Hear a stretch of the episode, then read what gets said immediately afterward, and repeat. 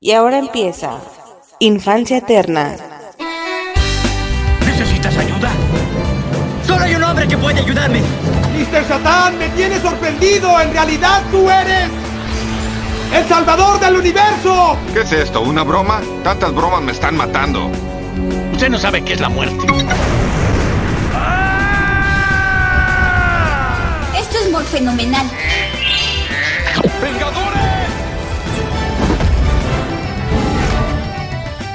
Unidos.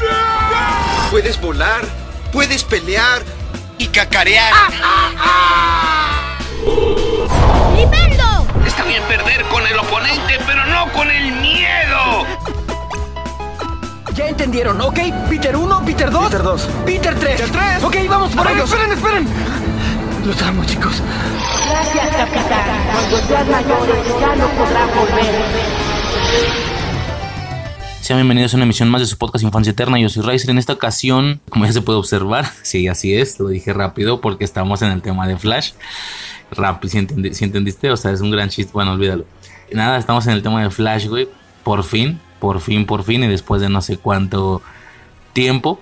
Eh, la verdad es que venimos un poquito atrasados, un poquito retrasados con, eh, de tiempo con este podcast, muy, muy a contraste de la misma temática de Flash, que es un velocista.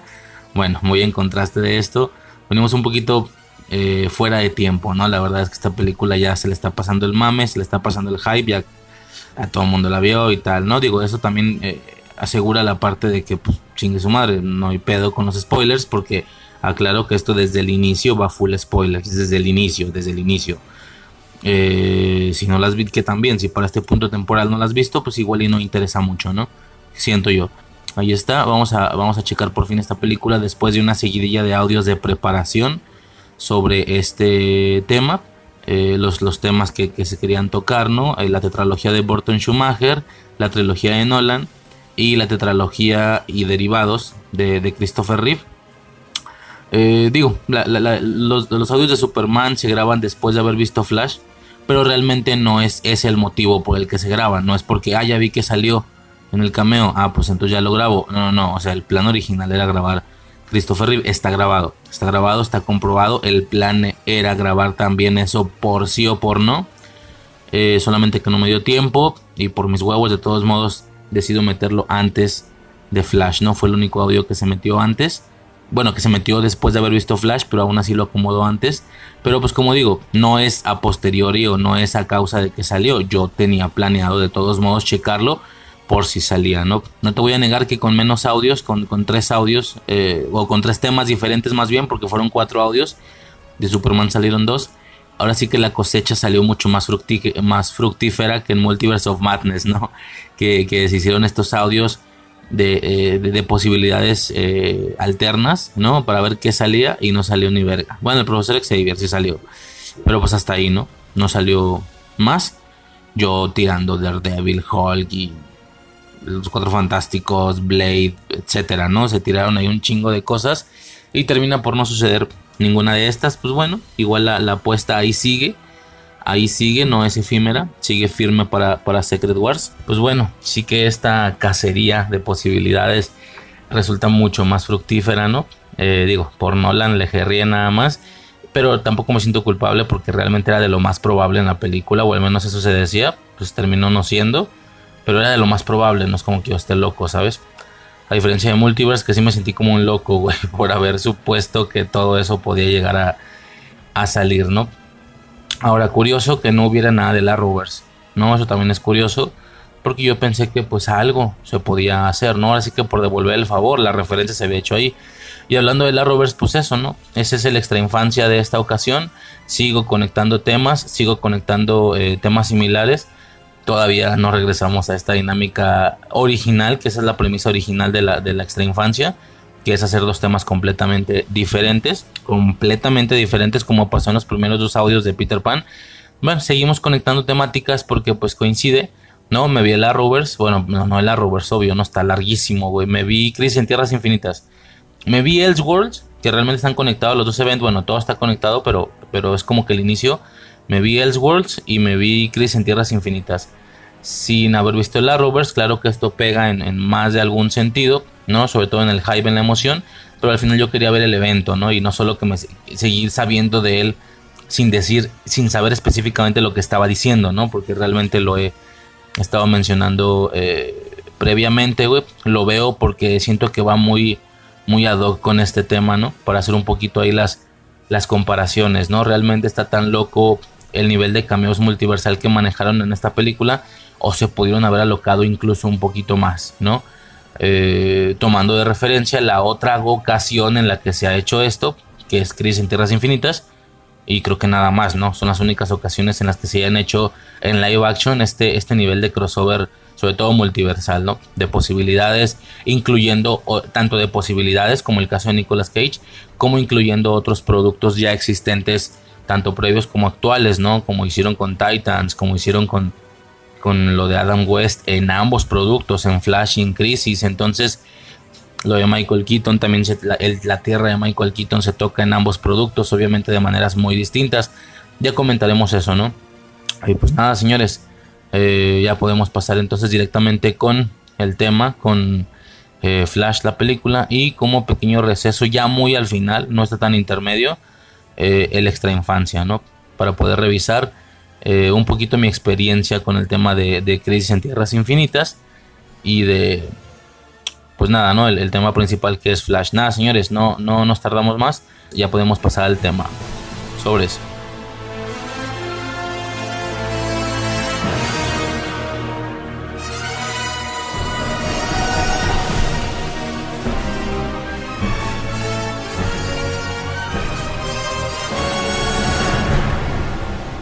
Ok, señores, pues ya podemos entonces pasar a hablar de este tema, de esta película Flash que, ay, güey, tantas, tantas situaciones, tantas ideas, tantas cuestiones que se podrían comentar sobre esta película, algunas relacionadas a la trama, algunas eh, relacionadas al exterior, ¿no? A la situación de esta película y sobre todo de DC en general. Eh, ya se hizo previamente algún audio un poco hablando de lo de James Gunn y todo ese desmadre. Eh, el audio que sigue después de este es justo una pequeña conversación ahí con algunos amigos de, Bitácora. Eh, donde básicamente expresamos, ¿no? Damos un recuento a modo de despedida, aunque todavía falta Aquaman. Damos un recuento. Ahora sí que de todo el DCU, las diferentes direcciones que el DCU pudo haber tomado en su momento y tal. Y pues nada, ¿no? Ahí se comentan algunos de los temas, por ejemplo, en el caso de James Gunn y todo ese rollo. Pero el caso es que hay mucha, mucha tela de donde cortar, hay mucho tema de conversación con respecto a esta, a esta película. No, no decido, no opto el tomarlo todo. La verdad, hay algunas cosas que no me interesan, o unas más, unas menos.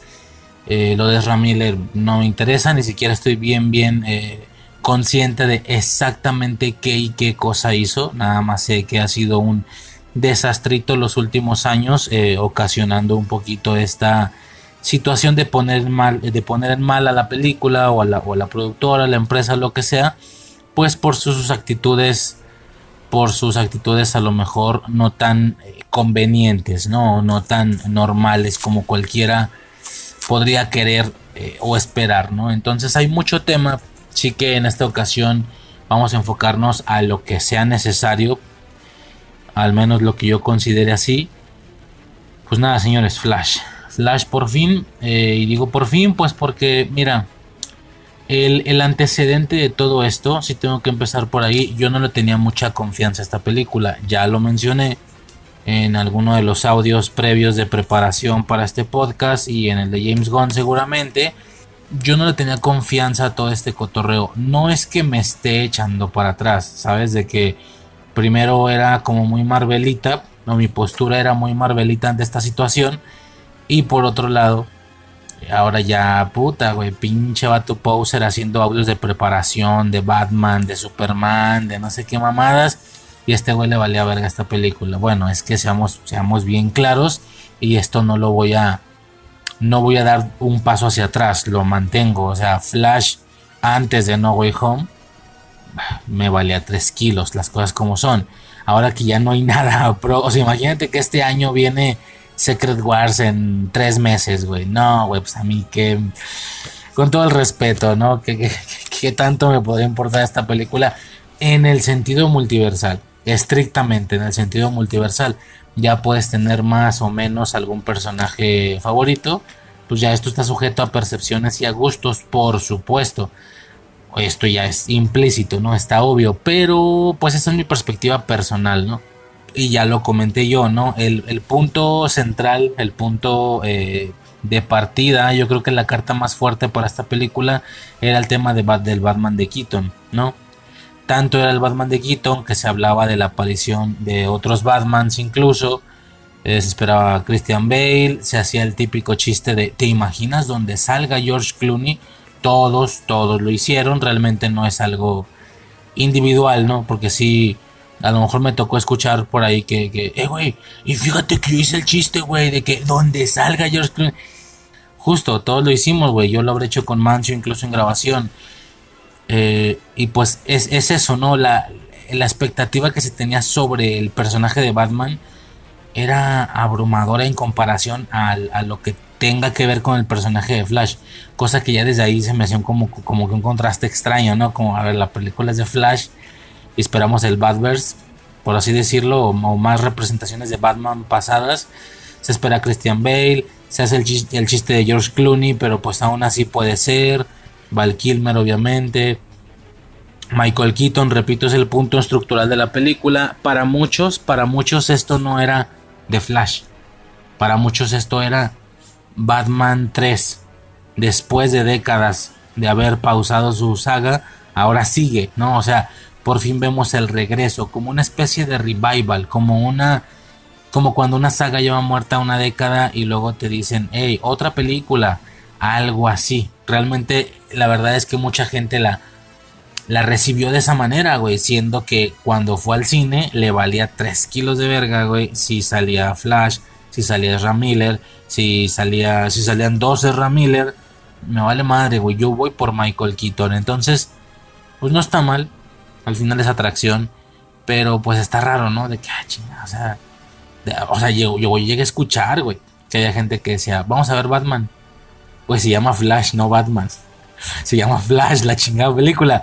Y hay gente que decía, vamos, vamos a, vamos a ver Batman, a ver qué tal. Este, el Batman con el que crecí, vamos a ver la de Batman, decía. Vamos a ver la de Batman. Y güey, es que es de Flash, cabrón. Ya desde ahí era raro, ¿no?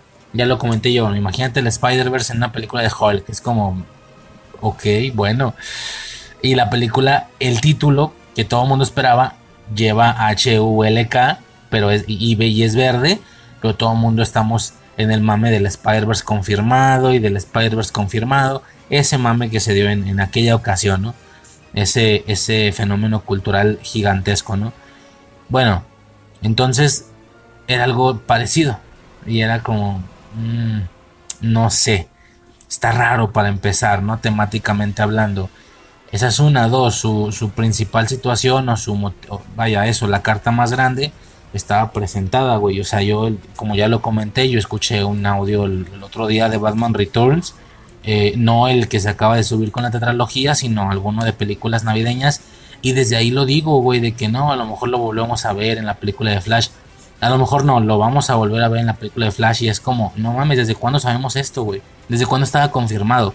Ya lo había comentado yo, tanto que hemos tenido la, no sé si decirlo, la posibilidad de incluso enterarnos qué es lo que hubiera pasado en tal o cual caso, ¿no? Dependiendo de las diferentes personalidades que han venido aquí a tomar el rumbo de DC. Ya lo comenté yo, ¿no? O sea, la cosa con, con este Batman es que incluso no solo nos dio tiempo de emocionarnos y esperar la película, nos dio tiempo de emocionarnos, nos, nos dio tiempo de desemocionarnos. Es como ahora no voy home, ¿a quién le importa el Spider-Verse? A nadie, porque ya lo vio. Y ya pasaron dos años ah, es lo mismo, es como si ya hubieran pasado un par de años de que supimos lo de Michael Keaton y ya no había emoción, aunque no habíamos visto la película, pero la sensación era la misma. O sea, un hype dura poco tiempo, algunos meses, ¿no? Entonces, a mí lo personal era como, o sea, se supone que tenía que ser un regreso multiversal, un mega cameo. Así, güey, yo lo comenté, güey, Michael Keaton como Batman en una película actual a modo multiversal Güey, Tobey Maguire y Andrew Garfield le quedan pendejos, los dos. A Michael Keaton, en eso sí estoy de acuerdo. Pero es que esto estaba perfecto para una sorpresa. Una sorpresa, güey. Que de la nada digan, nada, la película de Flash X, la que sigue. O, o, la primera, o lo que sea. Como en su momento pudo, lo que pudo significar la de Aquaman. Ah, la película individual de este güey por fin, ¿no? Y que salga Michael Keaton, cállate el hocico, güey. Revientas internet, revientas todo putos lados, güey. Todos putos lados y la gente empieza, bueno, te Iba a decir que, que, iba a verla también. Yo qué chingo sé de, de, ese, de ese mercado, ¿no? De si algo hace que la gente vaya o no vaya. Si ha sido un año muy malo para, para ese mercado, ¿no? Para, ese, para esos productos, ¿no? Para las películas en sí. Ya desde ahí estaba raro. Entonces, bueno, lo que estaba explicando, los antecedentes, sí me parecía como extraño. Pues, lo siento, a mí, güey, a mí, a mí. Eh, y luego se veía No Way Home, se venía No Way Home. No, pues es que, güey, o sea, Perdón, pero no sé. Hubo alguna ocasión en la que alguien puso en un chat. No mames, estoy emocionado. Estoy más emocionado por la película de Flash que por ver si salen o no los Spider-Mans por el Spider-Verse. Perdón, güey, pero desde mi perspectiva me pareció como muy absurdo el comentario y le puse, ah, es una broma, ¿no? ¿Estás bromeando? O sea, ¿es sarcasmo o, no? No entendí si me suena sarcasmo. ¿Sabes? Como cuando dicen, nah, güey, Dark, esa pendejada que, güey, aventuras en el tiempo, sonó así, ¿no? Como, ah, güey, el Spider-Verse, ¿qué, güey? O sea, no mames. Flash, cabrón. Flash, güey, ¿no? Con, todo, con, lo que conllevaba y con lo que significaba en aquellos tiempos. Y fue como de, estás mamando, ¿no? Me dicen, ¿de Marvelita o qué? Ah, ok, no estabas mamando. Mm, ok, ya entendí. No, no, cada quien, cada quien su pedo, ¿no? Sí que ya ha pasado el Spider-Verse, sí que ya pasa, ese es el punto, se retrasó tanto que la verdad Flash en un punto de comparación o en un punto de, de batalla, vamos a decirlo así, contra, contra No Way Home o contra Multiverse of Madness, bueno, sobre todo con lo que se esperaba con Multiverse, quiero decir, ya vista las dos películas, a mi percepción, a mi percepción, Flash si se carga Multiverse. Sobre todo por eso, por los cameos, porque Multiverse viene a, viene a no cumplir lo que se esperaba, ¿no? Viene a no cumplir las expectativas. Este sí que lo cumple, se pudieron alocar más definitivamente, pero pues bueno, está bien, ¿no? Está muy bien incluso un par de cameos por ahí. Entonces, la realidad, güey, es que para mí una película de Flash, incluso multiversal, puesta a la, par de No Way Home en aquellos tiempos, pues lo siento, pero para mí era una burla, ¿no? Incluso sí es algo muy cabrón el tema del, del Spider-Verse, pero no estamos en el audio de Flash para estar basureando a Flash, la verdad. No estamos en ese punto, güey. Eh, no estoy diciendo que no me haya gustado, fue una cosa que te cagas. Bueno, que es que eso es justamente lo que estoy intentando argumentar. Que después de que ocurre esto, pasa tanto tiempo que por el lado de Marvel me dan tiempo de emocionarme con No Way Home. Me dan tiempo de emocionarme un chingo y luego medio decepcionarme con, con Multiverse of Madness. Me dan tiempo, Flash se atrasó todo eso. Me dan tiempo incluso de regresar un poquito a las andadas después de Multiverse y decir, a ver, pues es que igual y fue mi culpa, yo también me mamé. Mis expectativas estaban, la típica, güey, la típica, las expectativas estaban muy altas tú también no mames. Eh, igual y es cierto, igual y fue mi culpa. Pero ya después de, güey, que si manía, que si, o sea, ya, güey, ya, ya, ya enfada, o sea, como que sale Kang y la película no es multiversal, güey, o sea, realmente manía, el título, el poder del nombre, la aparición de Kang, ya es una tercera parte de Ant-Man, daba para un semi-eventito.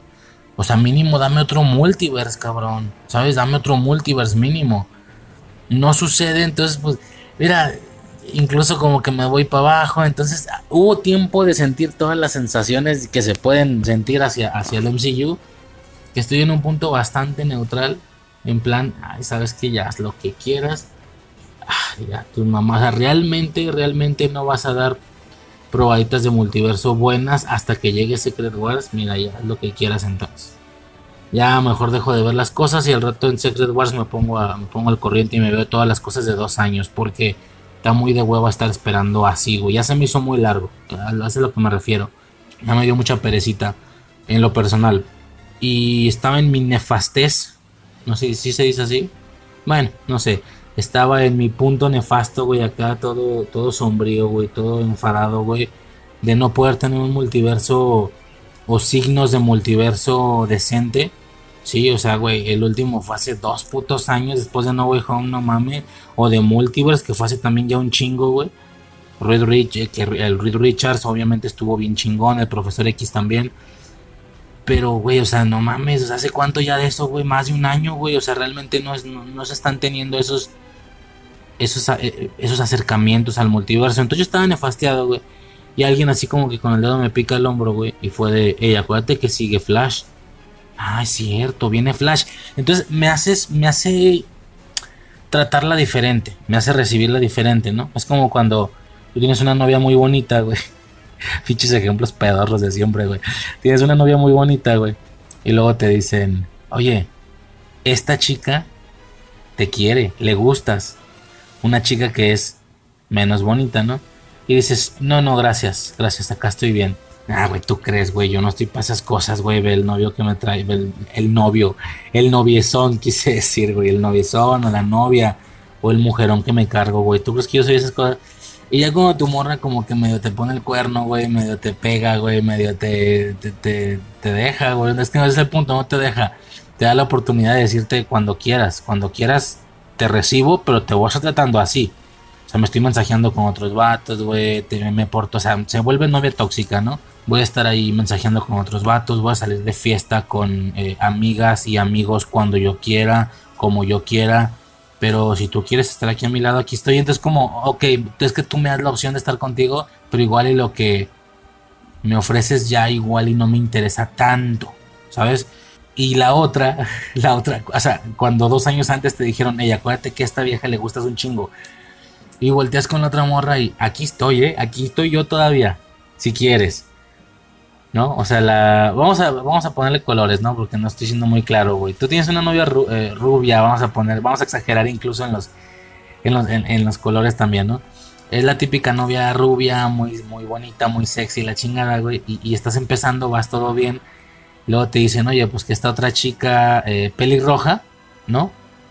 Eh, te, le gustas, pero la pelirroja no está tan bonita. Entonces tú dices, no, gracias. No, no, no, yo estoy, yo aquí estoy bien con la rubia.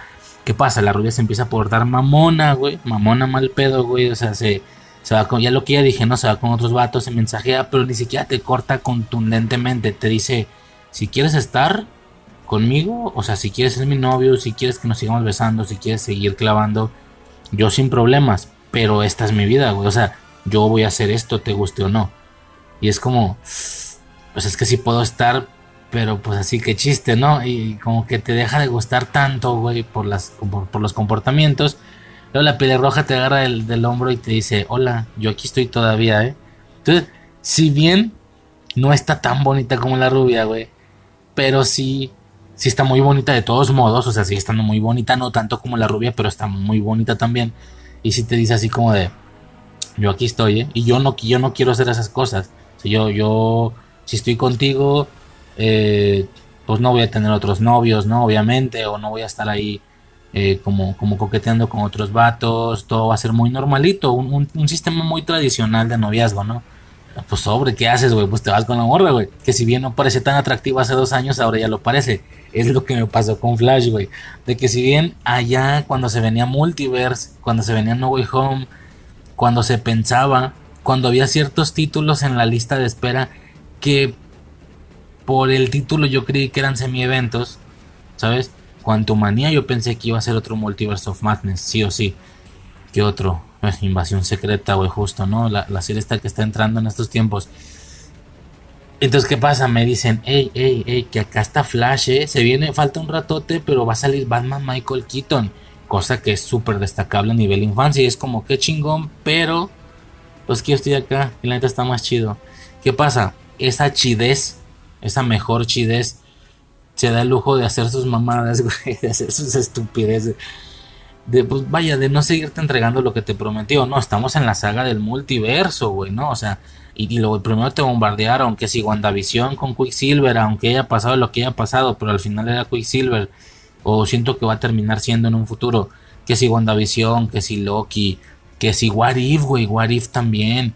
Eh, te estoy preparando como con Loki y What If para que cierres con broche de oro con No Way Home. Multiverse, independientemente de que no cumple las expectativas, sigue, sigue siendo algo muy interesante, güey. Sobre todo por las. eh, por la manera en la cual complacen los gustos de las, de- del fandom, ¿no? Con el tema de Reed Richards y todo ese rollo. Que es algo muy del estilo de Nicolas Cage. No en el sentido de que se iba a grabar alguna vez una película de Reed Richards y no se hizo, pero él iba a ser el actor. No, pero sí en el sentido de que es esta parte de la realidad, de que, hey, es que Reed Richards no había sido conectado nunca con, con los Cuatro Fantásticos eh, en aspectos de productos, pero la gente habla de eso, hay memes, hay fanarts, ah, pues cumplimos eso, ¿no? Que es lo de Nicolas Cage, la película realmente nunca se llegó a, vaya, no llegó a existir porque no existe, pero pues vamos a, ah, no, no, no sé si aclaré esto, esto es full spoilers, full spoilers desde el inicio, no sé si aclaré esto, no debo de aclararlo tal vez. Es un poco parecido, ¿no? El tema este de que, ah, pues es que esto es algo que la gente quería, etcétera, ¿no? Que la gente imagina, que hay fanarts, etcétera, ¿no? Ya me explico, por eso le veo cierta similitud. Eh, entonces tiene lo suyo. El caso es que eso, ¿no? Que como que primero bombardea y luego como que hace rendir las tortillas, ¿no? hace rendir los... No, que, que hace rendir los tacos de salchicha, ¿no? De que, ah, pues mira, ya no le echo una salchicha entera, ahora le echo media. Pues mira, veo que sigues sin quejarte, güey. Ahora le voy a echar un cuarto de salchicha. Un cuarto de salchicha. O sea, no mames, güey. O en las quesadillas, ¿no? Las quesadillas de que, güey, pues nadie se está quejando, güey. Pues le voy a bajar el queso. Siguen sin quejarse, le voy a bajar más, le voy a bajar más. Eh, es lo que están haciendo estos señores, güey. ¿Sabes? De que, güey, pues la gente no caga el palo, güey. Pues tú, tú, mételes Miss Marvel, güey. Métele She-Hulk. Métele, ¿sabes? Y es como, ah, güey, ya chingas a tu madre. O sea, la gente ya se enfadó, güey, y se notan los números, güey. ¿No? Creo que Invasión Secreta es la serie menos vista, etcétera, güey. Eso es de Marvel. El caso, güey. El caso es que la gente ya se enfadó, güey. Yo también, güey. No es que no vaya a estar ahí todo hype, todo fan en, en, en Secret Wars. Puta, ya verás que sí, güey. Pero pues ahorita es como. Ay, güey, no, no sé. Estás haciendo rendir demasiado el queso en las quesadillas, güey. Mal pedo, mal pedo. Lo estás estirando demasiado, güey. Cada vez le echas menos. Te mamaste. Y ahora llega este cotorreo, güey. Ah, pues sí es cierto, güey. Ah, sí está chido, güey. Soy fan. Sí, claro, soy fan de toda la vida, güey. Claro. Uh, Michael Keaton. A ver si soy. Quien haya escuchado un poco de la tetralogía, sí es de. No que sea fan, sino que, que, que está en la, en la nostalgia y en la infancia, ¿no? Pero bueno, demasiado divague. El, caso, el caso es que, pues ya lo recibo chido. Esta película, la verdad, ya lo recibo bien.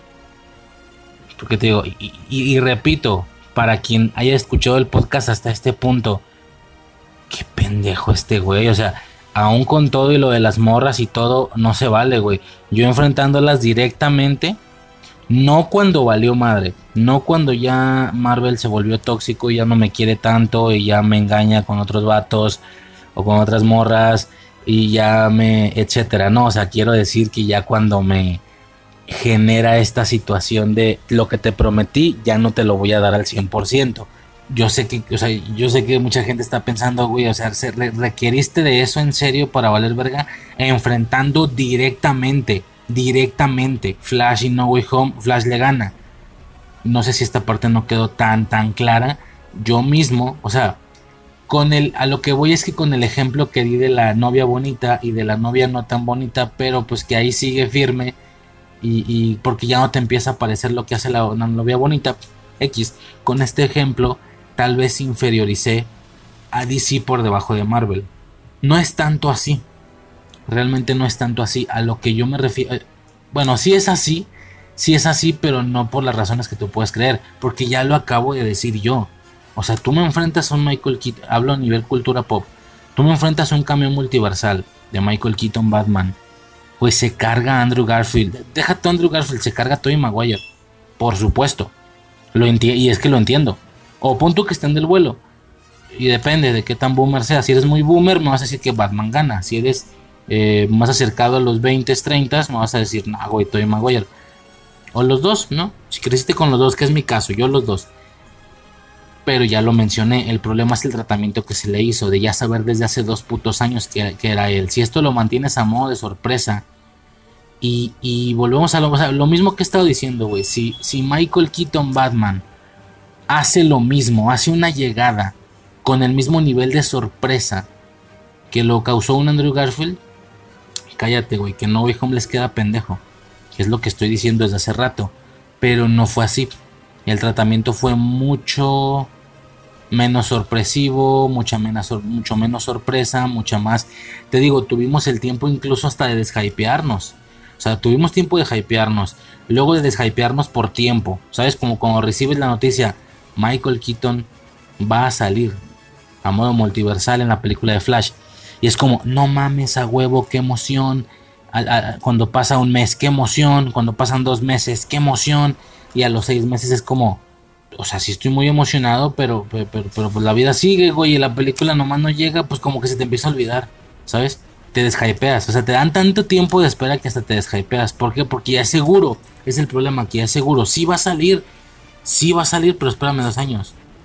Uy, no, pues no, pues bueno, en dos años me avisas, güey, porque yo tengo que seguir con mi vida, güey, tengo que seguir jalando, tengo que seguir escuela, qué sé yo, ¿no? Y luego a eso súmale los, puntitos extras de super deshypeamiento, ¿no? Como de, ah, pues oh, todavía no sale, todavía no sale, todavía no ven la película, realmente todavía no ven el regreso de Michael Keaton, pero ya que lo vean, esto ya es para después, se planea esto y esto y esto y esto con el personaje, ¿no? O sea, todavía no lo ves, pero ya emocionate por lo que te voy a decir. Él se va a convertir en el nuevo Batman oficial estable del DCU. Él se va a convertir en el no sé qué. De, de hecho, estamos haciendo una película de, de, de, de Batichica. Y él va a ser el Batman de esa Batichica. Y esto y lo otro. Y Ben Affleck ya no. Y no sé qué. No sé si me explico. Y fue como, Ah, no, espérame, ahí sí ya no está tan chido, güey. O sea, ya me había deshypeado para empezar. Ya me acordaba. Es cierto, Michael Keaton salen de Flash, qué loco. Sí, está muy loco. Ya, ya no lo recibes igual porque ya lo sabías y ni lo has visto. Ah, que de veras, de veras, qué loco. El normal, ¿cómo que el normal? O sea, Ben Affleck se va a ir. Y Keaton va a ser el normal. ¿Cómo que el normal? ¿Por qué, güey? Si ya está grande. Debe ser alguien como del vuelo. O sea, ahora el Batman Michael Keaton se va a convertir en el Batman de la Mujer Maravilla de Gal Gadot del Superman de Henry Cavill. O sea, ¿por qué, güey? O sea, no tiene sentido. No tiene sentido, ya está muy grande. O sea, como cameo multiversal es de lo más grande. Pero el estable, sí, claro. De hecho, va a empezar a salir en cameos. Hay un cameo grabado de él para The Flash. Perdón, para Aquaman. Sale muchísimo en la de Batichica porque él ya es el oficial. Dices, no, espérame, espérame, ¿cómo? Todavía ni lo veo, güey. o sea, ya, me emocioné, ya se me quitó la emoción. Todavía ni me emociono de verlo. Y ya me hiciste sentir hasta raro. ¿Cómo que se va a convertir en el normal? Hubo tiempo de muchas cosas. Y muy raras. Y, y pues eso hace que el impacto llegue como... Pues sí, aún así mucha gente estábamos, y me incluyo, ver a Michael Keaton nuevamente. Otra vez. De nuevo, después de décadas. Pero ya lo sabíamos, eso voy. ¿Tú crees que la gente que se emocionó por No Way Home, tú crees que la gente que volvió este evento de la quitada de máscara de Andrew Garfield, un evento, ahora sí que un evento canon, ¿no? Como dicen en, ¿cómo se dice? En Across the Spider-Verse, que es otra cosa también. Mm, bueno, X, güey, ya pasó demasiado tiempo esa película, no sé si realmente la vaya a podcastear o no. Ese es otro tema, güey, también. Across the Spider-Verse, eh, cuando llegó el momento, se me empezó a hacer tarde, se me empezó a hacer tarde, no lo grababa y no lo grababa. Se me echó Flash encima con todo y sus años de preparación, que para mí es parte de. Me tuve que encargar de los celos de preparación, de la tetralogía de Schumacher, de, de Christopher Reeve. Como que todo se me juntó, ya estoy aquí grabando Flash y Spider-Man es de mucho antes que Flash. Spider-Man salió, no sé si un par de semanas antes que Flash o algo así. Ya vamos súper tarde, güey. Súper tarde por esa película. No sé si la alcance a rescatar. Ni de pedo ya se sentirá como actualidad. Si salió uno o dos meses antes. Dos, más bien dos o tres meses antes. Pero bueno, ¿por qué no en algún futuro la rescato? O, ya no sé. Para, qué tan después quede, la verdad. justo eso, ¿no? Por si alguien con todo lo que he dicho puede llegar a pensar, este vato es un Marvelita de mierda, güey. Como que Marvel la chica bonita y DC la chica fea. Bueno, por si no has entendido esto, mira, justo dos películas multiversales, una de Marvel, una de DC, y decidí abandonar o decidí dejar de generar eh, la grabación, el proyecto en general, el podcast de Across the Spider-Verse, por irme de lleno con el tema de DC. Y con, cuando digo de lleno, no solo es Flash y ya, sino lo que conlleva para mí ver las películas, las de Batman, de Michael Keaton, las de Superman de Christopher Reeve, X, los cuatro audios anteriores a este, ahí los puedes ver, ¿no? Y, o sea, güey, o sea, no mames, no me puedes decir Marvelita, güey. Cuando yo doy el ejemplo de la chica bonita y la fea, pues yo lo digo desde una perspectiva en la que, por el tratamiento que se le hizo a Michael Keaton, porque, y por, por tercera y última vez, güey, si lo tratas con el mismo misticismo, con el mismo secreto, con la misma sorpresa que trataste a un Andrew Garfield o un Tony Maguire, es que te lo llevas de calle, el tema del cameo multiversal. Te lo llevas de calle de momento, ¿verdad? De momento, hasta que llegue Secret Wars y todo eso. De momento lo partes, güey. No sucedió. Porque ya todos sabíamos.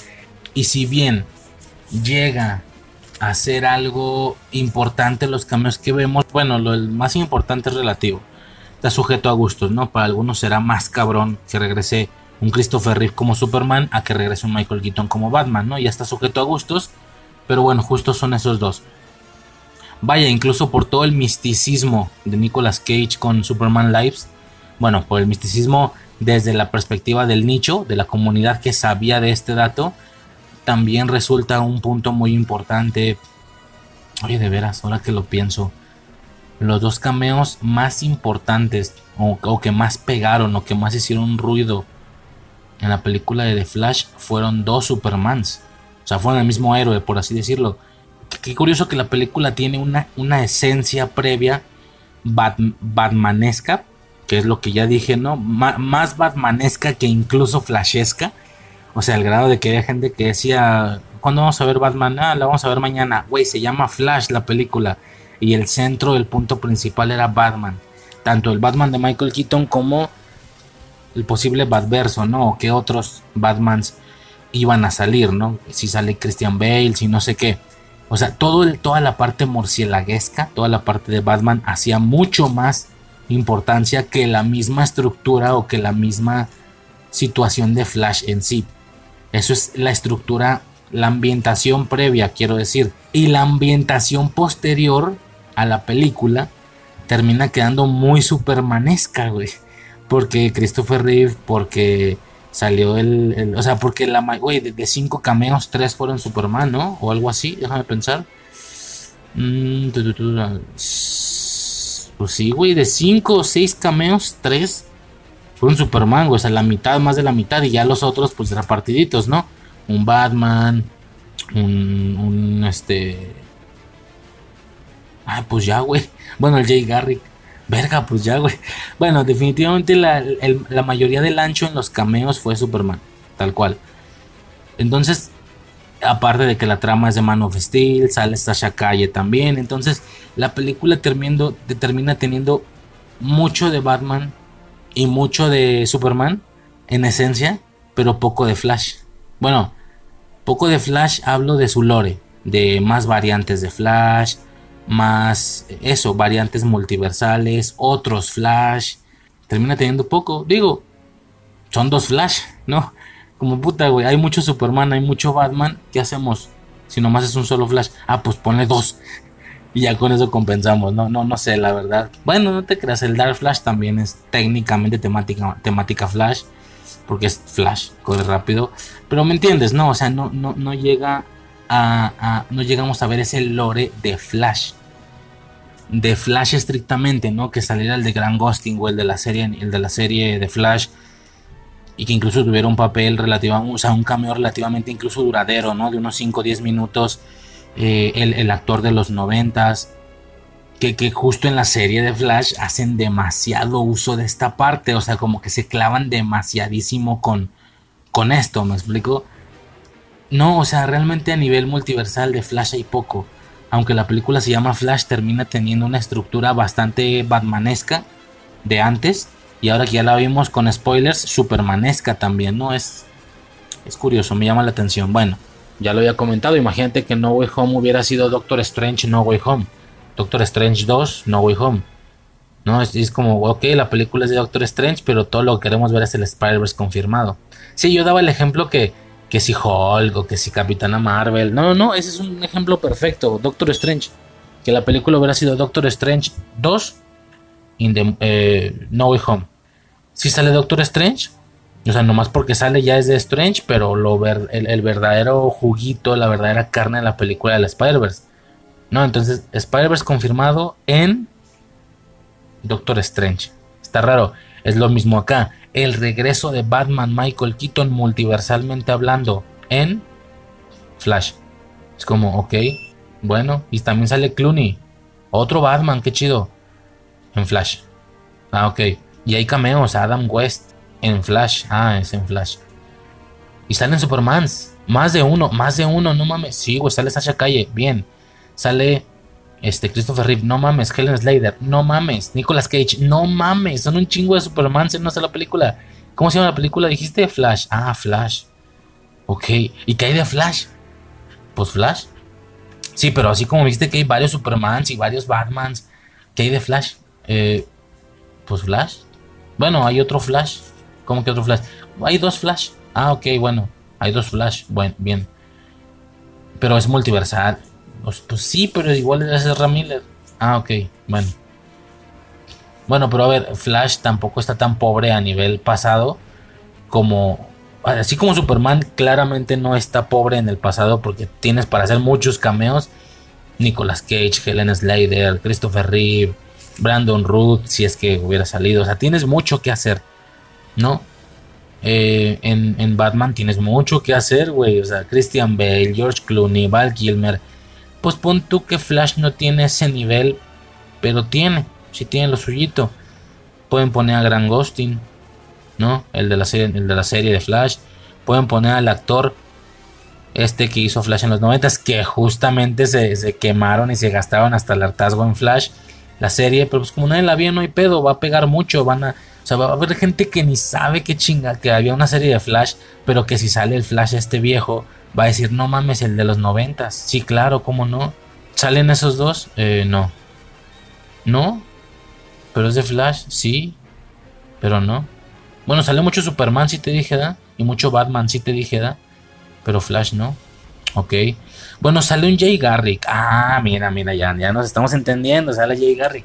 ¿Y, quién es, güey? ¿Qué actor es? Es el, es el actor de la serie de los noventas, como haciendo este chiste de que él ya está viejo, pero que al mismo tiempo llegue. No, ah, ok. Bueno, pues está en la trama, está en la trama haciendo cosas como Michael, como Michael Keaton. Mm, no, sale así, no habla, sale dos segundos. Ah, ¿ya son todas las preguntas? Sí, creo que sí. Pues ya cállate lo como mejor y ya vamos a ver Batman. Digo, Flash.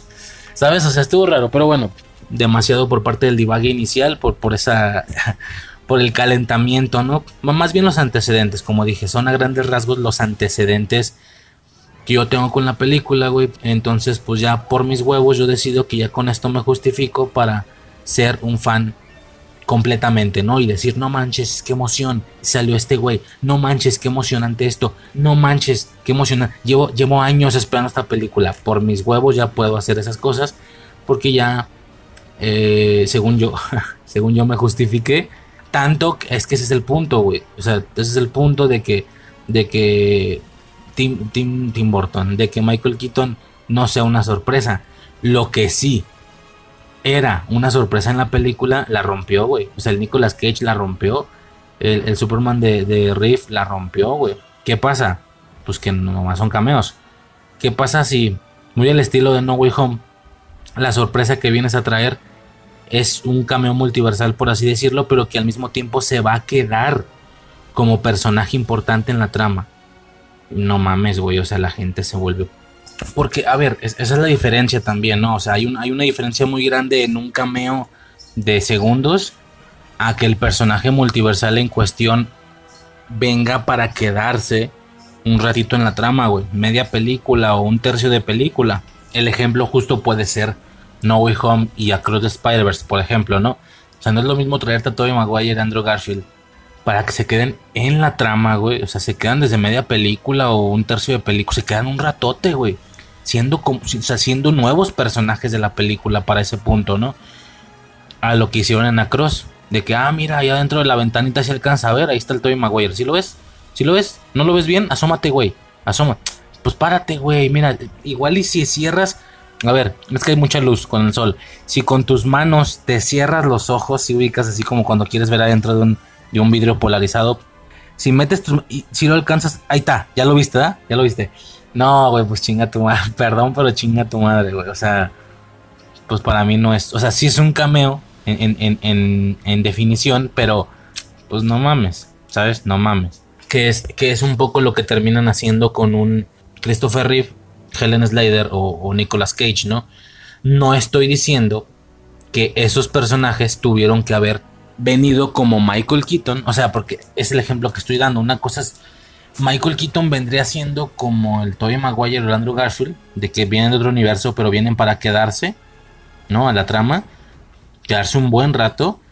Y, y el cameo que di del ejemplo de, de Across the Spider-Verse, ese sería como el de Christopher Reeve. A ver, no estoy diciendo que Christopher Reeve o que Nicolas Cage vengan y se queden en la película y se queden un rato. Christopher Reeve por razones obvias, por supuesto, y Nicolas Cage pues pues no sé, él sí podía, ¿eh? aunque se hubiera visto muy viejo, pero bueno, no sé, la verdad no sé.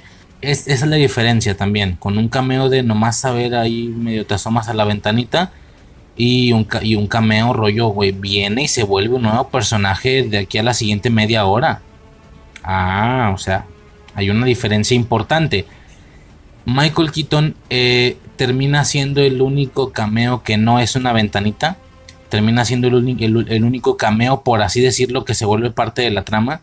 Si ese güey hubiera sido una sorpresa, está que, o sea, ve lo que pasó con Christopher Reeve, güey, con Nicolas Cage. Ahora imagínate que hasta este punto no hubiéramos sabido realmente de Michael Keaton. No, cabrón, es que revientan todo, güey. Yo sé, yo sé que algunos pueden estar pensando, pueden estar pensando, güey, pues es que si no sabes de Michael Keaton nadie va a verla. ¿Quién verga va a ir a ver la tercera de Flash? La tercera, la primera, perdón. Que es otro tema también. ¿Quién va a ver la primera de Flash? No mames, pues nadie, güey. Nadie la va a ir a ver. Pues no, la primera semana no. Pero del boca en boca, güey, no mames. Sale este güey. No, pues todo el mundo va a verla, güey. Si me entiendes? Ya después, en, posteriores semanas les hubiera ido bien. Lo que estaba mencionando, el tema también de, de, la primera película. Está rarísimo, digo, ya comenté el tema de que la película se llama Flash. Cuando realmente todo esto está invadido de temática batmanesca y supermanesca. ¿No? Y poco flashesca realmente, que tampoco tiene mucho lore de donde agarrar, pero pues a mi, a mi gusto, con el actor este de la serie de los noventas, o película, ya no sé qué es, y con el de la serie, güey, es que imagínate, te traes al Flash de la serie, pero a lo Michael Keaton lo traes para que se quede. Bueno, etcétera, güey, ya hablé mucho de ese tema, ya, ya se entendió, güey. Un cameo, una ventanita, a Riser no gustar, ¿verdad? Para que me vean como pinche vato básico, ah, bueno, hablo como güey básico, ¿no? Cameos de ventanita donde nomás asómate, güey, y peor, ni siquiera te pongo una actuación nueva, te pongo un pedacito de aquella película y bueno, justamente lo que estaba diciendo, ¿no? Ese, ese, es otro tema también, ¿no? Que sea la primera de Flash. Yo sé que en mi cabeza Marvelita no cabe el hecho de que una primera película... Bueno, es que sabes que estoy pensando. Bueno, déjate viendo la idea primero.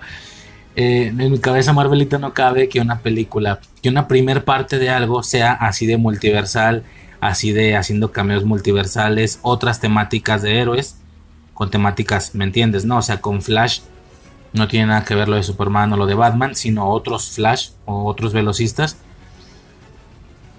Eh, que, en un modelo Marvel, la primera película deberá ser más individual, más línea, más lineal, más bien quiero decir, de Flash solamente, de su origen, y ya luego lo juntas en eventos, ¿no? Por eso yo decía que películas como Aquaman, películas como Wonder Woman, por supuesto que está bien, debieron de haber caído, pero antes de la Liga de la Justicia. ¿Me explico? Antes de la Liga de la Justicia, después de Batman v Superman y sin esos cameos o sin esas grabaciones en Batman v Superman. y ya sería como que una estructura más Marvelita, ¿no? O sea, ya nada más te encargas de darle origen en la plena en la mera Liga de la Justicia a personajes como Flash o como Cyborg, pero pero güey, o sea, ya mínimo son cuatro güeyes. Ah, y la de Batman yo creo que era totalmente necesaria. Bueno, no, porque Batman v Superman fue un poco la película de origen, e, etcétera, güey. El caso es que yo pensaría que una primera película de Flash, o sea, que el orden sería este, ¿no? Primera película de Flash, origen, ya luego lo juntas en, un junte, ¿no? En la Liga de la Justicia, luego le haces una segunda de Flash, a lo mejor ya con algún otro héroe, que salga mucho Wonder Woman o no sé, o mucho Batman. Eh, luego lo vuelves a juntar una segunda vez con la Liga de la Justicia, en una segunda película de la, Liga de la Justicia. Ya cuando va el pedo súper, súper avanzado, que es cuando ya te estás metiendo el pedo multiversal, pues ahora sí, en una Flash 3 ya metes estas cosas, ¿no? Donde incluso te puedes dar, donde ya te das el lujo de traer un Michael Keaton, que sabemos todos que es un Batman que ya existió, a modo multiversal, ¿no? Es una locura. Pero Flash 1, o sea, es la primera. Aquí me faltan películas, güey. No, aquí me faltan películas. Ve, pon tú un Doctor Strange, güey, que se esperó la segunda. Pero no sacas un primer Doctor Strange y ya es multiversal y la mamada. Eso es lo primero que iba a decir. Pero luego me dio risa porque me puse a pensar. Pues mira, francamente, y ya lo había dicho antes, hasta ahorita que lo estoy diciendo ya me acordé que también había pensado esto en otro podcast o que alguien me lo dijo algo así. Estamos en un punto en el MCU donde ni siquiera una tercer puta película, una tercer parte, se vuelve un semi-evento. ¿Sí? Mi lógica es esa, una primera película muy individual, una segunda, pues que salgan o no héroes, si no salen tampoco pasa nada. Creo que incluso una segunda parte sí tiene que ser muy individual. Claro, a lo mejor para ese punto ya lo juntaste una vez con la agrupación o así, ¿no? Para que me entiendas, por si no se está entendiendo, agarra la estructura del Capitán América. Pon tú. Capitán América 1, pues es el origen. Primero lo juntas con los Vengadores para cuando sale Capitán América 2 pon tú que sigue siendo una película muy individual, pero ya se habla de que la película previa a esa no es Capitán América 1, es Vengadores la película previa a esa. Entonces ya se habla de que ya, ya se juntó con estos güeyes, ya está en un mundo donde existe Iron Man, etcétera, ¿no? Y una tercera, o sea, ya ni siquiera tiene que ser parte de los Vengadores. Una tercera película lleva por título Capitán América, pero ya es un semi-evento. O sea, ya no tiene peli. Si me explico, yo mencionaba eso una Capitán América 3 ya no tiene ninguna diferencia con una película que se llamara Vengadores, Avengers Civil War, ¿no? Una Doctor Strange Multiverse of Madness ya no tiene ninguna diferencia con una película que se llamara Avengers Multiverse of Madness. ¿Me explico? Ya son semi-eventos, como Vengadores 1 o Vengadores 2, pon tú, que no están al vuelo de Infinity War, pero pues salen muchos héroes en general, ¿no? Pero la verdad es que en este MCU estamos en un punto donde una tercera parte no basta para que ya se hace mi evento. No sé si me explico. Es como, güey, Ant-Man como personaje individual me vale 3 kilos de verga, güey. A ver, una primera, está bien. Una segunda sin meter más héroes. O sea, más héroes de otras temáticas, quiero decir, porque sí que sale avispa. Bueno, una tercera película. ¿Sabes qué, güey? Olvídate de Ant-Man, Thor. Me acabo de acordar de Thor cuarta película ya y no es un semi-evento, te mamaste. O sea, ¿por qué una... O sea, ¿qué diferencia en que una Thor Love and Thunder no hubiera podido, podido ser una Capitán América Civil War? ¿En qué? ¿Qué es lo que ocasiona que una Ant-Man 3 Quantumania no haya sido una Capitán América Civil War? Y cuando estoy diciendo, entiéndase lo que estoy diciendo. Cuando estoy diciendo esto, entiéndase que me refiero a que, que aunque no lleve el título Vengadores, tranquilamente pasa por película de Vengadores. Una Quantumania debió de haber sido eso, una Civil War. Una Love and Thunder debió de haber sido eso. Ya es la cuarta, no mames. Ya es la cuarta. Una... Eh, bueno, X, no quiero seguir recordando, me pongo triste. Vengo de un mundillo donde realmente no, no hay los semi-eventos que yo esperaría. Y llega DC y me dice, ¿quieres un semi-evento? Yo sé que estabas volteando para allá, pero hey, voltea, voltea, voltea, voltea, voltea, voltea, hey, hey, hey, voltea, voltea, voltea. Y ya tú volteas y dices, mande. ¿Quieres un semi-evento?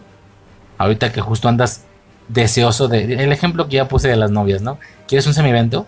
Yo tengo uno. Pues ni tienes películas para meter semi-eventos, güey, porque desde mi perspectiva un semi-evento tiene que ir en una tercera película. O sea, si ya no es una película con título Vengadores, pues ya en una tercera.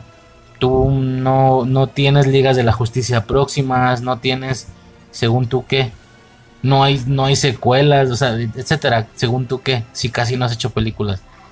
En Flash. En Flash. Pero Flash es la primer película, ¿no? ¿Y ya vas a hacer un semi-evento en la primera? Sí. Tú dirás, ¿lo quieres o no lo quieres? O puedes seguir volteando hacia allá, hacia Marvel, pero pues yo no te veo muy feliz.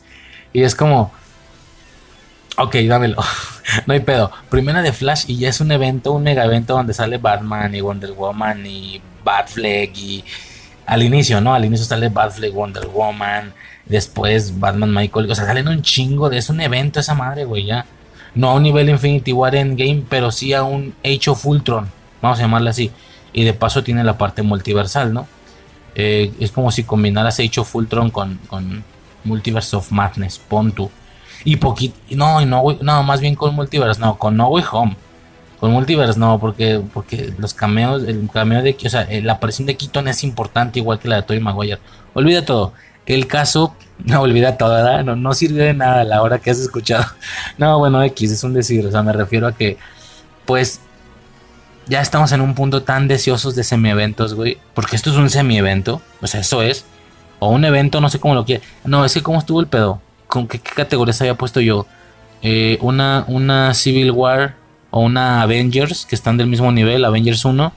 Son eventos, ah no, son eventos, ya me acordé, porque Infinity War es macro evento, ya. Entonces era semi-evento. Era, según yo, como. Mmm, como Ragnarok. Porque sale Hulk. No, y Hulk no tiene nada que ver con Thor. O sea, lo de siempre, ¿no? Si hubieran hecho tres películas de Thor en los noventas o en los 2000 o sea, en, estos tiempos en los que estaban haciendo las de los X-Men, en estos tiempos en los que estaban haciendo las de Cuatro Fantásticos, si hubieran hecho tres películas de Thor, en ninguna se hubiera mezclado temática de Vengadores. Me explico, se hubiera sido muy individual. Si acaso sale Jane Foster en la tercera, ¿no? Porque ya, si acaso llegaban personajes de la misma temática, pero no de otras. Entonces, películas como Hulk, como, pues mira, igual y por Natasha Romanoff, una Capitana América 2, en una de esas, son como semi-eventos. El evento sería como Civil War o Vengadores 1. Y el macro evento es como Infinity War o Endgame ok, bajo esta lógica esto es un evento. Es que Flash es un evento. Hecho y parejo, güey. O sea, hay muchos superhéroes, hay mucha cosa. lo que te digo fue lo que me pasó, como si alguien me tocara y, oye, ¿quieres un evento? Pero ¿en dónde lo vas a meter? Flash 1. Pero es la primera, güey, no deberá ser de origen. Esta cosa debiste haberla hecho antes de la Liga de la Justicia incluso, para ya luego, cuando lo juntaras en la Liga de la Justicia, eh, ya, ya ubico al Barry ya sé quién es este Flash y lo voy a ver interactuar con la Wonder Woman que también ya conozco porque ya la vi en su película y los voy a ver a su vez hablar con Superman que también ya conozco porque ya lo vi en Hombre de Acero. Esta sensación de que los personajes que ya conocía se juntan. Ahí es donde debiste haberlo hecho. Y luego DC me contesta, bueno, puedes seguirme regañando, puedes seguirme reclamando o puedes tomar mi evento. Puedes tomar mi evento porque es un evento nivel Vengadores, bueno, nivel Liga de la Justicia Puedes seguirme regañando o puedes tomar mi evento y metértelo por el fundillo, güey, o por donde más te quepa, porque andas deseoso de eso. Es lo que veo. Dámelo, chingue su madre. Y ya olvídalo, ya, güey, olvídate lo que. Ah, me vale verga lo que hiciste antes, ya dámelo. O sea, güey, ando muy. Des... Ya basta, güey, ya basta. Están estirando demasiado la tortilla. Si se dice así, el chicle. Bueno, están haciendo rendir demasiado el queso en las quesadillas Marvel, güey me estoy empezando a, molestar. En serio me estoy empezando a molestar. Bueno, mucha explicación, señores, mucho divague para dar calentamiento al inicio. Eh, esos son todos toda la sección de antecedentes, creo, y la justificación de por qué no es que yo veía tan importante esta cosa. No es que no lo vea importante ahorita, sino que, insisto, güey, hubieras mantenido en sorpresa lo de Keaton. O sea, si ve, güey, si los cameos del tipo ventanita como lo son Riff y Nicolas Cage, ve lo que hicieron. ¿No? La gente se, hizo, mucho mame. Pero son cameos nivel ventanita. Ahora, ¿qué pasa si haces lo mismo que No Way Home? cameos que tú sabes que no van a ser cameos de ventanita, que van a ser personajes que van a llegar para quedarse media hora. Si esos también los guardas en secreto, estoy hablando de Keaton, así como ellos lo hicieron con Andrew Garfield o con Tobey Maguire, es que ya me lo puedo imaginar, güey, el reventón que hubiera sido esto. Viendo de Flash, güey, X, la siguiente película, así como en su momento la gente fue a ver Aquaman. O sea, X, la, serie, ok, una película de Flash, vamos a ver. Entras, güey. Ah, multiversal, ok. Ok, que lo del multiverso sí pudiste haberlo hecho, punto. Sí pudiste haber mostrado que era multiversal. Que era un tema de. Ay, güey, terminé en otra tierra y la chingada. Es más, justo ese es el punto. Justo ese es el punto. Así como no era seguro que Tobey Maguire saliera o Andrew Garfield, pero todo el mundo suponíamos que sucedería por el tema de los del multiversal que trataba la película, que esto sí que lo vimos en el tráiler. Es que hubieras hecho lo mismo, güey. Hubieras lanzado un tráiler donde la temática también se base en que es multiversal, pero sin mostrar a Es que no muestres a Batman, ni des la noticia que va a salir, ni lo muestres. Nada más pon en el tráiler que es un tema multiversal, pon lo del otro Barry, que somos dos Barrys, que la película es multiversal, y ya. Puta, güey, cambié el universo, regresé en el tiempo y cambié la línea temporal. Los fans en automático al escuchar eso hubieran dicho Flashpoint Paradox. Flashpoint, esto es Flashpoint Paradox. Entonces saldrá un Batman. Va a salir una variante de Batman de Ben Affleck. Ahora va a ser su papá. Ahora va a ser Thomas Wayne. O sea, voy a verla. Vas al cine a verla, tómala papá, que el Batman viejo de este Flashpoint Paradox es Michael Keaton, el de las películas de... No, cállate, güey, cállate, que explota, explota, no explota con X, explota con S, explota el internet. No, cállate, güey, vete a la... Tony Maguire, Andrew Garfield, ¿de qué me estás hablando? Ya ni me acuerdo de eso. Michael Keaton está de vuelta, señores. Pero no lo hiciste. Eso es lo que me molesta. Pues ya la gente va. ¿Qué vas a hacer este fin de semana? Pues voy a ver Flash, sale Michael Keaton. Qué chido, ¿no? Ah, sí, como no, el Batman con el que crecimos. Ándale, ese mero. El de las del pingüino. Eh, ándale, ese mero, ese merengues. Sí, el, el Joker de Jack Nichols. Ándale, ese mero justo. Ese Batman, ese, tú sí sabes. Y va a salir en Flash, va a salir en Flash, ¿no he visto el tráiler? Va a salir el güey. Ya sé más o menos las escenas más chidas que va a tener. Hay una parte donde dice, I am Batman. Y hay otra parte donde está sin máscara y dice, vamos a, quieren ponerse locos, vamos a ponernos locos. Y pasan unos murciélagos por atrás justo en ese momento. O sea, va a estar buenísimo. Creo que ya vi todo. Ah, porque hay una parte también donde le hacen reventar su Batwing. Y el güey se sale y abre las alas, güey, para caer así a modo paracaídas. Y se ve perrísimo. Vamos a verla. Seguramente ya vi todas las escenas chidas de este Batman, pero igual vamos a verla. No, no, señores, no, no, no, no, no, no. Lo a dejar en secreto, güey. Y no, güey, Home te queda pendejo, pero ya. No sé cuántas veces he repetido eso. Vamos a cortar esta parte de antecedentes aquí, señores. Y pues pasamos directamente a la película, ¿no? Ya directamente creo.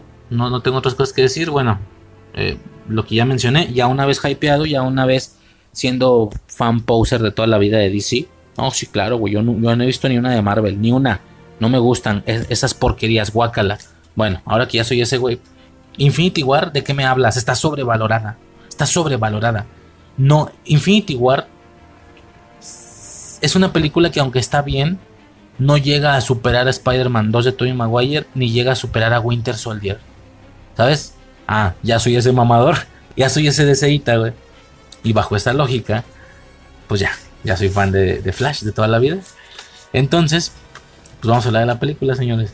Ah, no, perdón.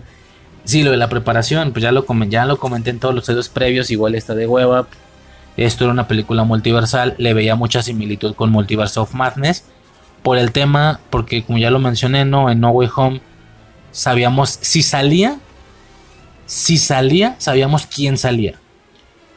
O sea, no, sé si van a salir, pero si salen, sé quiénes son. E, es, muy específico la espera. Con eh, Multiverse of Madness no lo era tanto, era bastante arborescente, podía hacer lo que fuera. Por ende, yo hago un especial preparándome, eh, revisando todas las películas previas de, Marvel, pero sin ser del MCU, que obviamente son las típicas películas que pueden hacer uso de este recurso multiversal de personajes que ya existían antes, ¿no? Eh, llámese Daredevil Ben Affleck, llámese Hulk de Eric Bana, incluso el de el, güey este del Norton. En una medio, medio teorizamos ahí de que podían contarlo como variante o no. Porque al final es un recasteo, no otra película distinta. Y es del mismo universo cinematográfico. Pero bueno, Eric Bana. Eric Bana. Los cuatro fantásticos, obviamente. Los de, los de Ian Rufus se llaman. Bueno, los de la antorcha humana de Chris Evans. Blade, obviamente Blade. ¿Qué más dije? A ya dije Hulk, Blade. Cuatro fantásticos. Obviamente los X-Men. Y que eso se había hecho antes, pero pues, igual me entiendes, ¿no? X, se revisaron esas películas, no me acuerdo las demás. Ah, Ghost Rider, Ghost Rider de Nicolas Cage. Revisamos varias cosas por, por cualquier cosa, ¿no? La gente aseguraba que iba a salir, que iban a salir más cameos, no solo el que ya estaba vendido, exprimido y quemado, que es Michael Keaton. No, no van a salir más. Ah, bueno, ¿quiénes serán esos más? ¿No? Así como podía ser el Batman de Christian Bale, así como se hablaba de Christopher Reeve, pero tenía, este sí tenía que ser un cambio de ventanita, sí o sí. Sí o sí, esto sí lo entiendo también. Se hablaba de Christian Bale, se hablaban pues de cosas de DC, güey. En aquellos tiempos se revisó eso, lo de Ghost. Ah, lo que decía, que hubo un filtraje de que iba a salir Ghost Rider, pero con fuego azul en Multiverse of Madness. Pues por eso yo, ah, no mames, pues sobres. No pasó nada, terminé no atinándole a nada al profesor Xavier nada más. No salió nada. Chingada madre. Bueno, pues ahí quedaron, ¿no? Ahí están, para un futuro. Puede ser, ¿por qué no? Flash era un poco lo mismo. No se sabía bien qué. El único cantador era Michael Keaton, pero pues no se sabía bien qué rollo, ¿no? Podía ser lo que fuera. Se hablaba de Christopher Reeve, se hablaba de Christian Bale. Te digo que hasta a modo de chiste estaba el. Donde salga George Clooney, estaría mamón, ¿no? Todos lo hicimos, güey. Todos hicimos ese chiste, güey. Entonces, el hecho de las posibilidades que no conocíamos era grande. Tal vez más grande que el de, el de Marvel, porque ya lo dije yo, con cinco audios terminé, güey. Seis audios, puntos, y contamos el de X-Men. Con seis temáticas terminé. Y acá, pues por el simple hecho de que este güey alguna vez conectó con el flash de la Ruverso y a su vez el la Ruverso conecta con todo producto visual, audiovisual de DC, como un mismo universo, pues era un tema de nunca acabar, güey. O sea, realmente era un tema de, para empezar todo el Arrowverso, todo con lo que ellos hicieron conexión, ¿no? Eran muchas cosas. Smallville incluso. No, güey, pues no. De momento vamos a dejar series. Vamos a ignorar series, quiero decir, vamos a dejar solo películas. Pero incluso dentro del mundillo de las películas se pueden formar algunos grupitos bonitos. Por ejemplo, toda la tetralogía de Burton Schumacher, todas las de Christopher Reeve, todas las del Batman de Nolan y hay una que otra peliculilla que queda ahí como, como botada, ¿no? Rollo, este, no sé, Catwoman del 2004 o Green Lantern de Ryan Reynolds. Pues bueno, que entre que sí, que no y no creo que salgan, pues dejamos esas. Total que toda la ecuación termina en justamente los tres audios que se subieron.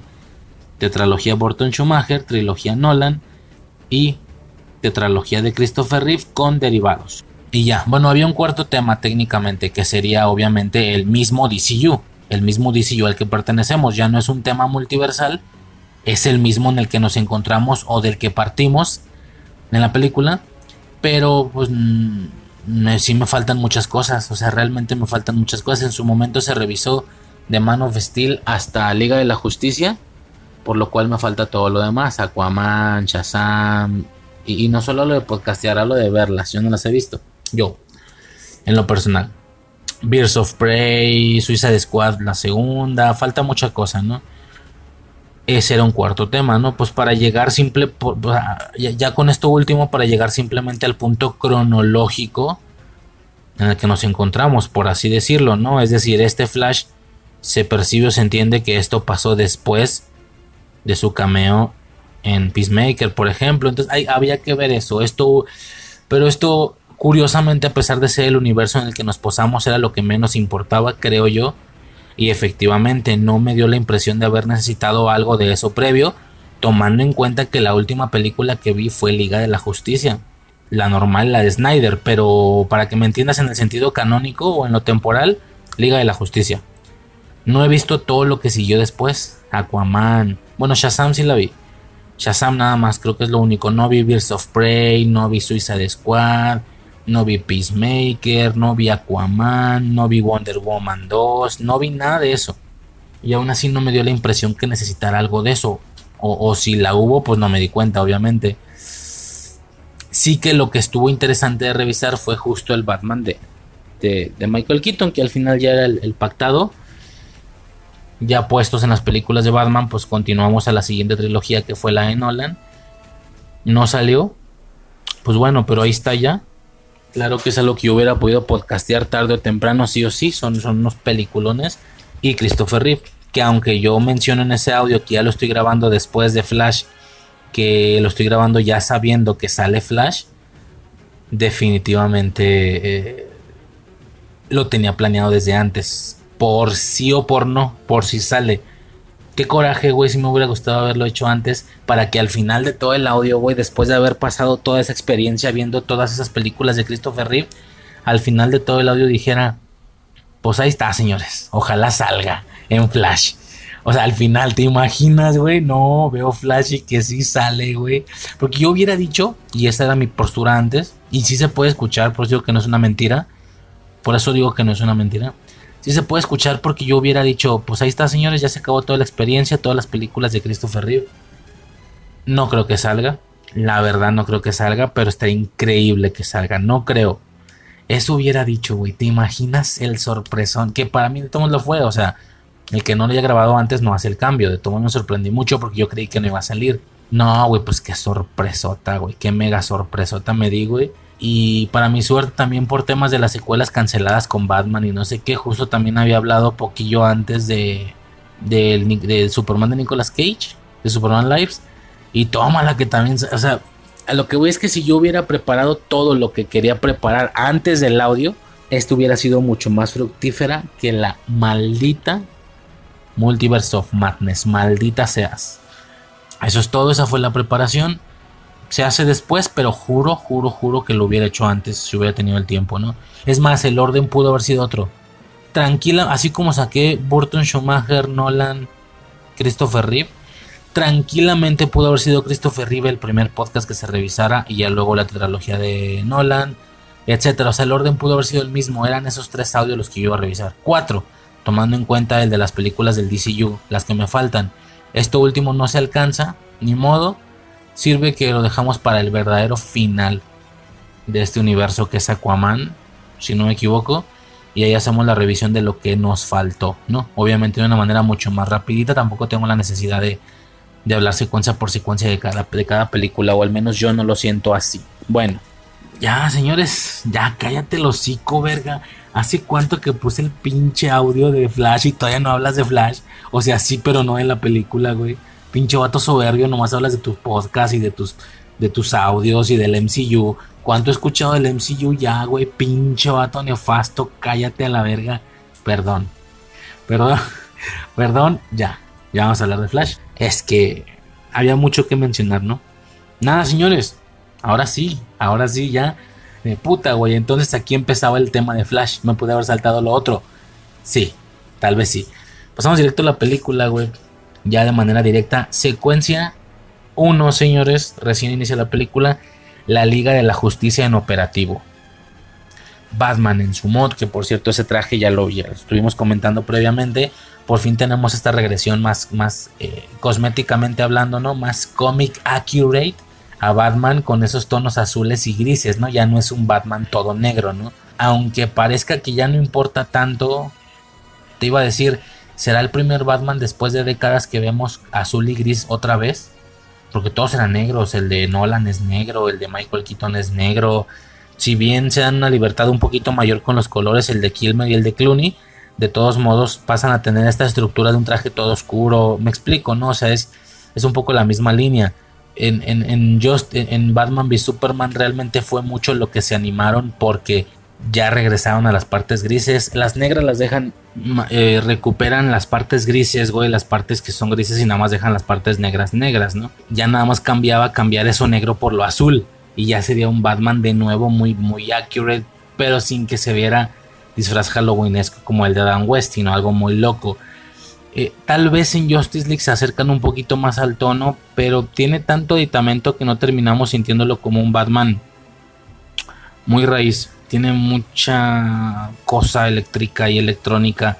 A ver, que también se entienda, ¿no? Es un poquito para estar a la altura de tanto desmadre que no se compara con sus poderes, ¿no? Luego tenemos... Es que este también tiene mucho aditamento, realmente. Ya en un punto donde lo vemos así como más clarito y parado sí tiene muy... O sea, no es un traje como muy básico, ¿sabes? Sí tiene como demasiado como aparatos y la madre, ¿no? Que por cierto hacen referencia a Capone, obviamente es de cómics. No estoy diciendo que lo hacen por la trilogía de Nolan, pero hey, también entendamos, tanto nosotros como ellos entienden que el menos de la mitad de la gente que va a ver esta película no es comiquera. Entonces yo me atrevo a decir que lo de Capone, tengo esos huevos, ¿no? De decir que no es por el cómic, es metido por la trilogía de Nolan, que dijera, no mames, Caponi, como la trilogía. No sé si me estoy explicando, a lo que voy es, si tú haces un comentario que sabes, ¿cómo te explico? Si tú haces un comentario que sabes que el 78% de la gente lo va a entender por una cosa y el restante 22% lo va a entender por otra, ¿tú sabes eso? ¿Con qué objetivo lanzas el comentario? No sé si me estoy explicando. Es como en. No sé. Imagínate que Superman se quita el traje negro. Superman, eh, Spider-Man, perdón. Superman se quita el traje negro de simbionte con campanadas de una iglesia. ¿No? En los cómics. Pero en la película, pero en la serie animada, que más o menos todos los que ahorita tienen 25 años, 30 años vio no, todos los que tienen ahorita unos 15 años, 10 años, fueron justo los que vieron esa serie. También ahí se quita el traje a campanadas. ¿Por qué? Porque la serie animada lo tomó del cómic, ya sé. Ah, pues voy a meter esto en la película, a live action. Que el güey se quite el traje negro a campanadas. Sabiendo que el 85% de la gente lo va o sea, sabiendo que el 85% de la gente va a reconocer la referencia por la película y un 15% por el cómic. Realmente por quién o con qué motivo estás haciendo esa referencia. Si me estoy explicando, es un poco eso. Entonces, sí, ya sé que hay mucho comiquero y yo, bla, bla, bla, yo sé mucho de cómics, no me interesa. Ellos entendían esto, por lo cual yo eh, decido suponer que está lanzada a modo de homenaje para la trilogía de Nolan. Así. No hay más. Caponi, o sea, yo que recién había visto la trilogía dije, no mames, Caponi, claro, güey. Estuvo curioso, ¿no? Tenemos el traje de regreso, aunque con mucho aditamento. No llegamos a ver todavía un traje libre de artilugios, como lo pudo ser el de Batman v Superman, pero con los colores gris y azul. Me explico. Eh, no llegamos a ver esos, esos, esos colores, pero pues, X, güey, trae mucho herramental, ¿no? También. Nada, lo que estaba diciendo originalmente. Primera secuencia, Liga de la Justicia completamente en operativo. Ben Affleck, Flash, eh, a un poquito a modo de sorpresa que a mí sí me sorprendió sale Wonder Woman, eso creo que nadie lo había dicho. Se sabía de Ben Affleck, o sea, Wonder Woman, no sé, es que es lo que te digo, güey, chingada. Pudiste guardar a una Wonder Woman que sí es de este universo. Hasta el final, güey, no pasarle ningún tráiler. Y no pudiste hacer lo mismo con Michael Keaton, que justamente se prestaba para que fuera una sorpresa mega maníaca, güey, que rompiera el internet. Por favor. No entiendo, es que no entiendo. Pero bueno, sale Wonder Woman, güey. Que siempre es hermoso ver a esta mujer, güey. Wonder Woman es. Ah, se ve increíble como Wonder Woman. Casi no puedo creer que ya la voy a dejar de ver, güey. Como Wonder Woman. Me, me cala. Me cala en el corazón, güey. Porque ya se va, güey. Obviamente ya se va. Esta universidad se va al Chile. Pero es. Es una liga de la justicia completamente en operativo. Y dices, señores, era tan difícil seguir haciendo esto. En serio. No voy a gastar mucho tiempo del podcast dando mi perspectiva sobre... Digo, para empezar, si han escuchado el podcast más o menos lo saben. no estoy con Snyder al nivel de decir James Gunn chingas a tu mano. O sea, no, le doy el beneficio de la duda. Ok, vas a crear un universo desde cero. Empieza. Déjame ver qué vas a hacer. En una de esas me clavo. En una de esas haces que abandone el MCU. Güey, estaría curioso que ahora sea este pedo el que más me apasione, ¿no?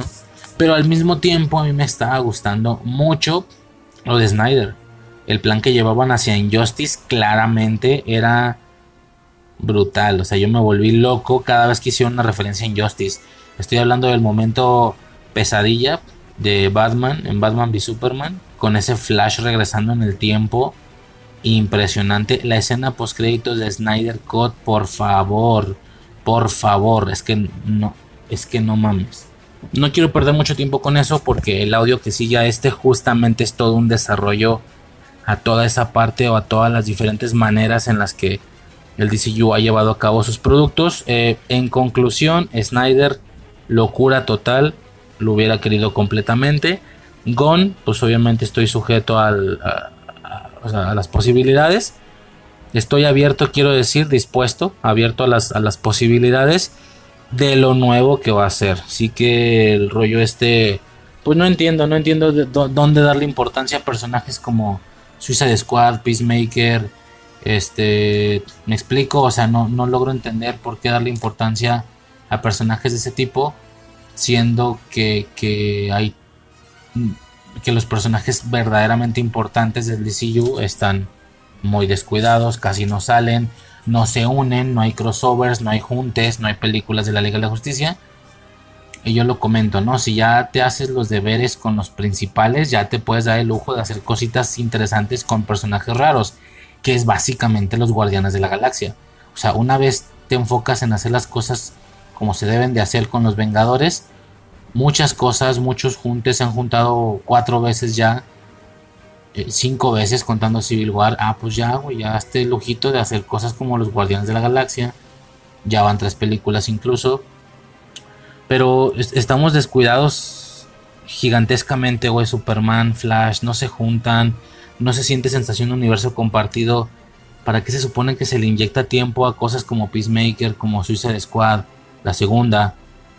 O sea, no, no, no, no veo yo cómo, dónde, ¿sabes? Entonces, James Gunn sí de su futuro empezando desde cero, que realmente espero que empiece desde cero. Eh, no me interesan sus cosas, estas últimas que he estado haciendo. Y en toda esa parte intermedia, que no son esas dos cosas, que son básicamente como el Snyderverse eh, manipulado, le llamo yo, o corrompido, como dije, bueno, Snyderverse manipulado, porque, porque siguen, ¿por qué? Porque siguen respetando el mismo reparto que en su momento Snyder decidió pero al mismo tiempo no están siguiendo la línea de Snyder. Obviamente lo de Injustice ya no tiene un para cuándo ni cómo, eso ya no existió. Y empiezan a hacer películas individuales, pero no tienen los verdaderos huevos de hacer películas individuales como si lo hicieron con un Robert Pattinson o como el Joker de Joaquín Phoenix.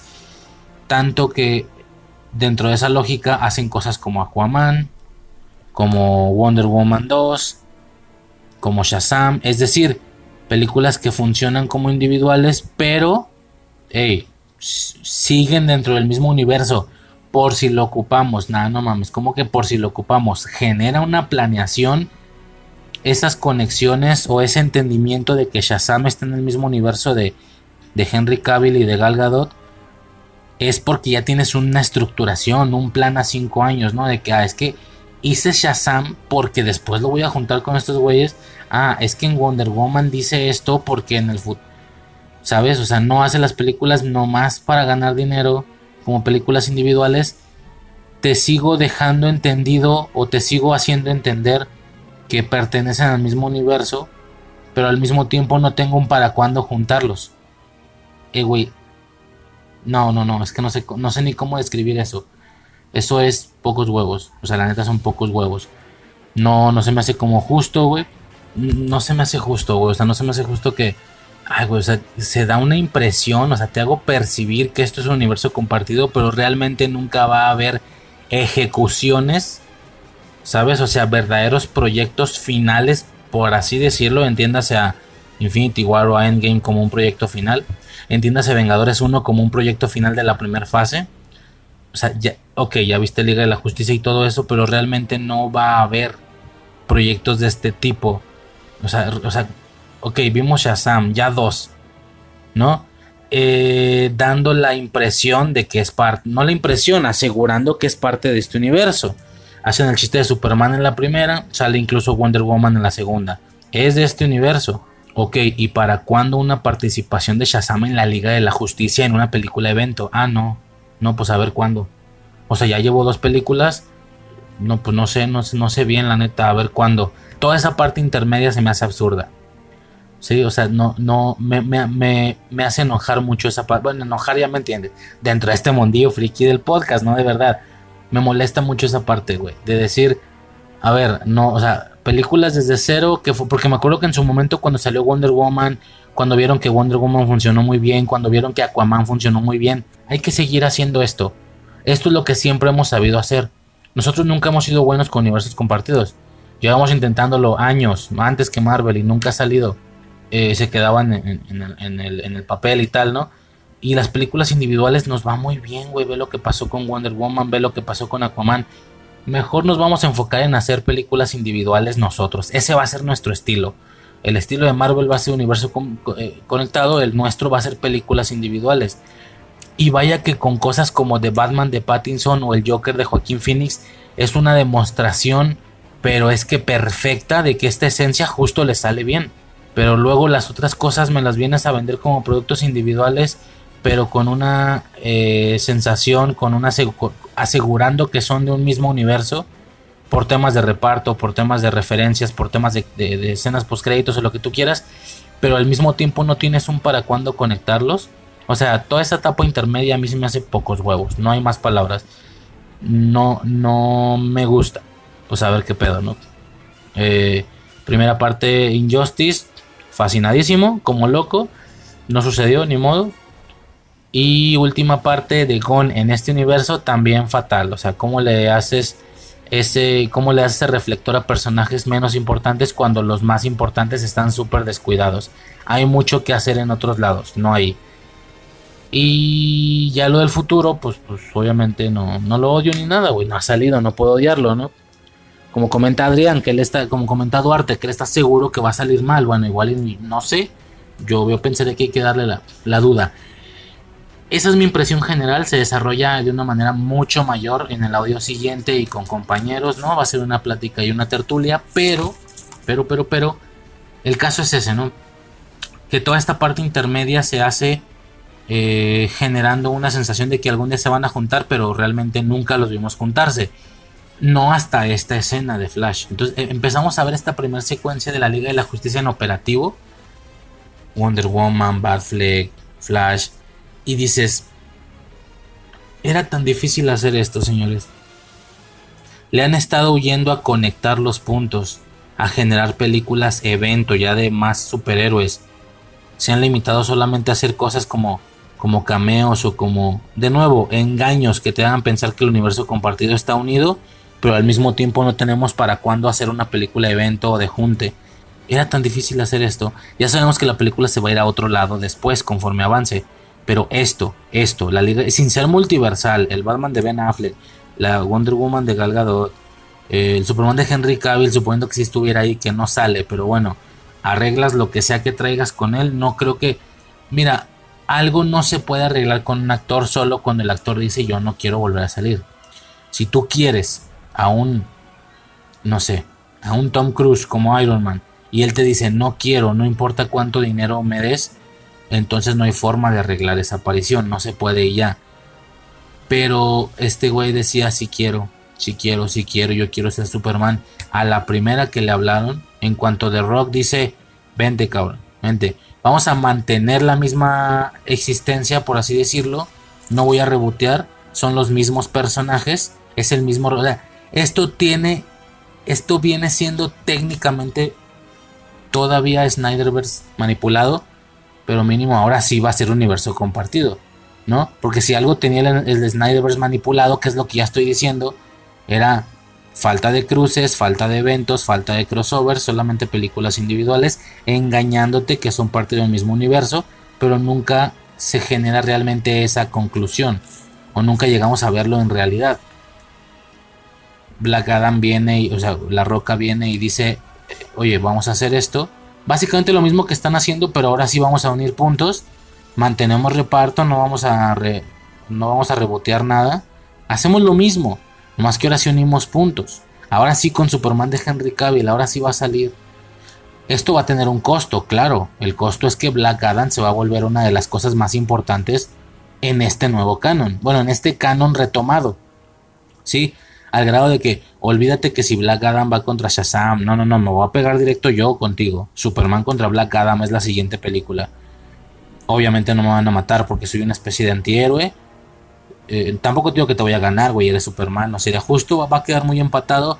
Y en la siguiente película, La Liga de la Justicia, que no te sorprenda que Black Adam va a ser parte de la formación o de la alineación principal de la Liga de la Justicia.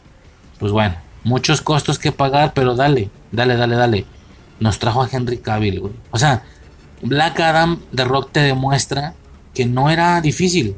Yo no sé qué pedos tenían antes, güey, que llevamos años desde Shazam esperando a que este güey regresara, que si regresa, que si no regresa, que si aquí, que si allá, que si sí, que si no. Yo no sé qué tanto desastre pudiera haber, pero si algo queda implícito es que no era difícil de arreglarlo. Black Adam lo arregló así. ¿Qué pasa? Que no se quedó. Es el problema.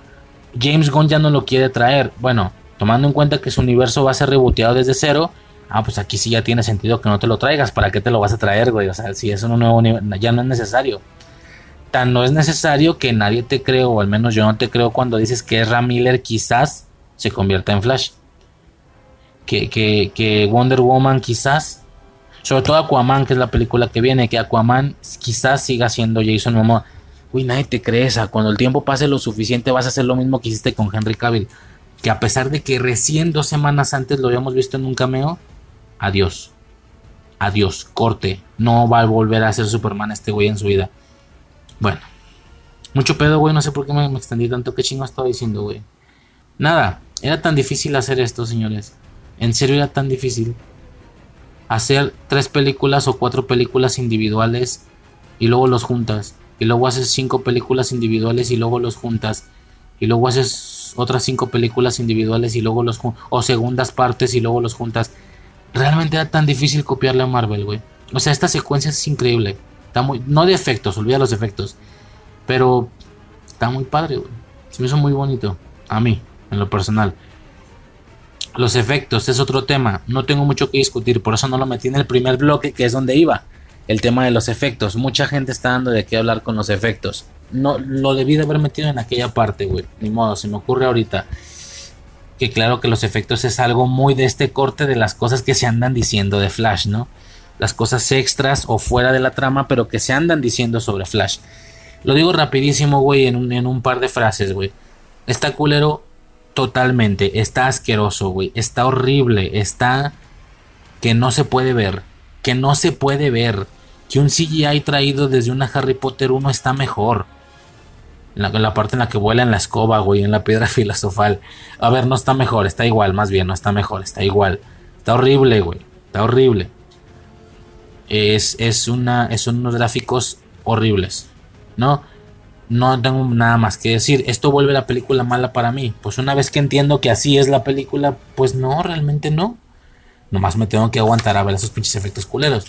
La lógica esta de que esta es percepción flash. Esto es percepción speed, floor, eh, speed, floor, speed force. Chingas a tu madre. Andy Muschietti, qué, gran película trajiste, güey. Superman de Christopher Reeve, maravilla. Nicolas Cage, te mamaste. Con todo y su araña, es que te mamaste, güey. Fantástico. Regresaste por un pedacito inicial lo que debería de ser un funcionamiento de esta Liga de la Justicia y, lo que según yo debería ser ese pedacito que vimos al inicio te lo trajiste para, para lo que debimos de haber visto cada tres o cuatro años en una película. Sí, hiciste muchas cosas buenas, definitivamente. Pero que esa es la perspectiva Speed Force, cállate el hocico, güey. O sea, buen pedo. Eso no es cierto. No puede, o sea, no es cierto. ¿Sí? Porque entonces habríamos estado viendo esto desde el pasado. ¿Ok? A ver, dejemos claro una cosa. si la perspectiva de Flash es así de computarizada cuando corre rápido porque las cosas están distorsionadas, ¿me explicas por qué cuando pone la lata de tomate su jefa se ve bien? ¿Que no su jefa también debió de haberse visto con esos gráficos? Cuando entra en modo velocidad, güey, y, y, la mamá le agarra la mano, o sea, ¿entiendes? Todo lo que tenga que ver con el supermercado, güey, se ve tal cual la realidad. No es cierto que hay un cambio de realidad desde la percepción de Flash, se ve todo igual. Si la jefa se veía igual, los bebés tenían que verse igual. ¿Sí? Nada más con eso derribo esa pendejada, güey. Es que esa es la perspectiva de Flash cuando corre rápido. Cabrón. Olvídate tú de películas previas. Ya olvídate de que, güey, pero es que en Snyder Cut se ve muy bien. Ya olvídate de eso. Aquí mismo en esta película. Significa que cada vez que él activa el modo Flash, todas las personas deberán de verse computarizadas. O así, con malos gráficos, por así decirlo, ¿no? Como los bebés. ¿Por qué la mamá no se ve así? En las partes donde... Primero cuando deja la lata, después cuando la quita. Cuando llega el güey así con su gorrito, con la escena final. Que le quita la lata y se despide de su mamá. Cuando él entra en modo velocidad, cuando entra en la eh, eso en el modo velocidad güey que incluso la mamá le está agarrando la carita no se ve mal Nomás con eso chingaste a tu madre, güey. No es cierto. Son malos efectos y ya. Y ya, y ya. No es una decisión creativa, estética, güey. Qué falso, cabrón. Primero que nada, estúpido, absurdo. Eso no me. Iba a decir, no me impide. Sí me merma la sensación y la experiencia de la película. Pero pues igual me gustó. Por detalles muy en específico. Más que nada por todo lo que tenga que ver con lo, multiversal también. Para que nos hacemos pendejos, ¿no? no por otras cosas. Todo mal, todo mal, todo mal, todo mal con los efectos.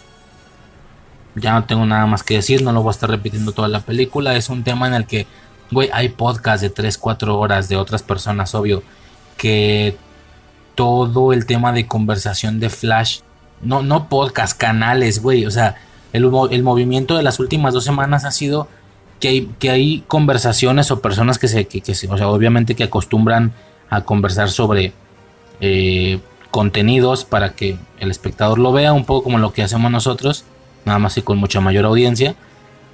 Hay conversaciones enteras, o sea, tú te puedes buscar un podcast, un debate de Flash de tres horas en YouTube y ya te aseguro yo que el 80% del debate o de la conversación está orientada hacia la parte de los efectos. O sea, si es un tema que mucha gente dice, no, güey, pues es que esta película también son muchas otras cosas no le envuelvas, no le pongas toda la envoltura de los efectos, pues es que no se puede, güey. No se puede, si están horribles, si están asquerosos. Aún así yo sí lo voy a intentar.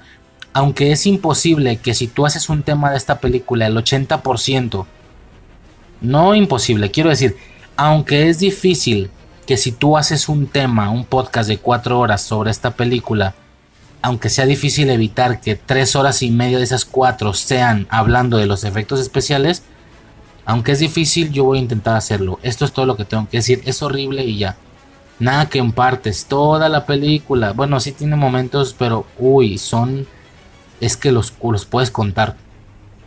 El primer momento en el que corre, güey. El primer momento en el que se bajan los, bajan los lentecitos de su traje. Que es cuando las morras le.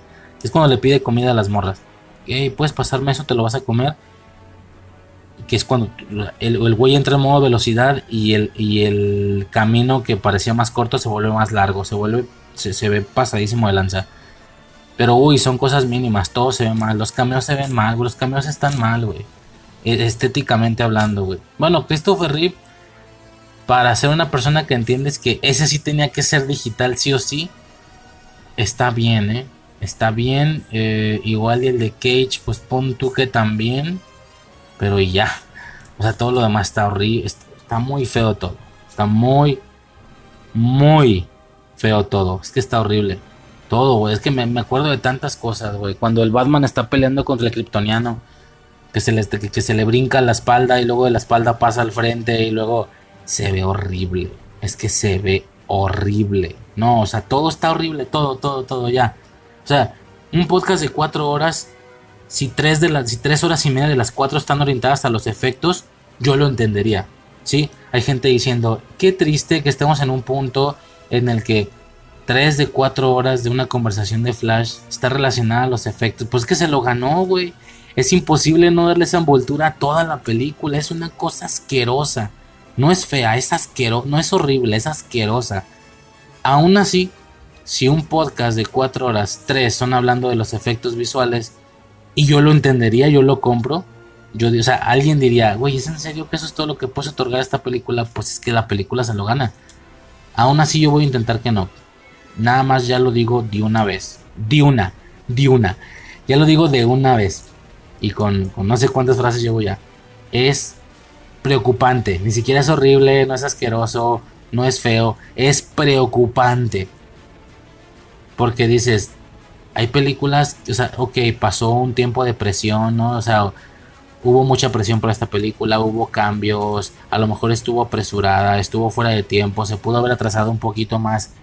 Mira lo que tú quieras. Aún una película con las menores condiciones de, de, facilidad, que fue un poquito lo que le pasó a la Liga de la Justicia de Josh Whedon, que ya dado el momento, pues andamos con presiones de tiempo, me están presionando por aquí, por allá, que se cancela esto, que reemplaza esto, que pone esto otro, etcétera. Toda esa infinidad de, de cuestiones eh, ahí difíciles, aún con todo, señores, aún con todo, no podía quedar algo así de horrible.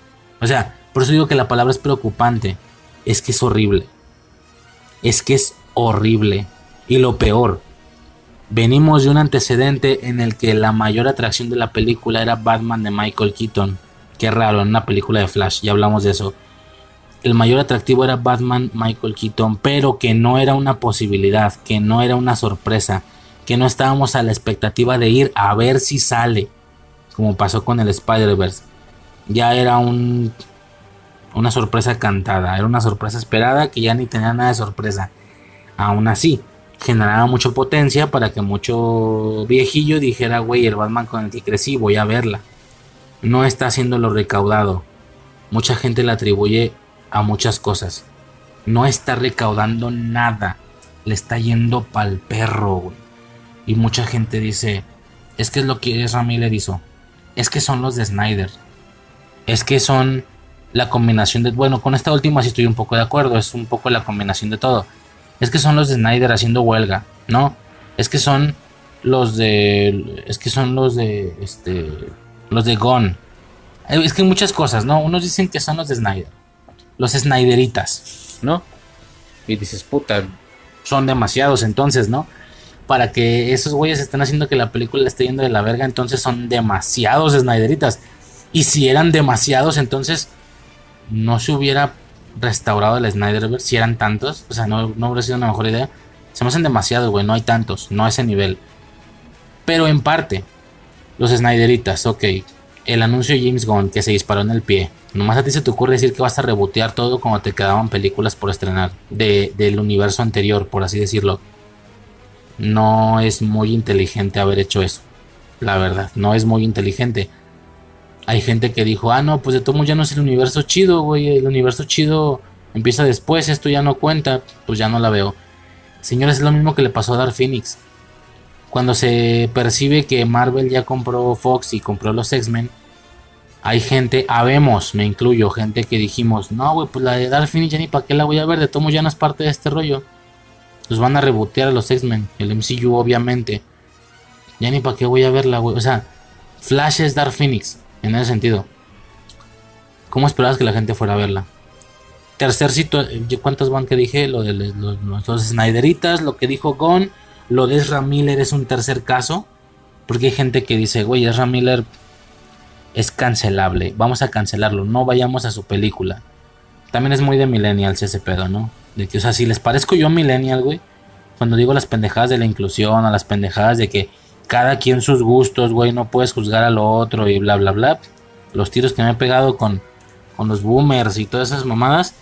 Si eso te parece millennial, pues cállate, güey, que hasta para mí se me hace una pendejada eso de, ay, vamos a cancelar a este güey. Oh, sí, ya porque tú dijiste ya, ya está cancelado, nadie, nadie lo va a seguir. Esa última no creo. Es muy, va muy del corte de los Snyderitas. Oh, sí, han de ser tantos que les importa ese pedo. Vemos un chingo de gente que lo que ese güey hizo nos vale verga y de todos queremos ir a ver, a ver la película. Queremos ir a ver la película. Me vale verga lo que el güey hizo, no me importa. Y no significa que no lo condene, nomás no me interesa, o sea, no, no soy policía, no estoy obligado a decir, ah, hizo cosas malas, ah, pues entonces no. Y, no creo que sea la mayoría, ¿eh? Le adjudican a todas estas razones esto. De inicio creo que es un poco de todas, pero ¿en qué porcentajes? Ese es el detalle. Es parte de todas, sí, pero ¿en qué porcentaje?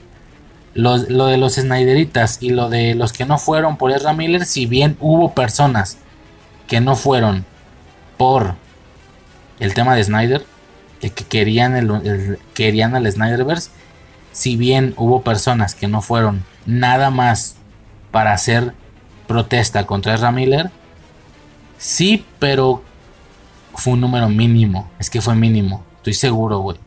Bueno, no estoy seguro, pero creo, yo creo. Fue un número mínimo. ¿Dónde está el ancho de la gente que no está yendo el verdadero ancho? Entonces, de que hay personas del Snyder y personas de lo de, lo que hizo Ezra Miller, pues de que hay, hay. Claro que hay gente que dejó de ir por esa causa. Que eso represente un número verdaderamente importante, yo la verdad no creo. El ancho el verdadero ancho del problema de que la gente no esté yendo es el aviso de Gon, que no fue para nada una buena idea decir eso. Me acuerdo por dar Phoenix pasó lo mismo y los efectos, el boca en boca, ¿sí?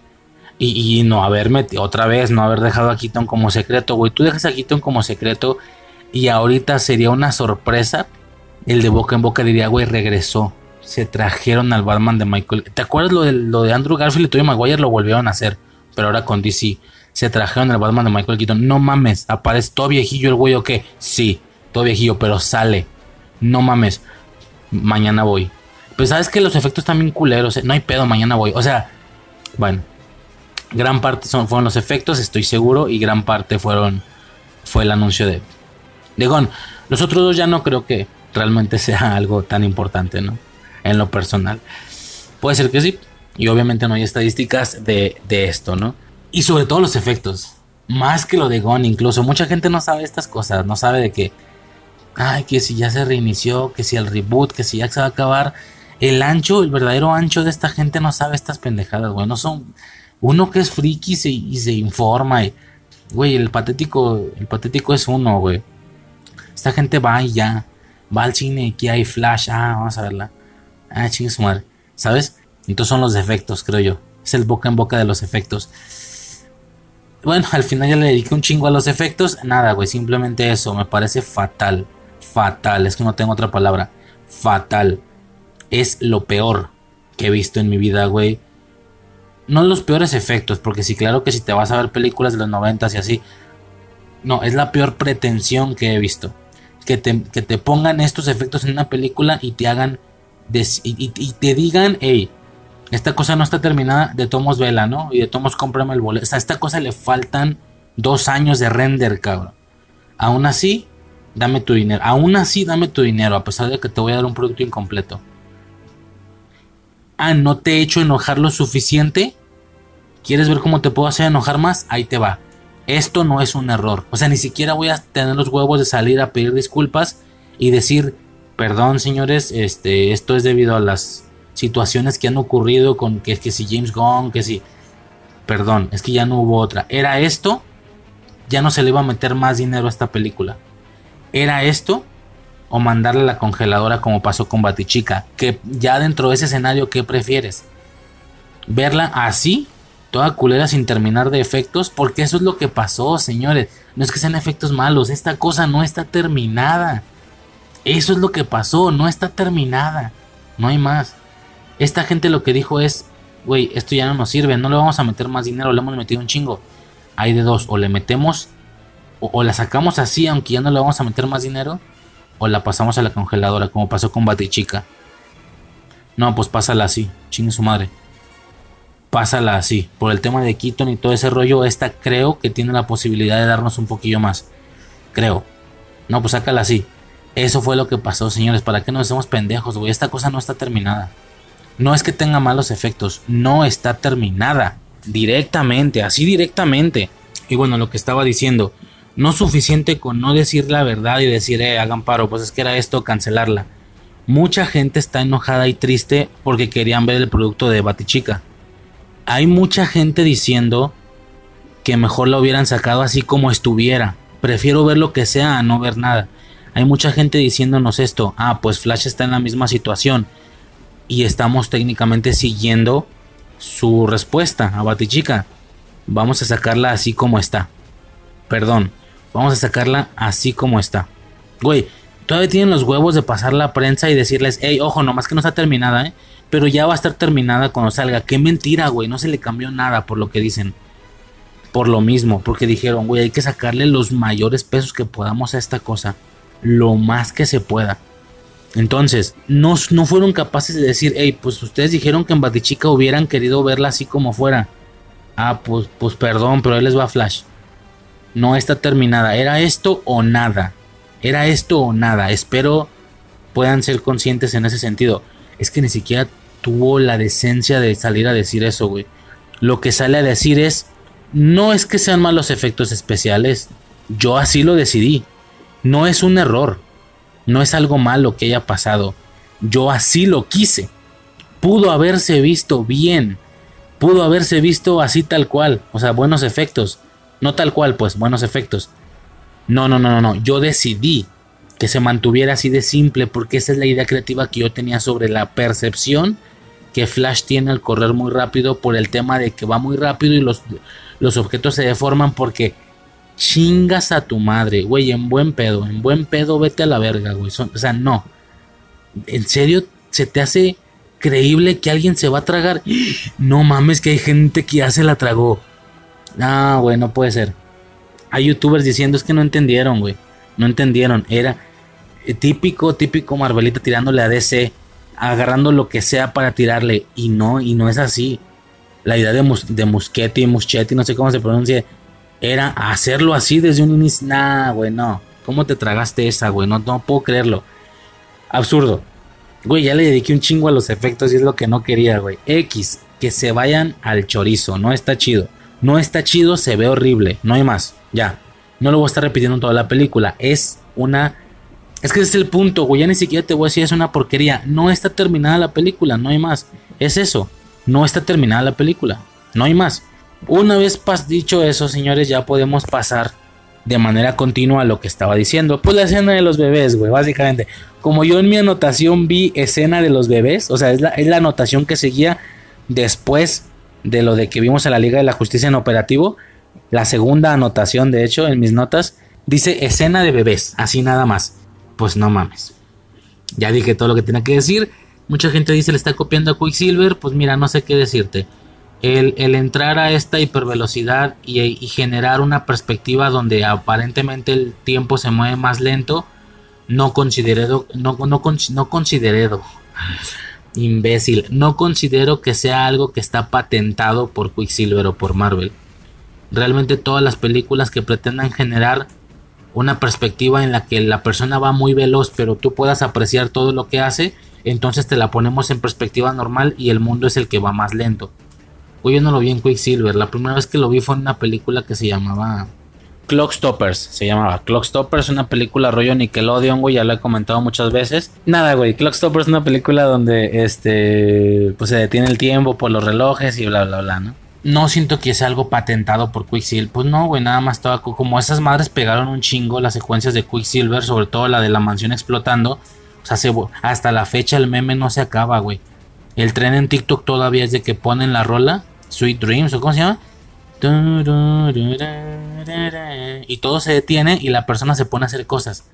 La persona se pone ya a, hacer cosas, a hacer travesuras, güey. Hasta la fecha todavía hay TikToks de eso y lo siguen haciendo. Sigue siendo como un mame de los morros, güey. O sea, justo. Es que esa madre marcó una generación, güey. Pero pues de eso a que cuando alguien lo vea diga, ay, güey, es igual que Quicksilver, que copión. Pues no, güey, pues es el hipertiempo, güey. Bueno, en Clockstoppers lo manejan como hipertiempo. Es hipertiempo, güey. O sea, no hay más. Y está dentro de su lógica, pues está chido, ¿no? ¿Me explico? Bueno, no lo, no lo veo así. Yo en lo personal, ¿no?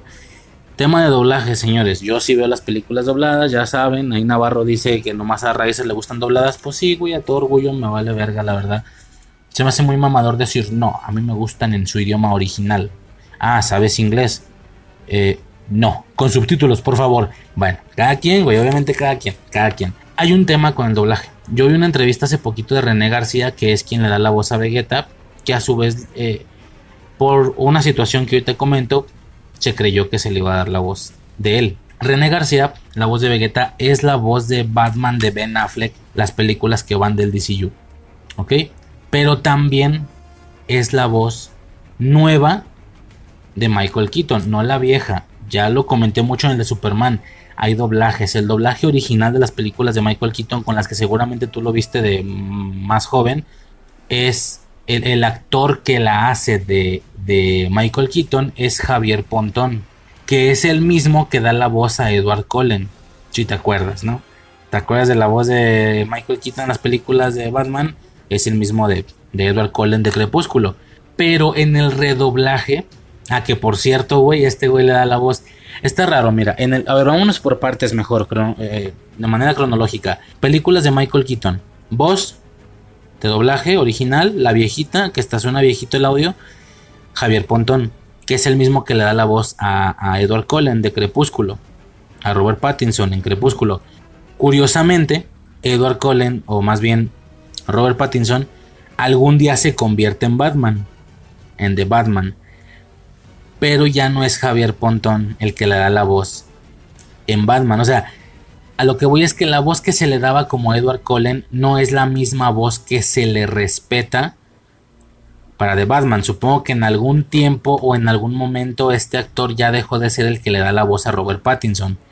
Pero sí que era, era el que le daba la voz en Crepúsculo. Y que a su vez era el que le dio la voz a Michael Keaton en el 89-90, en el 89-92, ¿no? Con Batman, perfecto, hasta ahí estamos bien. En el redoblaje de estas películas, obviamente un doblaje de mayor calidad y tal, y que es el doblaje oficial de las películas actualmente, si tú las buscas en plataforma de streaming, ese es el doblaje que va a tener el doblaje lo hace René García.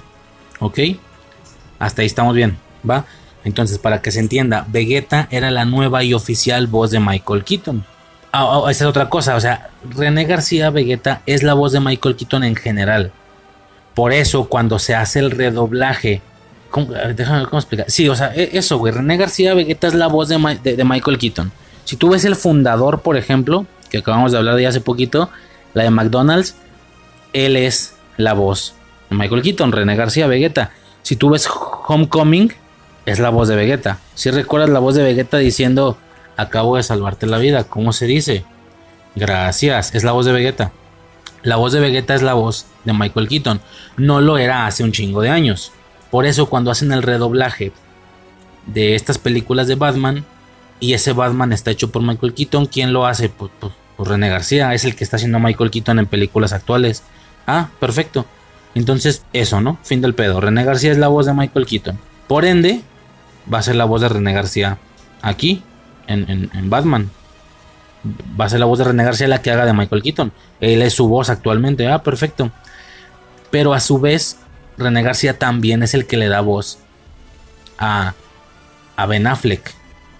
Recuerda las películas del DCU, películas pasadas. Liga la Justicia, Batman v Superman, qué sé yo. Entonces fue como de, a ver, espérame. Tú le dabas la voz a Ben Affleck como Batman. Bueno, como Ben Affleck en general. Y uno de sus personajes es Batman. Si ubicas, ¿no? Esto de que un doblador tiene anclado su, su artista. Y todo lo que haga el artista él lo hace. Por ejemplo, de Bruce Willis era Mario Castañeda, etcétera, ¿no? Ya te la sabes. Ah, bueno, Ben Affleck es artista de, de René García. Hace todo lo que él hace. A su vez, Michael Keaton es también actor de René García dobla todo lo que hace recientemente. Pues da la casualidad que ambos se van a juntar y como Batman. Verga, güey, voy a tener la voz. Y, se decía esto, ¿no? René García va a ser la voz de los dos. Entonces van a hablar igual. A ver, no es una locura. Los dos son Bruce Wayne. Pero pues son actores diferentes. a lo que voy es que en la versión norteamericana no se van a escuchar igual. Se van a escuchar diferente porque son diferentes personas. Me explico. No se van a escuchar igual. Pero pues tampoco es un peligro que se escuchen igual acá. Pues los dos son Bruce Wayne, nunca salen a cuadro al mismo tiempo. Yo no le veo un problema. Está divertido. O ya suponiendo que se pongan mamones con esta métrica de que no, pues es que allá son dos voces diferentes. Aquí tienen que ser dos voces diferentes. Bueno, pues le van a dejar uno de los dos. no sé a quién, si a Michael Keaton o a, o a Ben Affleck. Y la voz que le pongan, pues ya terminará siendo la de. Y ya la del otro, pues que sea otra voz, ¿no? Pues total, veo la película y René García no es ninguno de los dos. Es como, a ver, el fandom estaba suponiendo que iba a salir con los dos porque él es la voz de esos dos actores, pero que al mismo tiempo podía o entendíamos que seguramente iban a cancelarlo porque dos actores diferentes hubiera estado raro que tuvieran la misma voz. Y ahora resulta que ninguno de los dos. Sí estuvo la verdad muy raro, güey. De qué puta, güey. O sea, pensábamos que los dos y ninguno de los dos. Sobre todo choca mucho con... Ah, porque por lo que entendí... O no sé si ya me estoy equivocando, pero creo que ya no pusieron como voz de René García en Michael Keaton porque verdaderamente se enfocaron en la nostalgia y recuperaron la voz original de Michael Keaton, que es Javier Pontón. Ah, bueno, por ese lado perfecto. De hecho, aunque, aunque, aunque Ben Affleck es la voz de Michael Keaton, la voz de Batman, específicamente yo la escuché con Javier Pontón. Creo que esa era el que pone, no, me estoy equivocando. Sí suena muy parecido. Sí, sí suena igual, ya me acordé, ya me acordé de una escena, la de la, la de la cocina, güey, la del espagueti. Sí, es Javier Pontón. Por ese lado no hay bronca. En el caso de Ben Affleck, igual le ponen otra voz. O sea, no sé, estuvo raro. Lo que voy es que nosotros- mucha gente creyó que iba a ser René García en los dos y terminó no siendo en ninguno. En el caso de Michael Keaton, lo aplaudo. Tenía que tener la voz, no, de, no la voz que se le pone a Michael Keaton en, en las últimas entregas, sino la voz de Javier Pontón, que esa es la voz de ese Batman, ¿no? Suena a ese Batman de aquellos tiempos. Pero es diferente con. Pero ya con René García. No sé para qué se la. Ahí sí ya no supe. No sé para qué se la cambiaron. O sea, entendería que se lo hubieran cambiado a, a, a Ben Affleck si le iban a dejar la voz de René García a Michael Keaton. Pero es que ni se la dejaron. Tuvieron una mejor idea. O sea, recordaron quién es que vio estas películas. Seguramente las vio en su idioma. o sea, no idioma original, pero su primer doblaje. Pero entonces, ¿por qué quitaste a, a, a René García de Ben Affleck? Ahí sí ya no lo entendí, güey. O sea, ahí sí ya no lo entendí. Espero haberme explicado. Estuvo muy revoltoso todo. Espero. Y si no, le regresas. O no, da igual. Vale, verga. X, ¿no? Vemos que Flash puede regresar en el tiempo, bla, bla, bla. Me estoy yendo por puntos en específico, ¿eh? Porque ya gasté demasiado tiempo platicando de otras cosas que también iban al tema desde mi percepción. Segundo punto. Súper rarísimo que Batman no haya hecho una especie de plan de contención después de escuchar que Barry le dijo, puedo viajar en el tiempo. Y Ben Affleck le dice, güey, puedes mandar todo a la verga. ¿Ok? Y este güey le dice, no, confía en mí, no lo voy a hacer. Realmente Batman dejando a confianza de la decisión la, supervivencia o la sobrevivencia de la línea temporal como la conocen del espacio-tiempo, no parece muy Batman, ¿no?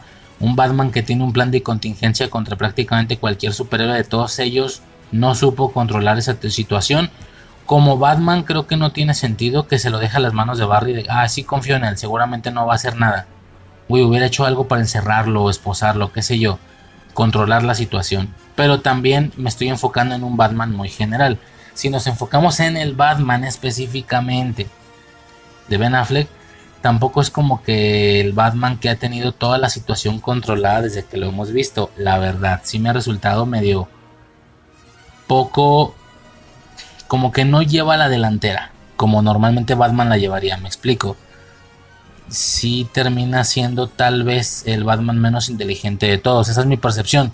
Güey, todo lo que pasó en la Liga de la Justicia y este güey realmente no no tenía algo para sobrellevarlo, nada para verdaderamente reemplazar sus poderes. ¿Sabes? En Batman v Superman realmente se siente muy fuera de la pelea contra ese Doomsday, o sea, no, a lo mejor no es el mejor Batman en ese sentido brut no, brutal y agresivo con malandro sí, pero me refiero a, sobrellevar situaciones que lo superan en temas cósmicos, ¿no? Por ejemplo. Pues no sé, güey, el caso es que Batman hubiera hecho un plan de contención, de contención y no lo hace. No me hace mucho sentido, pero pues bueno, ahí está, ¿no? Hay un momento en el que Batfleck le dice, regresa en el tiempo, como Posarnov. Lo de Posarnov es el viaje en el tiempo que hace en la Liga de la Justicia. Si no me estoy equivocando, porque la verdad es que no me refresqué esas películas. Si no me estoy equivocando, lo de Posarnov, o sea, bueno, que haya una especie de viaje en el tiempo o regresión en el tiempo en Posarnov solo pasa en el Snyder Cut. según yo, en la de Widow no, pero me puedo estar equivocando. Suponiendo que tengo razón, la mención que está haciendo aquí Batfleck está haciendo referencia al Snyder Cut, es decir, como si el Snyder Cut sí fuera canon y esta de Flash sale del Snyder Cut, no de la Liga de la Justicia de Josh Whedon. Digo, como dato, más como dato, obviamente no es importante. Eh, explicación que me fascinó, porque yo decía, creo que yo mencioné en podcast previos, güey, los poderes de este Flash son azules, los rayos que saca, pues, que en su momento fue una decisión de Snyder, supongo, ¿no? Este Flash no va a tener poderes amarillos, va a tener los azules. Pues ahora, con el intento de hacerlo más comic accurate, no se está logrando ahí una, una sinergia con, lo, con el público. La gente quisiera el Flash original amarillo, bueno, rayos amarillos quiero decir. Y en esta película veíamos que ya tenía los rayos amarillos y todo el mundo decíamos, ¿cómo? va a haber una justificación del por qué los tiene amarillos, algo va a ocasionar que le cambien los poderes o simplemente le va, les va a valer verga y ya, de la nada ya son amarillos. Pero al mismo tiempo los del Barry pasado, por ser del pasado, siguen siendo azules. ¿Cómo van a explicar eso? Me fascinó. Me fascinó. Nunca lo explican. Ah, te crees. Eso no como a queja. Me fascinó. Nunca lo explican. O sea, me fascinó lo que explicaron visualmente. No lo explican textualmente nunca, pero visualmente queda bastante intuitivo. Es el traje. Es el traje. Este güey ha hecho varios prototipos de trajes que, disipan la electricidad por temas que ya hay. queda muy intuitivo en la película, simplemente, ¿no? Queda muy intuitivo. Bueno, cada vez avanza más y más y más y más, al grado que ha encontrado una manera de controlar perfectamente toda la energía que él genera, la disipa pero al mismo tiempo la saca, no sé, me explico, hace una, sirve como una especie de conductor. El caso es que es el traje lo que hace que la energía en lugar de azul se vea amarilla. Es el traje.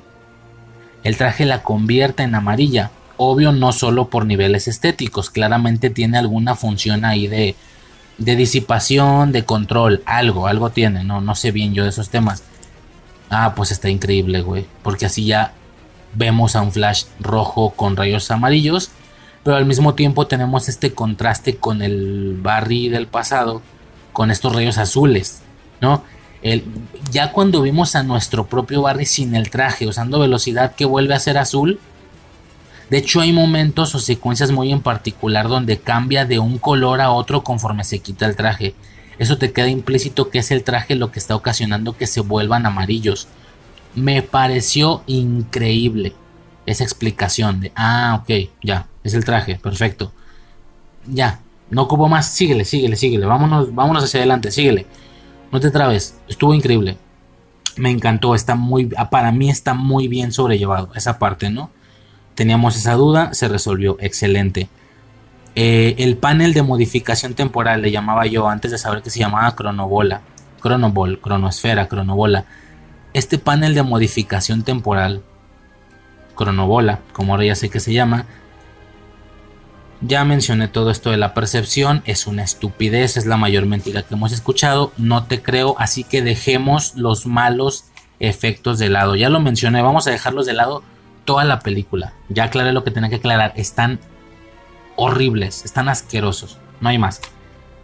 Posándonos eh, en, en la parte más canon, ¿no? me agrada mucho la idea de esta cosa, güey. Si bien yo podría pensar que no tiene como sentido, digo yo que sé de viajes temporales, para empezar ni existen, o si existen no sabemos. Bueno, si alguien lo sabe, no soy yo, ya me entiendes. No sé, como que uno está acostumbrado a que viajas de un punto A a punto B, que realmente puedas entrar a una especie de panel de modificación temporal con esa estructura de estadio, con una, pues eso, güey, que exista algo como una cronobola no parece algo que exista en la naturalidad del universo, parece algo ideado. ¿Sabes? Como si el espacio-tiempo pudiera ser controlado por un ser mayor. ¿Y qué uso de botón? La cronobola. O sea, la cronobola parece un botón. Parece algo creado por una mente mayor, mayor, o sea, una mente inteligente para modificar, eh, para hacer cambios necesarios al universo de esa cronobola. no parece algo que pudiera suceder por la naturaleza del espacio-tiempo. De que después de correr muy rápido entro a este panel. No sé, o sea, a lo que voy es que la idea igual y no me hace mucho sentido aún dentro de un mundo en el que se pudiera viajar por el tiempo. Pero al mismo tiempo le da mucho control a la película de que Flash pueda eso, tener el control de decir ahora quiero ir hacia adelante, ahora quiero ir hacia atrás ahora quiero entrar en este punto, ahora quiero salir de él. Me explico, o sea, sí me hace mucho sentido. ¿Por qué? Porque hay películas que requieren por parte de su trama tener, tener un control muy particular de viajes, pero por el método del viaje dices no tiene sentido, ¿en qué momento acomodaste eso? O sea, tú nomás puedes decidir, me explico, tú, tú puedes decidir a qué año viajas, pero en qué momento pusiste el mes o el...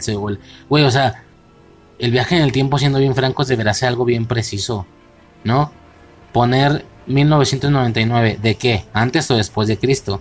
1999 bajo tu métrica, bajo tu sistema numérico, ¿no? Porque el tiempo no funciona así. Nosotros le, le otorgamos esa definición. Desde tal año empieza a correr el cero, por eso se dice antes y después de Cristo. O sea, ¿qué? ¿Antes o después de Cristo? ¿Y en qué sistema? ¿Y en qué país? De por sí es un pedo, ¿no? Ahora, ponerle en, en, esta parte del día, en esta hora y en este segundo. Claro, bajo nuestro conocimiento y lo, bajo nuestro nombramiento del sistema del tiempo. Horas, minutos. Pero bueno, todos estos son temas un poquito más complejos, ¿no? En el tema del viaje en el tiempo. Eso, ¿no? O sea, sin, como no tienes la posibilidad de que esta película se trate de, que usan un herramental, ah, tenemos un vehículo donde puedo poner la fecha, ah, tenemos una pulsera, tenemos una máquina del tiempo, como todo era más, ¿cómo decirlo? No sé si la palabra sea, como, como todo era más por encima, ah, por encimita iba a decir, no se me ocurre la palabra, como todo era con menos control, se trataba de que Barry, o sea, los viajes que esta película tuviera tenían que lograrse con Barry corriendo.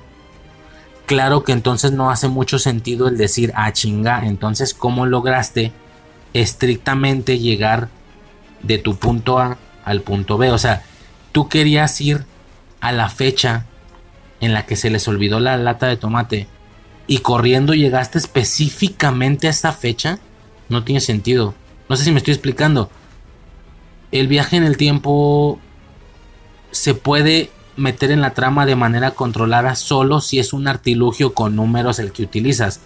Si es algo más ambiguo, como la chica que saltaba a través del tiempo, o sea, de que yo viajo en el tiempo saltando, yo viajo en el tiempo pasando una cueva, como en Dark, pasando un orificio, yo viajo en el tiempo metiéndome a un locker, a un armario, ¿no? Como About Time si la manera de viajar es más ambigua y no tan específica matemáticamente hablando, tampoco tienes la... Ok, lo puedes hacer, pero tampoco tienes la posibilidad de darle un control al, al, individuo de yo quiero llegar en el año tal, en el minuto tal. No hay forma, güey, porque es muy ambiguo.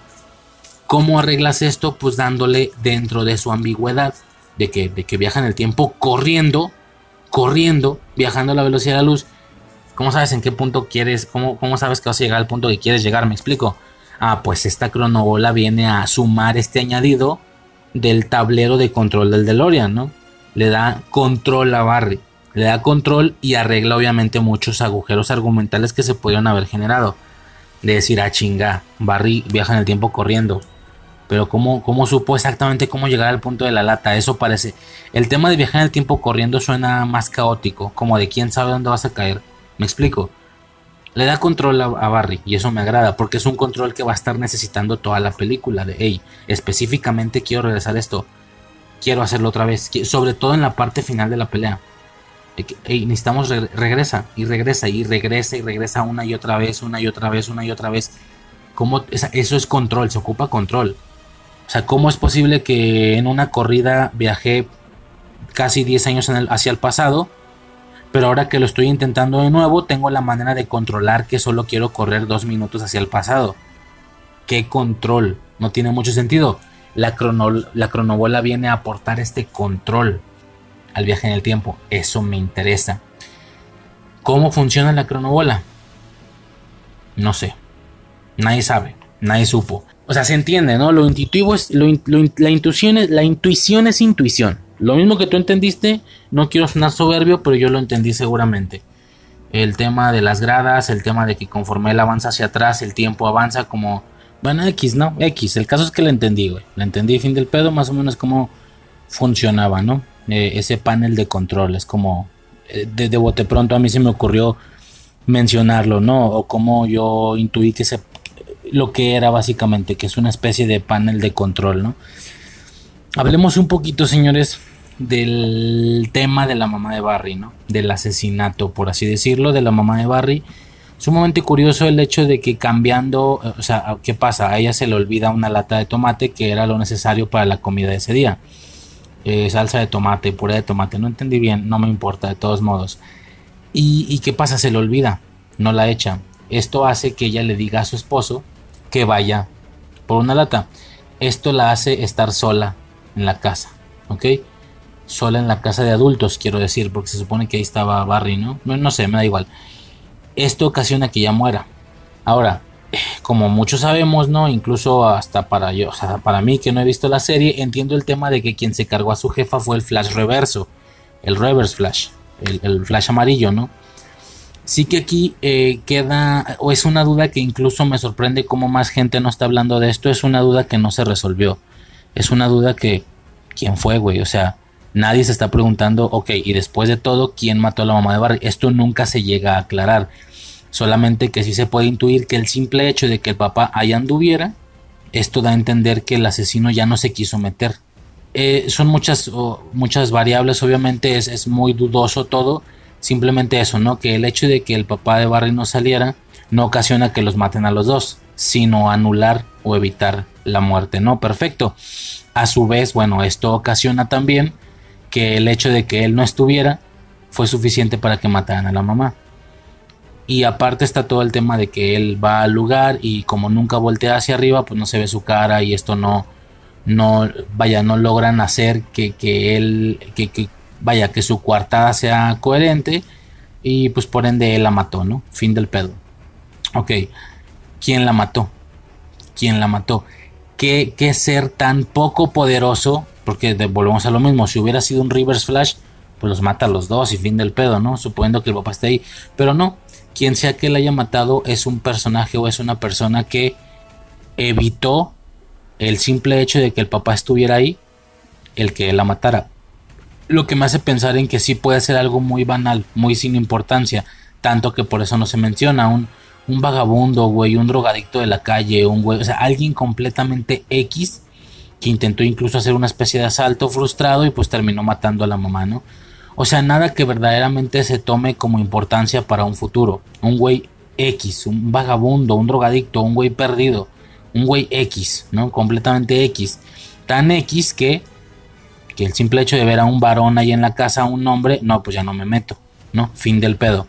Ahora, ya por declaraciones de Andy Muschietti, Muschietti, no sé cómo se pronuncie, pues él explica que en efecto la historia que todos conocemos de Flash no cambia Canónicamente hablando, quien mata a la mamá de Barry es el Flash Reverso. Esto suponiendo que esta entrega tendría continuaciones y podría en futuras películas desarrollar esta situación. Como ya no es el caso, queda así, abierto. Aún así, eh, me parece y esto pues se entiende, ¿no? Hasta cierto punto, aunque aún así, un reverse flash, o sea, si ya estamos hablando de que fue un flash reverso, ¿en que evita que el papá estuviera? ¿no? O sea, es muy poderoso, los mata a los dos y fin del pedo. No quedó clara esta parte, pero pues bueno, da, da igual, ¿no? También da igual. Dada la situación que ya no tuvimos un futuro para exponer y para desarrollar el tema del, flash reverso, pues, pues X, ¿no? Se puede entender como eso, como que fue un güey X, ¿no? Ahora, como te digo, aún con toda esta explicación, aún suponiendo que si fuéramos a tener futuras películas, por ende, el desarrollo de un flash reverso en el futuro, Aún así me parece extraño como es algo que Barry no se pregunta. Se entiende que él no puede regresar al pasado a interactuar de manera tan directa al grado de pelearse con un güey o evitar un asesinato.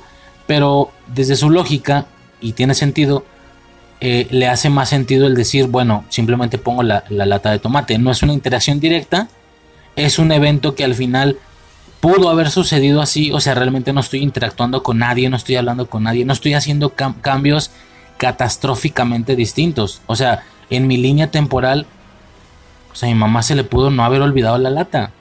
el objetivo de esto es hacer que parezca que a ella no se le olvidó. Fin del pedo, no hay mayor interacción. Por ende, su objetivo realmente nunca, a pesar de que sabe que puede viajar al pasado, no planea el regresar y evitar el asesinato directamente y de manera física confrontando al asesino. No, es que no puedo hacer eso. O sea, aún dentro de que Batman no tuviera ese nivel de contención, como ya explicaba yo, pues no es nada que él de verdad tenga planeado hacer. Entiende que es un riesgo muy grande y muy caótico.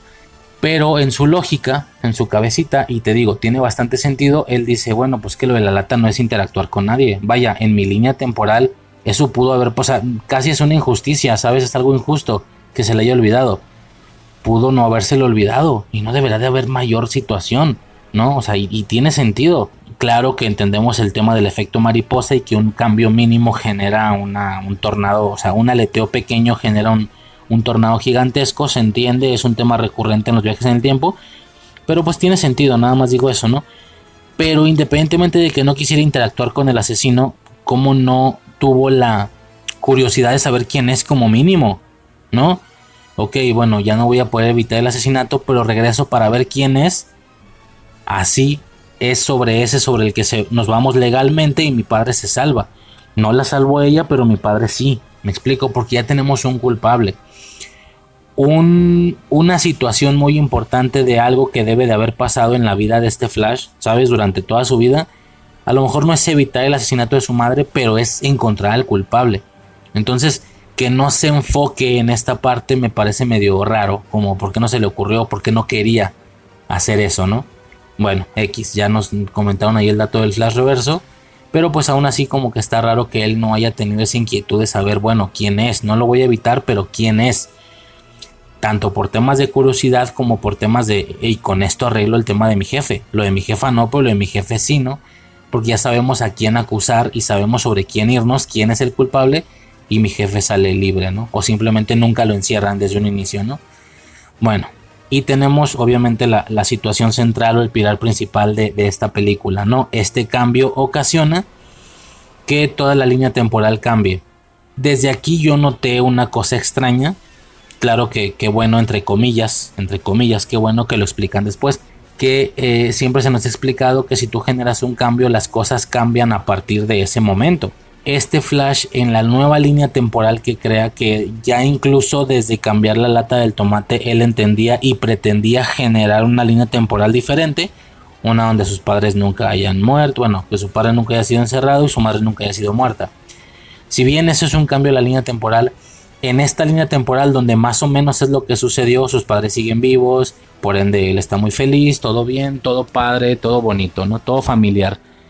Pero vemos cambios vemos que se generan cambios previos al punto temporal de la lata. Es decir, lo de la lata pasó en 2013. Ok, pero es que Batman nació cuando. Supongamos el de Ben Affleck. ¿Cuántos años te gusta que tenga en Batman v Superman? Bueno, o sea, pon tú que tenga, no sé, 40. Es un decir, no sé. Es un decir, estoy, estoy inventando el número. 43, vamos a suponer que tiene 43, ¿no? 2013, 43, entonces nació en el 70, güey cómo se supone que un cambio generado en el 2013 hace cambios que ocurrieron desde antes, en el 70. De bote pronto, incluso para alguien que ve muchas películas de viajes en el tiempo, la verdad es que no tiene ningún sentido. Ahora, Michael Keaton intenta hacer una explicación sobre esto. Él explica que es la retrocausalidad. La retrocausalidad no solo funciona hacia adelante, sino también hacia atrás. Y como si este comentario no fuera suficiente para decir, bueno, tiene sentido, el efecto mariposa no solo funciona hacia adelante, sino también hacia atrás, porque al final es una inconsistencia en el espacio-tiempo eh, y muy al estilo de cómo tú dejas caer una gota, cómo tú dejas caer una piedra en agua, la onda expansiva no se corre hacia un lado, la onda expansiva se va de manera circular, hacia adelante, hacia atrás, hacia arriba, hacia abajo, hacia todos lados. Por ese lado igual y tiene sentido. Y como si esto no fuera, pero tiene sentido a nivel gráfico. Me explico. Y como si esto no fuera suficiente, hace el, ya mítico, porque para mí ya se volvió mítico, ejemplo del espagueti. Usa un espagueti rígido, pone dos en paralelo, juntos, Y él explica, en alguna película te enseñaron que si en esta línea temporal, en este punto, tú haces un cambio, a partir de aquí surge una tangente, una variante, ¿no? Esto generando una especie de Y, ya me entiendes, ¿no? O sea, es una línea recta y luego se genera otra línea tangente a partir de ahí. Hasta el doctor Emmett Brown no lo explicó y en muchas películas ha sido explicado, perfecto. Pero que el objeto que esté utilizando casualmente sean espaguetis rígidos lo vuelve muy conveniente porque si tú tomas, y es lo que él hace, si tú tomas dos espaguetis rígidos, son rígidos, y tú fuerzas uno de los dos, de, uno de los extremos de los dos espaguetis, lo fuerzas y lo separas del espagueti original, por así decirlo, o del que sigue recto, y creas una especie de tangente, suponiendo que logres no quebrarlo, el espagueti rígido que tú estás forzando, justamente lo estás forzando su naturaleza va a hacer que se ponga rígido de nuevo. Entonces en automático se va a volver recto. Ocasionando que la parte trasera de ese espagueti, desde el punto que lo estás forzando, también se incorpore a la forma que tú estás forzando que tome el espagueti. No sé si me estoy explicando, lo que digo es muy sencillo, ¿no? Tomas dos espaguetis, tomas el extremo de uno, lo fuerzas suponiendo que logres que no se quebre, lo fuerzas y sueltas se va a reincorporar a su, a su línea recta. Esto generando la tangente también hacia el pasado. Es decir, las dos líneas tienen que estar rectas. Y esto que era originalmente una Y para que se entienda termina siendo una especie de X. A ver, con el espagueti funciona bastante bien y tiene mucho sentido. Si tú un o sea, como si las líneas temporales fueran rígidas, tú fuerzas una hacia adelante, la otra también se va a forzar en la parte de atrás y te lleva a otro punto completamente distinto. Hasta ahí técnicamente se entiende a nivel gráfico. Es que es muy entendible, güey, que el espagueti rígido, su naturaleza tiende a, volver a su forma original. Tú lo estás forzando haciendo que de una curva. Pero si tú lo sueltas, y tú sueltas ese punto intermedio desde donde lo estás forzando, en automático va a tomar su forma original, ya quedando como una X, ¿no? El espagueti que estaba originalmente y el que tú moviste estando muy separado en su en sus, eh, estando muy separado del espagueti original en sus dos extremos, uniéndolos solamente ese punto central que por eso se ve, por eso se ve como una X. Gráficamente funciona bastante bien, o físicamente funciona bastante bien, pero ya en la línea temporal no me queda claro cómo es que esto funcionaría. Si tú, si tú haces un cambio, los, la ola expansiva o la onda expansiva del efecto mariposa no solo corre hacia adelante sino hacia atrás. Ya el hecho de explicar por qué tiene relación que un Batman nazca muchos años antes y tenga un aspecto diferente, esto en qué se relaciona con la lata de tomate, directamente, bueno, esto ya no es necesario explicarlo, así funciona el efecto mariposa. Tanto que si tú regresas en el pasado y, y en lugar de, no sé, tirar un bote de refresco a la basura, tiras una botella de vidrio, en el futuro ya hay un Armagedón con robots, ¿no? No hay, o hay un apocalipsis eh, nuclear o qué sé yo, ¿no? No tiene eh, sentido, no hay una cosa que conecte con la otra, pues no, porque es una cadena de eventos, una cosa se relaciona con la otra y esa otra con la otra, ocasionando que el primer objeto y el último no tengan una relación temática en sí. Esta parte lo entiendo también pero no logro descifrar cómo, ¿sabes? O sea, no, no, o sea, no tiene sentido, igual y queda tirado al aire.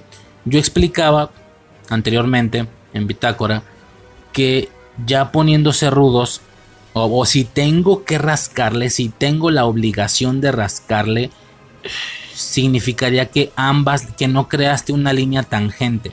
Ah, porque eso también fue mamón. El decir, ok, entonces técnicamente hablando es el cambio de la lata de tomate que hace Barry lo que ocasiona que exista el Batman de Michael Keaton de Batman y Batman Returns. El pingüino, Gatúbela, todo eso. No sé si me estoy explicando. Es curioso que las películas que nosotros vimos hace años, lo que las origina, lo que le da cabida de existencia a esa posibilidad y a lo que nosotros vimos hace ya décadas, sea la lata de tomate que Barry movió. O sea, el, el motivo por el que ese universo existe lo estamos viendo hasta ahora, décadas después de haber visto esas películas. Primero por ese lado es curioso, ¿no? Pero bajo mi eh, teoría, bueno, hipótesis, no es así. ambas líneas siempre existieron, esta X siempre estuvo presente. Solamente que cuando tú llegaste a ese punto en el que se interconectan, que es ese punto temporal, tienes manera de cambiarte de una línea a otra. Me explico, como va como, como carriles de tren. Si tú estás en si, si las vías de un tren forman una X y tú estás en un extremo de los cuatro extremos, no tienes forma de pasarte a otro mágicamente, el tren no vuela. Pero si cuando la, si tú vas avanzando en la vía y tú en la vía llegas al punto donde se cruzan las dos líneas, ya tienes forma de cambiar de dirección a la otra línea, no sé si me explico. Y por ende el pasado de esa línea es la tangente de la que no vienes, la tangente en el pasado. Esa parte también se entiende, lo entiendo perfectamente. El detalle es que entonces en la línea original de, Michael Keaton, ¿qué pasaba ahí?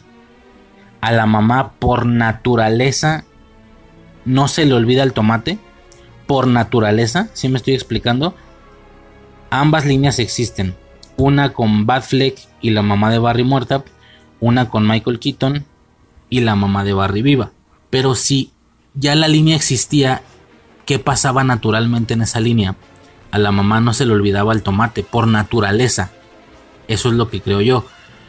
Y cuando Barry hace esta modificación de poner la lata, obliga o, él se, o él se mueve de una línea temporal a la otra.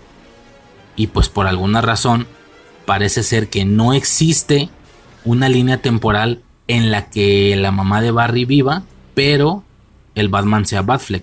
Así como tampoco existe una variante de línea en la que el Batman sea Michael Keaton y la mamá de Barry haya muerto, es decir, que se le haya olvidado la salsa de tomate. Si me estoy explicando, por naturaleza estas líneas no existen, porque si existieran, ¿estás de acuerdo que una línea donde Batfleck es el que es Batman, bueno, Affleck, y la mamá de Barry está viva, al momento de él forzar ese cambio de la salsa de tomate en el tiempo, se hubiera pasado a la línea más cercana, no a una tan lejana. No sé si me estoy explicando. Esto último también es un poco complejo, pero la idea es esa, ¿no? Que la línea de Keaton por naturaleza a la mamá no se le olvidó el tomate y a la línea de Batfleck por naturaleza por naturaleza a la mamá si se le olvidó. Entonces con Barry haciendo este cambio pues solamente pasó de una línea a la otra. ¿No? Eh, eso es lo que yo percibo, lo que yo entiendo, pero ya rascarle mucho. La realidad y ya a niveles generales siento que la explicación, que por cierto está bien chingón la explicación final del espagueti, un espagueti ya cocido y que ya no es rígido, lo echa al plato y dice lo que ocasiona es esto, multiverso y por ende, y luego echa la salsa roja. Sangre, o sea, perdición, muerte. Más perfecto, no tiene sentido. Estuvo padre la metáfora, ¿no? A su vez, sumado a todo esto, significaría entonces que la línea de un Batman Michael Clooney, Michael Clooney, George Clooney, por naturaleza, a la mamá se le olvidaba la lata, pero el jefe sí volteaba hacia arriba. ¿Sí me explico? Y no hay otras variantes. ¿Qué significaría entonces? Que al momento de que Barry quita la lata de tomate, regresa a su línea principal, pero al mismo tiempo hace que el papá voltee hacia arriba. Esto ocasiona que él se tenga que mover por fuerza a la línea de George Clooney. Si me estoy explicando, espero estarme explicando. En la línea de George Clooney, por naturaleza, la mamá muere y el papá sí voltea hacia arriba. No hay otras variantes de este suceso en esa línea ni otras líneas que tengan este orden de sucesos, si no se hubiera pasado a otra línea y no a esta. En la de Clooney, la mamá muere, pero el papá voltea hacia arriba. En la de Batfleck, la mamá muere y el papá no voltea hacia arriba. Y en la de Michael Keaton, la mamá vive y el papá pues ni siquiera fue, entonces no volteó, nada.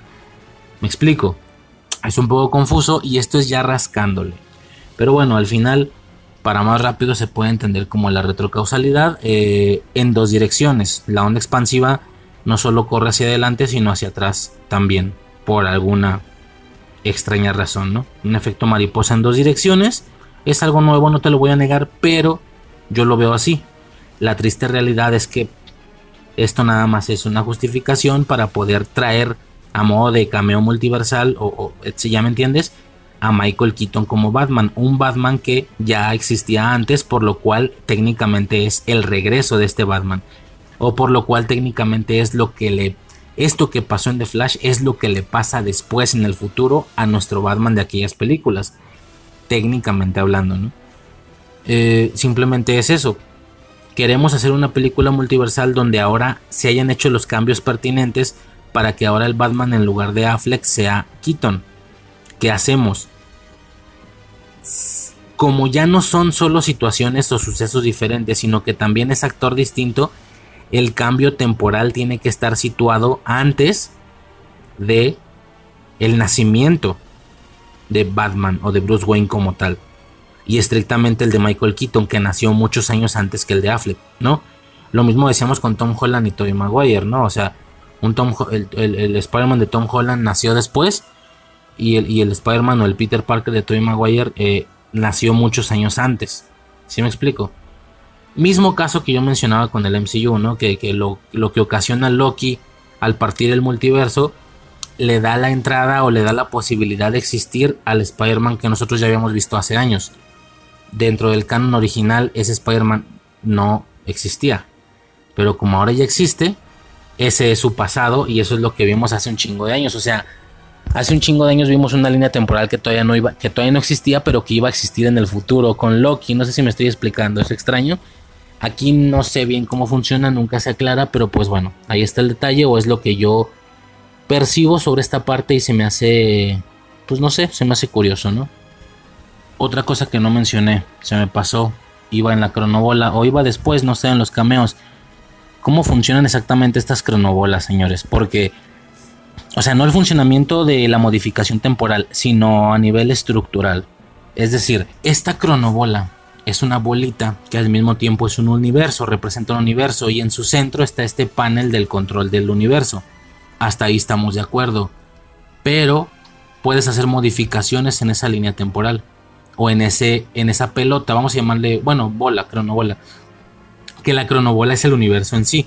Por eso la cronobola de, de Nicolas Cage es verde, la cronobola de Superman de Christopher Reeve es azul, la cronobola del Superman viejito es, que no sé cómo se llama, perdón, la de la serie esta vieja, es, es blanca, ¿no? En blanco y negro más bien, etcétera, ¿no? Fíjate, la de Flash es la que no me acuerdo de color es. ¿Morada? No, no me acuerdo. Pero cuando él hace un cambio, o sea, si cada esfera es un universo distinto, el de Ben Affleck y el de Michael Keaton son dos universos distintos. O sea, así como tú ves a Nicolas Cage en una esfera y a Christopher Reeve en otra y al Superman de la serie en otra, son tres cronobolas diferentes, tres universos diferentes, tres esferas, tres pelotas diferentes. ¿Qué pasa entonces en el caso de la esfera donde está Flash? Él viene de un universo donde está Batfleck y en el otro universo está eh, este güey, eh, Keaton. Pero son la misma esfera. Que no por tener diferencias tan simbólicas deberían de ser diferentes esferas. Así como son diferentes esferas las de los Supermans. ¿Me explico? O la del Batman de Adam West.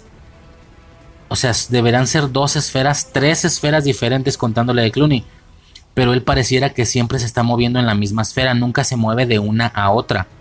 No sé si me explico nunca se mueve de una a otra, siempre se mantiene en la línea. Y las modificaciones que él hace se representan o se llevan a cabo dentro de su misma cronobola, no se pasa de una a otra. No sé si me estoy explicando, es, es, curioso, es raro, obviamente es una falla, más que nada. Yo lo veo así de, de esa manera, ¿no? ¿no? No sé si terminé de explicar lo de la retrocausalidad, pues simplemente eso, ¿no? Querían una película donde ahora el Batman no fuera Affleck sino Keaton, por el tema de la nostalgia, entonces la, modificación temporal se tiene que hacer antes del nacimiento de Keaton. Para que, para que pueda hacer algo distinto. No tenemos manera de hacer esto, señor, porque es Flash el que tiene que hacer esa modificación y Flash no existía. Y ya te puedo asegurar yo, bueno, me puedo imaginar más bien, yo creo, que se hicieron incluso algunas ideas iniciales donde la idea fuera otra cosa. Para poder mantener este argumento, tal vez las ideas eran de que Barry viajaba al pasado, pero al pasado previo al nacimiento de Michael Keaton y el cambio era previo a esa fecha para que así la onda expansiva del efecto mariposa que corre solo hacia adelante como es lo normal hiciera estos cambios. Pero pues alguien dijo, no señores, que la trama tiene que ser también de Flash, de su situación con su mamá, tiene que ser en un punto temporal específico. vaya, si queremos lo de los dos Barrys, que es incluso algo más importante que la misma situación del por qué le cambia la cara a Batman, tiene que ser en este punto temporal, pero este punto temporal ya es mucho después. ¿Cómo hacemos para que una modificación que él haga no solo afecte hacia adelante como es típico, sino también hacia atrás? Y ya a posteriori, después de fijar es que esta tiene que ser la trama sí o sí, ya a posteriori se les ocurre lo de la retrocausalidad en doble vía o en doble sentido. Y la explicación del espagueti, sobre todo el rígido, es espectacular. Fantástica, o sea, estuvo increíble, no hay más. Y te pasas de una línea a otra. Ahora imaginemos el, digo, sí que ya con esto, y si la línea realmente, por ser rígida, se tiene que enderezar con la parte que tú moviste, el otro extremo se tiene que enderezar con el extremo que ya moviste para seguirse manteniendo rígida, igual que un espagueti duro, pues entonces eh, la ejemplificación del multiverso realmente no sería este plato de espaguetis cocidos. Tendría que ser como si tú agarras un, un, un paquete de espaguetis nuevo, rígidos, y luego los tiras sobre la mesa todo ese desmadre que se, o sea, los tiras pero que queden así, no paralelos todos, ¿no? Sino que queden todos por todos lados. Sí que ahí tendría más sentido porque hay un chingo de líneas paralelas, pero al mismo tiempo una encima de otra y hay interconexiones una entre otra, ¿no? Sería el mejor ejemplo, no tanto el espagueti cocido que ya está hablando. Porque si ya está hablando ya no se puede aplicar esta regla de la rigidez. Y por ende el cambio al otro extremo del espagueti en relación al extremo que ya moviste. Espero estarme explicando con todo esto y si no yo sí lo entiendo y me siento feliz. Ahora, pues nada, ¿no? ¿Cómo funcionan las esferas? Ya comenté eso. De acuerdo, ¿no? Perfecto, todo bien. Eh, yéndonos al, Batman de Keaton, pues vemos muchos, muchos trajes, vemos muchos tipos de trajes, lo que nos hace inevitablemente pensar en todas las aventuras de nuestro Batman Michael Keaton que ya no vimos.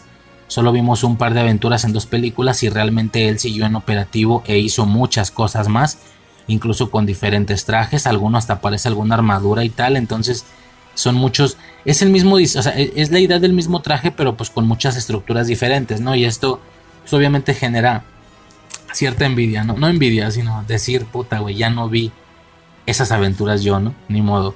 Pero pues es interesante. Ahora, el cambio del por qué cambia de Batfleck a Keaton es es cualquier cosa, güey. Hay muchos más cambios en esta línea, ¿no? Que se enfocan bajo esta misma lógica, ¿no? Hay muchos más cambios, como el hecho de que no haya nacido Aquaman, como el hecho, el cambio de Superman, que Superman murió mucho, mucho antes desde ser un niño y por ende ahora es Sasha Calle o esta Supergirl la que le da vida en este nuevo universo. ¿Cómo hubiera, nacido el, cómo hubiera nacido el Superman? ¿Quién sabe? Cuando nosotros veíamos a Sasha Calle y toda la trama de los kryptonianos y del, Odi, del Odiseo, ¿cómo se llama? Orbe, no sé cuando vimos toda esta parte, creo que todos nos estábamos imaginando a Henry Cavill todo el tiempo. ¿Por qué? Pues porque Sot luce igual, su estética kryptoniana claramente es la misma. O sea, los cambios son abismales en personajes como Batman o los demás Liga de la Justicieros. Pero no en Krypton. Claramente Krypton está intacto. Intacto en ambas líneas es igualito. Por ende, nos da a pensar que el Superman de Henry Cavill, perdón, que el Superman de esta línea es Henry Cavill también. A pesar de que Batman es Michael Keaton, pues todo sigue igual, Zod sigue igual, Ursa está igual, Non está igual, todos los kryptonianos están igual, pues por ende Superman de esta línea que no vimos porque murió sería Henry Cavill también. A su vez, esto nos confirma que la Supergirl del universo original, si hubiera tenido que salir por alguna razón, hubiera sido Sasha Calle también, aunque no la vimos. O sea, la, la Supergirl del Superman de Henry Cavill es Sasha Calle, invariablemente del universo en el que nos encontremos. Me explico, al menos así lo veo yo, pero también puede ser que tuviera este Superman otra cara y fin del pedo. Ahora, ¿los kryptonianos son inmunes a los cambios físicos según la línea temporal? Obviamente no. Sin, por, ¿Por qué? Porque ahí está Christopher Reeve, Nicolas Cage, etcétera, ¿no? Pero pues es curioso que en dos líneas tan diferentes, a ver, que lo mismo le pasa a Barry, ¿eh? No solo a los kryptonianos. Significa que en el, universo de Clooney, en el universo de Affleck y en el universo de Keaton, Flash nació, tomando en cuenta que los Batman nacieron uno antes y uno después, Flash no, Flash nació exactamente igual en los tres universos y Flash luce exactamente igual en los tres universos pues es curioso, obviamente, no muy conveniente para la trama. Algo así le pasa a los kryptonianos. Parece ser que son, al menos en estas líneas, los mismos. Exactamente los mismos. Bueno, en la de Clooney no supimos, pero pues, güey, si Flash es el mismo, seguramente los kryptonianos son el mismo. Nada más como detalle, ¿no? Se me hace interesante qué otros cambios hacen a la línea, no solo esos, pues bueno, ya lo comenté, ¿no? Eh, le pasó eso a Superman, Cyborg no Cyborg. Pero lo más, lo que más aplaudí, señores, para mí fue tan emocionante como un cameo del final. Para mí fue tan emocionante como un cameo lo de Eric Stoltz. ¿Sí? Sé que no mucha gente tiene esto entendido, pero también muchísima gente sí. Yo soy uno de ellos, obviamente, yo ya percibía por supuesto esta situación. El tema de cómo en Back to the Future estuvo a punto de ser Eric Stoltz y no Michael J. Fox quien interpretara a, Marty McFly.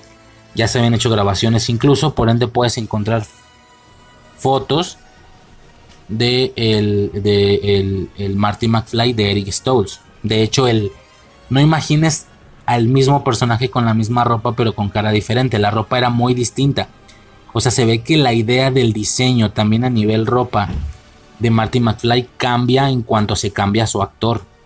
Porque el diseño de Eric Stoltz era diferente, era como más oscuro, era como una gabardina. Era un diseño diferente, ahí busquen la imagen. Eric Stoltz, Back to the Future. La ropa es distinta, no es, no es como que el mismo, no es como que un actor distinto, pero todo lo demás está idéntico. Ropa, camisa, el chaleco este rojo, no. Esto cambia con el actor también. El diseño, o, sí, el diseño estético de la ropa de Eric Stoltz iba a ser muy diferente por lo que vemos en estas imágenes. Y pues es inevitable no pensar esta parte, ¿no? El decir, hey, en alguna línea paralela de nuestra realidad, en la película de Volver al Futuro, no lo interpretó Eric, no lo interpretó Michael J. Fox, lo interpretó Eric Stoltz, ¿no? Así como lo mismo con Leonardo DiCaprio Spider-Man, así como Tom Cruise Iron Man, etcétera, ¿no? obviamente es muy interesante, güey. Yo grité, güey, como si fuera un cameo de, Christopher Reeve. O sea, fue de no mames. Y a esto lo endulzan todavía más con la siguiente seguidilla de actores incorrectos que presentan, ¿no? Dicen, Eric Stoltz es el de Back to the Future. No, es Michael J. Fox. Fota. Michael J. Fox. No, Michael J. Fox es el de Footloose. No, güey, Kevin Bacon es el de Footloose. Ah, Kevin Bacon, el que salió en Maverick. ¿En Maverick? Pues imagínate, en este universo en Back to the Future, es Eric Stoltz. En Footloose es Michael J. Fox. Y en Maverick, en Pasión y Gloria, supongo, en Top Gun, en lugar de Tom Cruise es Kevin Bacon. Eh, es, interesante por demás, ¿no? Me parece muy, muy, muy bonita la referencia. Yo grité como si fuera un cameo, la verdad detalle rápido, intrascendente y, sumamente absurdo. El hecho de que este güey a super velocidad haya probado todas las combinaciones de la contraseña de la computadora para poder accesar. Esto no tiene sentido. Tú estás a super velocidad, la computadora no. ¿Ok? Si tú pones, ok, pon tú que puedas, no sé, es que no, no sabemos a qué velocidad reacciona la computadora, pero dudo mucho que sea esa, güey. O sea, de que a super velocidad, tú pones la contraseña y luego le das enter, te da el tiempo para decir, o sea, tarda cierto tiempo en que te diga la contraseña es incorrecta. No tiene sentido. De hecho, en, el extraño mundo de Gumball, que es una caricatura, pues diría que de la actualidad ya ni eso, güey. O sea, ya hasta la gente que le tocó, o sea, ya no es mía, ¿sabes? Yo cuando la veía, la veía como boomer, ¿no? Bueno, no como boomer, como, como una generación mucho más grande de decir, ah, estas son las caricaturas de los niños ahorita. Pues mira que ya ni eso, güey. Yo creo que quien, quien, quien vio Gumball, esto fue en 2015, 2000 tal, ya andan llegando a sus 20, güey, sin pedos, a sus 18. O sea, hasta eso ya es algo que se está quedando atrás, ¿no? En un episodio de Gumball, güey, ellos tienen super velocidad y dicen, podemos hacer lo que sea, vamos a jugar videojuegos. Prenden la computadora y pues no se prende, güey. De hecho, se alcanza a ver cómo el flashazo del prendido ya empezó. El flashazo es un puntito blanco en el fondo de la pantalla. Y estos de, ah, claro, ¿por qué no se me ocurrió? Si era obvio. Si yo estoy a super velocidad y prendo la computadora, la computadora tarda tiempo normal en prender. No puedo hacer eso. Nunca va a prender la computadora. Ok, es un poco el detalle, ¿no? Entonces esto último pues no tiene mucho sentido, pero pues es... Pues, pues, pues ni gracioso, pero bueno, ahí está, ahí está. Existiendo, ¿no? El chiste. Perfecto. Me encantó, güey. Me encantó que en esta película aclaren el detalle de qué estaba haciendo Flash en el evento de la llegada de Zod. ¿Ok? Esta película, al igual que Batman v Superman, de nuevo vuelve a hacer el acercamiento a este evento. Si recuerdan, en Batman v Superman también se nos da la perspectiva de Affleck, bueno, de Bruce Wayne. ¿Qué estaba haciendo él en ese momento mientras Superman peleaba en el cielo, no? Me recuerda muchísimo. Primero me acordé de Ancient One en, en Endgame, ¿no? De que, güey, en la batalla que tuviste en Nueva York de los Vengadores, Ancient One estaba haciendo esto en otro lado. Pero no la viste. Ah, que, a toda madre. En Vengadores, güey, ya tenemos un par de eventos que constantemente se le está haciendo regresión, regresión, constantemente están teniendo la necesidad de explicarte qué estaba haciendo en ese momento tal o cual personaje que por estar enfocado en la trama principal no pudiste ver otras percepciones, vaya, incluso son personajes que todavía no conocías. Lo han usado con el Blip y lo han usado con la batalla de Nueva York del 2012. En la batalla de Nueva York ya van no sé cuántas veces que la vemos. Vimos, la, vimos el enfoque principal, luego vimos que estaba haciendo Ancient One en esa batalla, pero en otro lado. Luego vimos la perspectiva de, de Kate Bishop, ¿no? De que Kate Bishop desde otro edificio estaba viendo lo que hacía Hawkeye. O sea, todo eso estaba pasando al mismo tiempo, pero no lo vimos. Solo vimos el evento principal. Y más, ¿no? De seguro no me estoy acordando bien de todos. En el caso de, por ejemplo, de, de Infinity War, bueno, de Endgame, lo mismo, vimos el blipeo, pero luego lo volvemos a ver en diferentes perspectivas. Vaya, en la misma película se regresan un poquito en el tiempo y nos muestran el momento del blip, pero para Nick Fury. Luego vemos a Ant-Man and the Wasp y vemos el momento del blip para ellos. Luego en, ¿cómo se llama? En, en, Black Widow vemos el momento del blip para Yelena Belova. Lo vemos para cuál fue el momento, cómo pasó el momento del blip Mónica Rambeau en WandaVision, etcétera, y muchas que de seguro se me están yendo, ¿no? Pero hacen constante regresión. Bueno, pues la batalla de, de y Superman en Metrópolis es claramente ese momento icónico, legendario, que para lo faltado de productos que tiene este universo, bueno, productos interconectados, quiero decir, productos que interesen, no estas cosillas aparte. Para los pocos productos que hay claramente el evento Man of Steel es el evento al que constantemente se le está haciendo regresión. Lo hace Batman, Bruce Wayne. O sea, cuando vemos Batman v Superman, volvemos a ver qué estaba haciendo él, cuál era su perspectiva. Ahora lo volvemos a ver qué estaba haciendo Barry en aquel momento. Y pues no sé, esto siempre resulta muy, muy divertido, güey, porque pues claramente el momento icónico de, Man of Steel, eso, ¿no? Se ha vuelto icónico, se ha vuelto emblemático en este universo y, todavía no terminamos de ver qué estaba haciendo tal o cual personaje en ese momento, ¿no? Pues bueno, perfecto. Si hubiéramos tenido más superhéroes en el futuro, en algunos de los casos hubieran tenido que explicar, bueno, ¿por qué no viniste a ayudar contra Sodway? ¿Qué estabas haciendo en ese momento? O sea, esto es, eh, o me resulta muy interesante en lo personal, la verdad. Falla, falla temporal con el tema de los barris, ¿ok? ¿Qué pasa? Todas las películas, y no es que yo sea físico cuántico, no es que yo te esté diciendo, no, no, no, es que aquí el viaje en el tiempo está mal, porque como yo soy físico cuántico, yo sé que si fuera real funcionaría de esta manera. No, no, no, no hablo de fallas con la realidad, por así decirlo. Hablo de fallas dentro de la estructura que ya te impusieron ellos, ¿no? Yo lo comentaba en, en Bitácora Friki, por ejemplo, güey, eh, hay muchos tipos de viajes en el tiempo, pero para, para ejemplificar esta situación solo requiero de dos, para explicar dos. Tenemos el viaje en el tiempo donde tú viajas materialmente al pasado, la mayoría de los productos, Back to the Future, Proyecto Almanaque, etcétera, ¿no? Yo tengo 30 años, ¿no? Ya redondeando, en 2023. Si yo viajo a mí, y yo nací en el 94, ¿ok? Entonces, si yo viajo a 1900, si yo viajo al 2000 cuando tenía 6 años, yo sigo siendo yo con este cuerpo y con esta edad, separado del güey de los 6 años. O sea, incluso lo puedo ver, es un niño y tal. Viajas materialmente. Y hay otros productos, About Time se me ocurre, o Efecto Mariposa, que viajan posicionándose en el cuerpo al punto que estás viajando. Entonces, si yo viajo al 2000, yo paso a posesionar, por así decirlo, o yo paso a poseer el cuerpo del niño de 6 años. Ahora soy yo el de los 6 años, me explico. El viaje en el tiempo que hace Flash claramente es material, como Back to the Future. ¿Sí? Por eso cuando él viaja al momento de los bebés, está el otro Barry peleando y él pudo haber entrado a ese momento. Hubieran sido dos Barrys. Tanto que aunque la línea temporal sea diferente, hay dos Barrys. Hay muchos momentos, ¿no? Que te hacen entender que esto funciona de esa manera. Vaya, el simple hecho del momento lata de tomate. Cuando él viaja al pasado a darle la lata a su jefa, obviamente es viaje material porque el niño está ahí en su casa esperando y aparte él está acá grande dejando la lata. Y luego si vuelve a viajar al mismo punto temporal, está el niño, está el Barry del traje dejando la lata y aparte está él.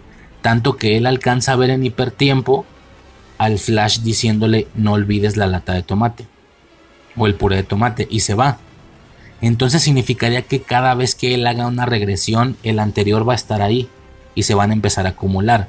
Por ende, por ende, podemos entender que la falla a la que me estoy refiriendo es el momento en el que los dos Barrys empiezan a regresar en el tiempo una y otra vez, sobre todo el Barry tonto, empieza a regresar, o Barry 2, vamos a llamarle Barry 2, nuestro Barry es Barry 1 y este, o Barry Prime, y este güey es Barry 2, ¿no? Entonces cuando los dos empiezan a regresar en el tiempo con el intento de rescatar o de salvar a Batman y a Supergirl, de hecho lo, lo logran en, en, el momento en el que iban a morir, pero terminan muriendo después, ¿no? De alguna u otra manera, porque son momentos que no se pueden cambiar, ¿no? Según esto. Él regresa una y otra y otra y otra y otra vez, sobre todo Barry 2 al final, pero no se empiezan a acumular los flash. Aquí de manera conveniente ahora empiezan a utilizar el viaje tipo efecto mariposa o tipo about time. Ellos al regresar toman el control de los cuerpos del pasado para volverlo a intentar. ¿Sí? Tomando en cuenta que recordemos que cuando él le quita la lata de tomate a su mamá, recién acaba de ver al Barry del traje dejando la lata. Entonces se van acumulando los flash. Aquí no. Debieron de irse acumulando duplas y duplas y duplas de flash. Pero no sucede. Realmente no sucede. Entonces, eh, pues está extraño, ¿no? Obviamente está muy sujeto a conveniencia porque ahora son ellos mismos los que pasan a poseer su cuerpo. ¿Sabes? Por así decirlo. Y esto por supuesto que es una falla, ¿no? Interesante, yo no lo había entendido el, el concepto del traje del Dark Flash porque yo creí que por tan, al inicio yo creí que por tanto viaje temporal se estaba degradando su cuerpo y le salían espinas negras del cuerpo. Pendejo, güey, ya después entendí. Cuando la vi una segunda vez.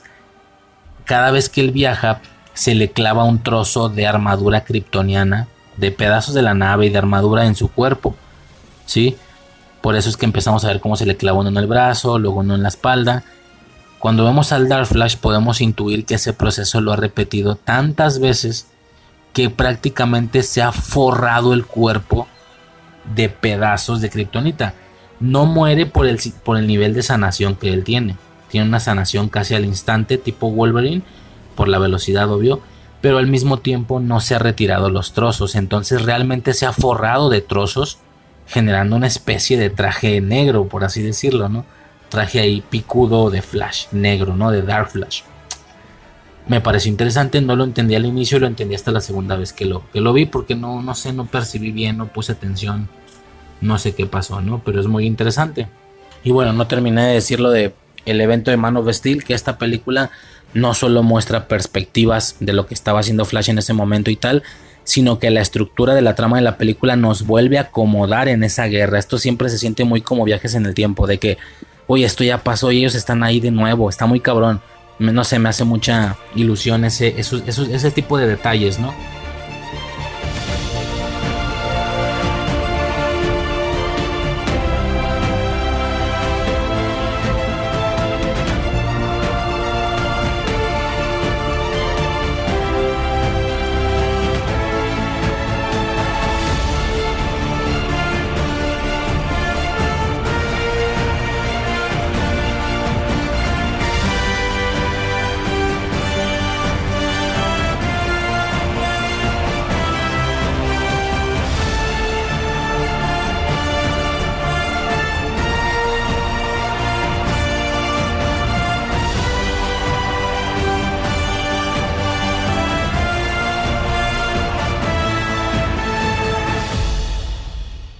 Ahí está, señores. Ya podemos pasar entonces a este bonito, bonito y ligero receso. Que en su idea original la idea es tocar otro tema completamente aparte que no tenga nada que ver con, con el tema principal.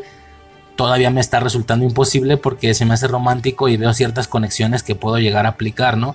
Aquí, Chris en Tierras Infinitas, ¿no? Definitivamente y considero que es sumamente importante o sumamente curioso tocar ese tema justo aquí para después poder continuar ya directo con los cameos, ¿no? Yo creo que es totalmente necesario en mi percepción y bueno, Crisis en Tierras Infinitas, señores. Por fin lo vi.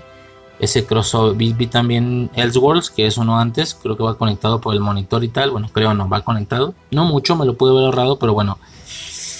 Mm, rápido mi situación con el Arrowverse pues es deseosa, es frustrada. Yo quisiera haber visto todos estos productos para que en su momento cuando salieron estos juntes o estos crossovers me emocionara de sobremanera. Güey, si, si Smallville me mama. Ahora imagínate tener cinco Smallvilles a la par de personajes distintos y ver que se unen, que interactúan entre ellos, es que debe ser una locura. Es muy, muy MCU ese pedo, ya sé que este pedo fue antes, pero es muy MCU. Bueno, no, este pedo fue después, ¿eh? Lo de la Rovers. Bueno. ¿Se alocaron un poquitín más a nivel multiversal? Sí. La verdad es que sí. Pues nada, güey. Unas series que todo el tiempo he visto de lejos y que he querido consumir al 100% para poderme emocionar. Pues ahora ya. Incluso vi su mejor evento. Obviamente no entendí muchas cosas. Pues porque hay personajes que hay que conocer de cajón situaciones que están relacionadas a la trama de las series como el pozo de Lázaro, qué sé yo.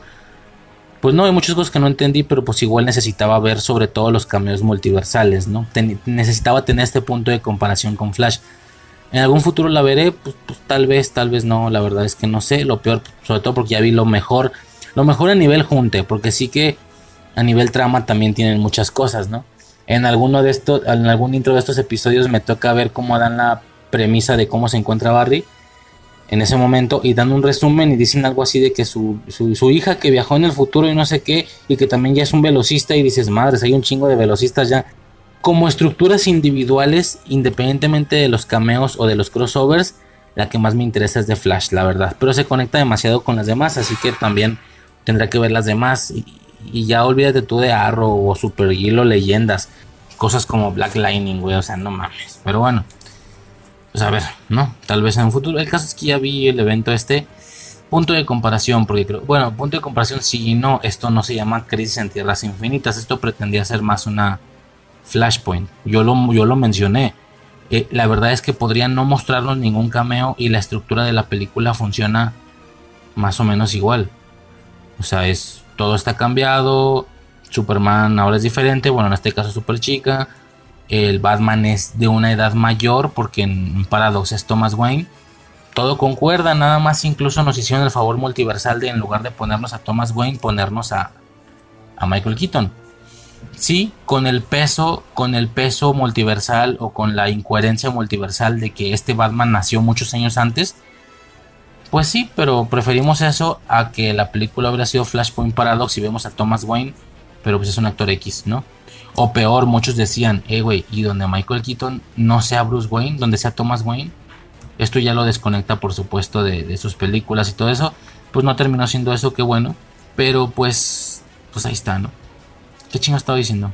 Ah, crisis, crisis. Pues mira, yo he estado mencionando en muchos audios que fueron muchos más atrevidos y tal. Lo sostengo. Nada más que claro que ya percibo que le pesa, que tiene mucho el peso de ser una serie y de tener poco presupuesto. ¿Qué pasa? Hay demasiado, demasiado, demasiado argumento. Digo, nada diferente a lo que era Smallville en su momento, por ejemplo. Y hay poco presupuesto. Entonces, lo que una Flash puede hacer al mostrarte la Tierra 89, que técnicamente ese viene siendo el número, lo que una Flash logra hacer al mostrarte una Tierra 89 con su presupuesto es traer a Michael Keaton directamente. Lo que una, lo que una Arrowverse puede hacer con su presupuesto que también te muestra la Tierra 89. Se percibe que es la tierra del Batman de Keaton, solamente que no lo vimos a él. ¿Qué te muestra? Pues, ¿qué terminó mostrando, güey? Pues termina mostrando un güey X, de los que era de los esbirros de... X, güey, un actor X de esa película, creo que de los esbirros del Joker, ya no me acuerdo, como dando a entender, ella es este universo. Y, ahí está Batman en su casa, nomás que para qué te mostramos a Batman, mejor te mostramos a este güey. Pega, pega, pero pues al final, y de alguna manera, aunque no muestren a Keaton, este es oficialmente un avistamiento a la Tierra de Michael Keaton, a la Tierra 89. Sí que acá lo hacen mucho mejor, obviamente por el presupuesto. Entonces se nota esa diferencia de presupuesto, ¿no? Donde uno te puede traer... A... Ambos hacen enfoque a la misma Tierra, al mismo universo. Pero una, como es película, te puede traer a Michael Keaton directamente y la otra te tiene que decir, hey, este es el de Michael Keaton, nomás que no lo estás viendo. Pero esta es la Tierra de Batman y de Batman Returns, ¿no? Y dices, pues, pues mira, bueno, ok. Hay muchos, muchos cameos, güey, en, en Crisis desde cameos mínimo, por ejemplo, te muestran la tierra. es más, así te la pongo, güey. el acercamiento a la tierra de Adam West en Crisis se me hace mucho mayor, se me hace mucho mejor realizado que el acercamiento que hicimos en The Flash. Que en Flash solamente siento que es un fragmento de la serie y ni siquiera está en movimiento, está como estático. Hay algo raro ahí, no entendí. O sea, percibes que es el de Adam West porque se ve su traje, porque vemos, porque escuchamos la risa del Joker y no sé qué, pero no está en movimiento, está como, como estático. No entendí bien esa parte, a lo mejor viéndola mejor en HD. No, no, no te deja ver bien esa parte. Ya revisé la versión de cine y no te deja ver bien esa parte, pero.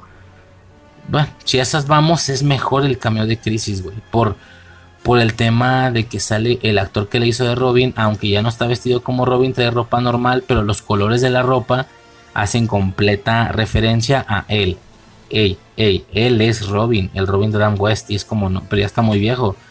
A la madre, o sea, tiene su misticismo, güey. Y pues no se diga a los demás. Algunos que no terminan siendo fundamentales o funcionales para la trama, pero son este cameo ventana. Como es el caso de Birds of Prey, como es el caso de Titans, el de Adam West, el de Michael Keaton. Eh, y alguno más que se me está olvidando, ¿no? Eh, tenemos cameo con Ezra Miller, justo que es un Ezra Miller con la con la armadura o el traje de la primer Justice League, bueno, de Justice League en general, queda, queda curioso porque entonces este Barry, nuestro Barry de la película, el Barry de, la película de Flash, él vivió este momento o fue otra variante igual al Barry del DCU. O él en su pasado vivió este momento, lo recuerda, ¿qué menciona sobre eso? Me explico, o sea, cómo conectan el Barry de Ezra Miller en el cameo de la serie de Flash con el Barry de Ezra Miller de las películas. Yo tengo esa duda, ¿lo irán a hacer? Pues no. No dijeron absolutamente nada. Si te hubieras traído en un cameo, aunque sea de ventana, güey, aunque por ser un actor de serie, yo siento que te lo pudiste haber traído más tiempo, porque no es como tan caro y, tal, y está vivo y está joven.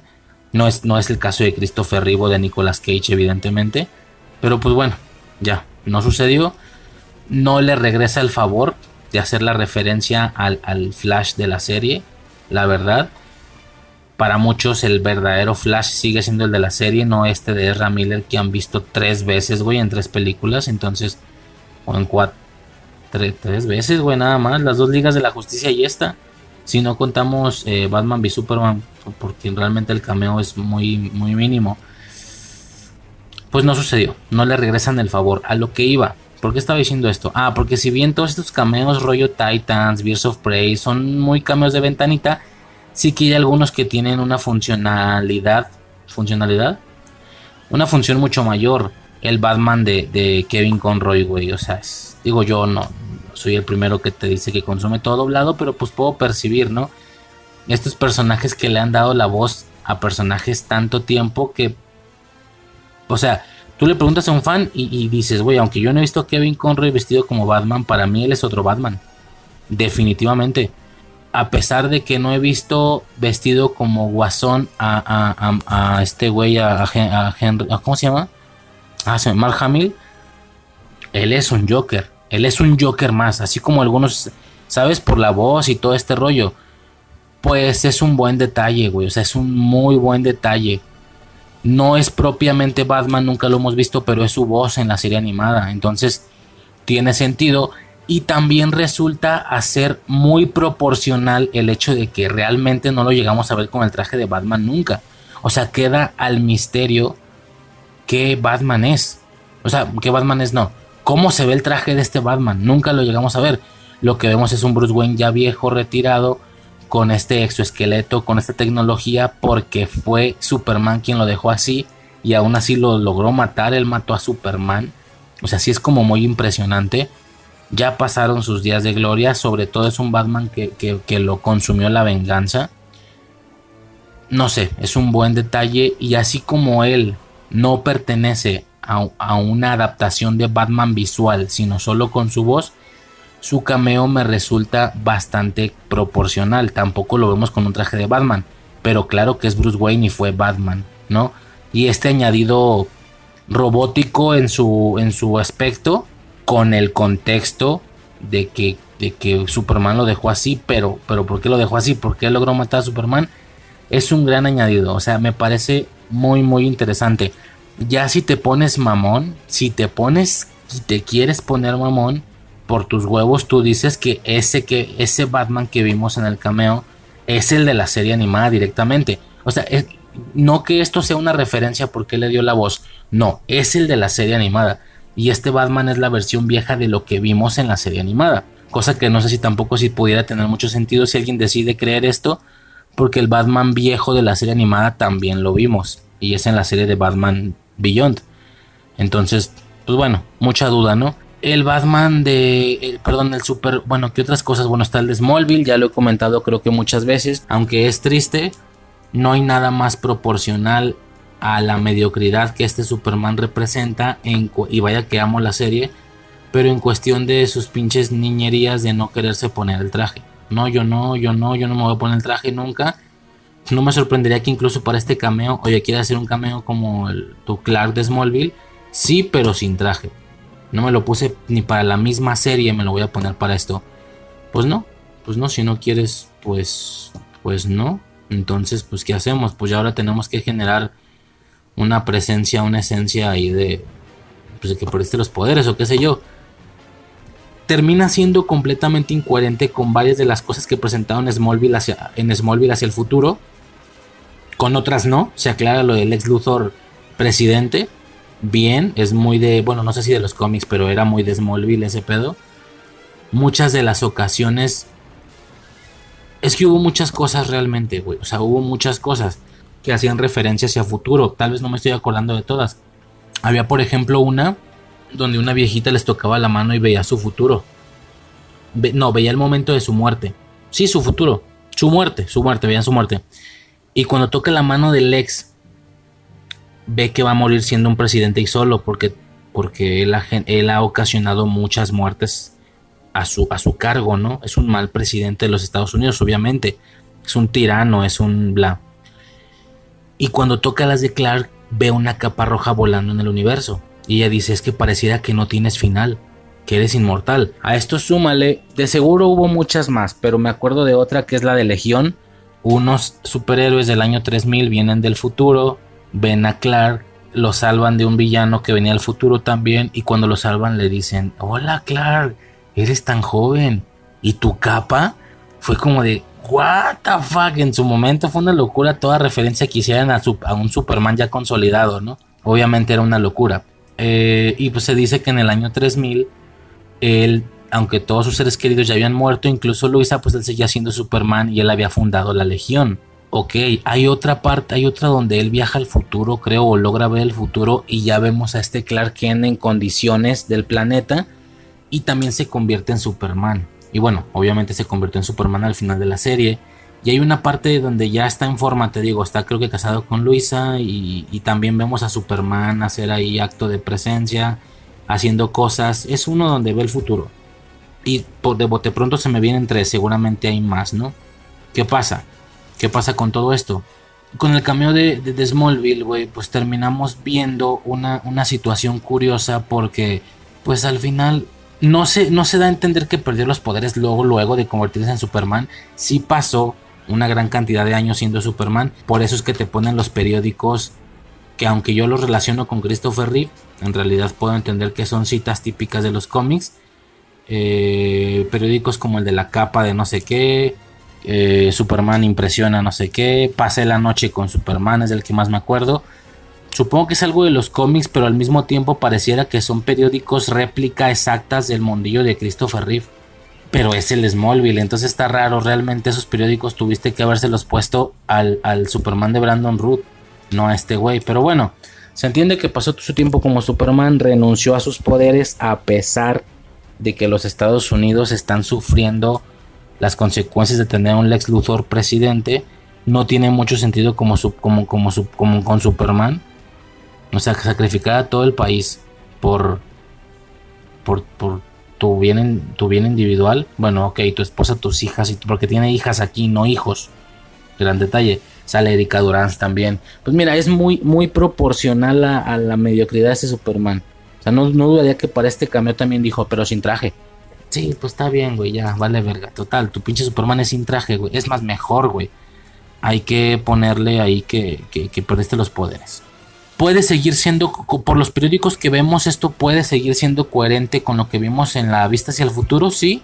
Durante un gran tiempo estuvo funcionando como Superman, pero ya es incoherente con la visión de la viejita de que no tiene final y es incoherente con la, la situación esta de Legión en el año 3000.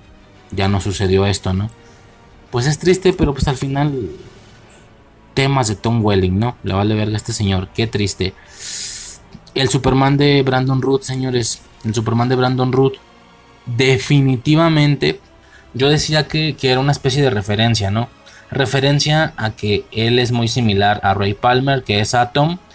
Referencia a que él fue Superman alguna vez. Entonces aquí también eres Superman. Y, y de paso le agregamos lo de Kingdom Come, que esto ya es de los cómics.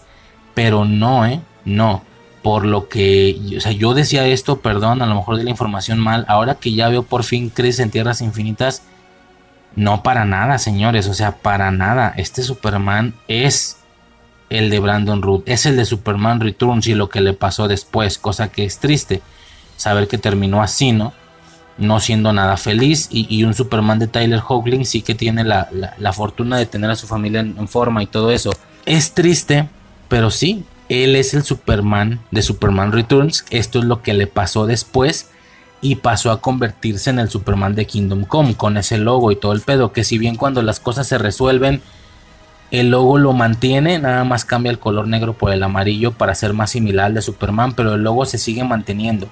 ¿Ok? Y a su vez, o sea, definitivamente este Superman es el de Superman Returns.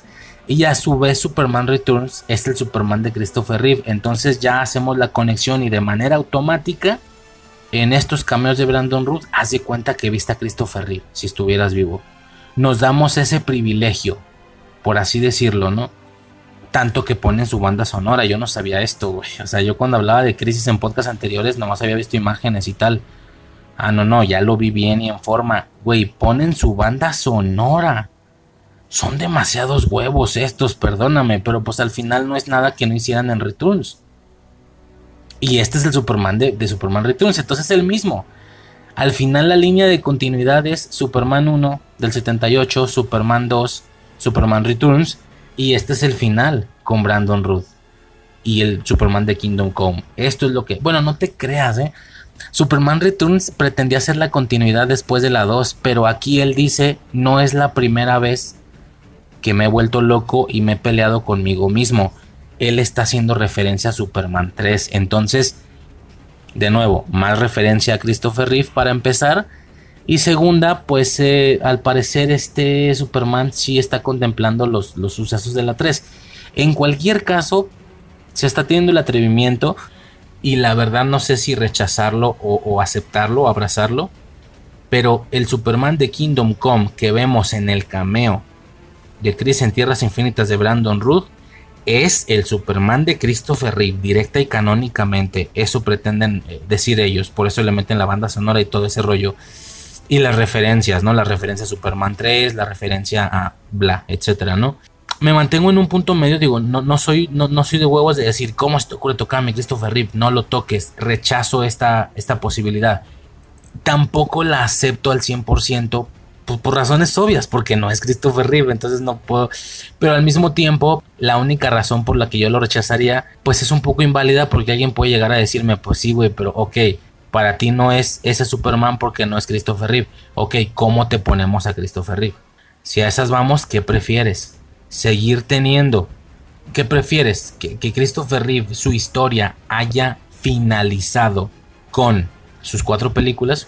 ¿O que hasta la fecha, en pleno 2020, creo que, fue cuando salió Crisis, seguimos sabiendo del canon de ese Superman. Ya no es el mismo actor, claro, por razones obvias, pero seguimos sabiendo y viendo canon de ese mismo Superman.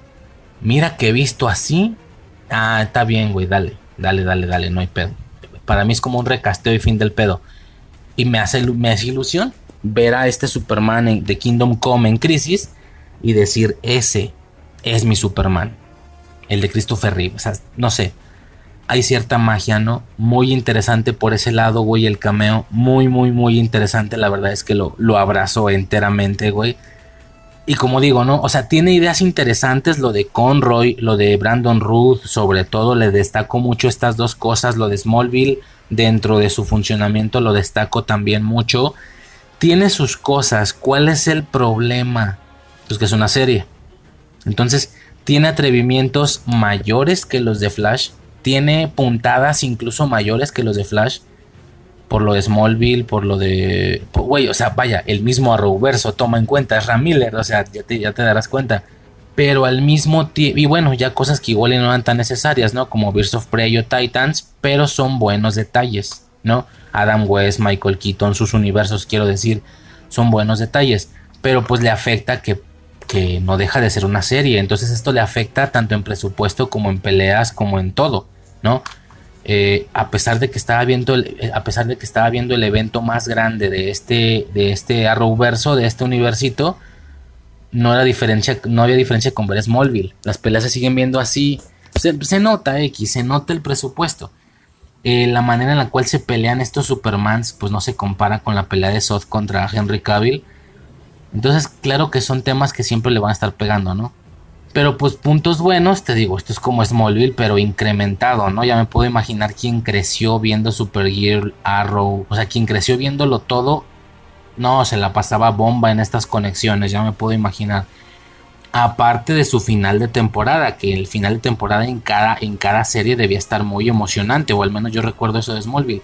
Aquí era como tener dos cosas emocionantes en la temporada, el final de temporada pero ya sabías que en el episodio 9 de rigor había cruce, entonces ambas cosas estaban chidas. Debió de ser una gran experiencia para quien lo vivió en vivo y a su tiempo. Es muy destacable todo, lo rescato mucho. ¿Cuál podría ser otro problemita? Si bien son mucho más atrevidos con los cameos o con, o con los acercamientos, más que incluso una película como Flash, pues se nota el presupuesto. No sé cuánto lo repito, güey. Se nota el presupuesto, fin del pedo. La premisa de los para, Paragons, Parangons, no sé cómo se pronunciaba, Parangones, Parangons, es una premisa fascinante, nada más que se ejecuta mal. Esta premisa en la que muchos.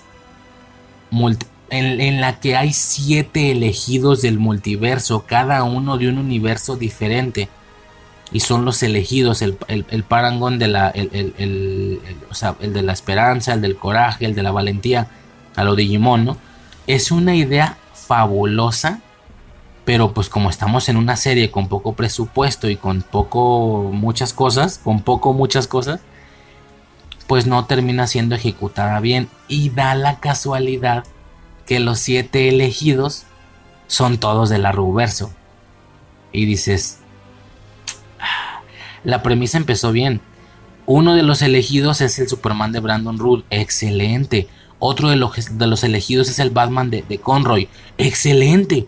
Cada uno igual de icónico que el otro a su forma y al mismo tiempo entre ellos no son del mismo universo. Entonces el, el quitarle ese protagonismo a los protagonistas de la Rovers y dárselo a representaciones multiversales del mundo de DC me pareció una locura que te cagas. Es como, es como Flash. Flash viene a darle una importancia multiversal al Batman de Michael Keaton.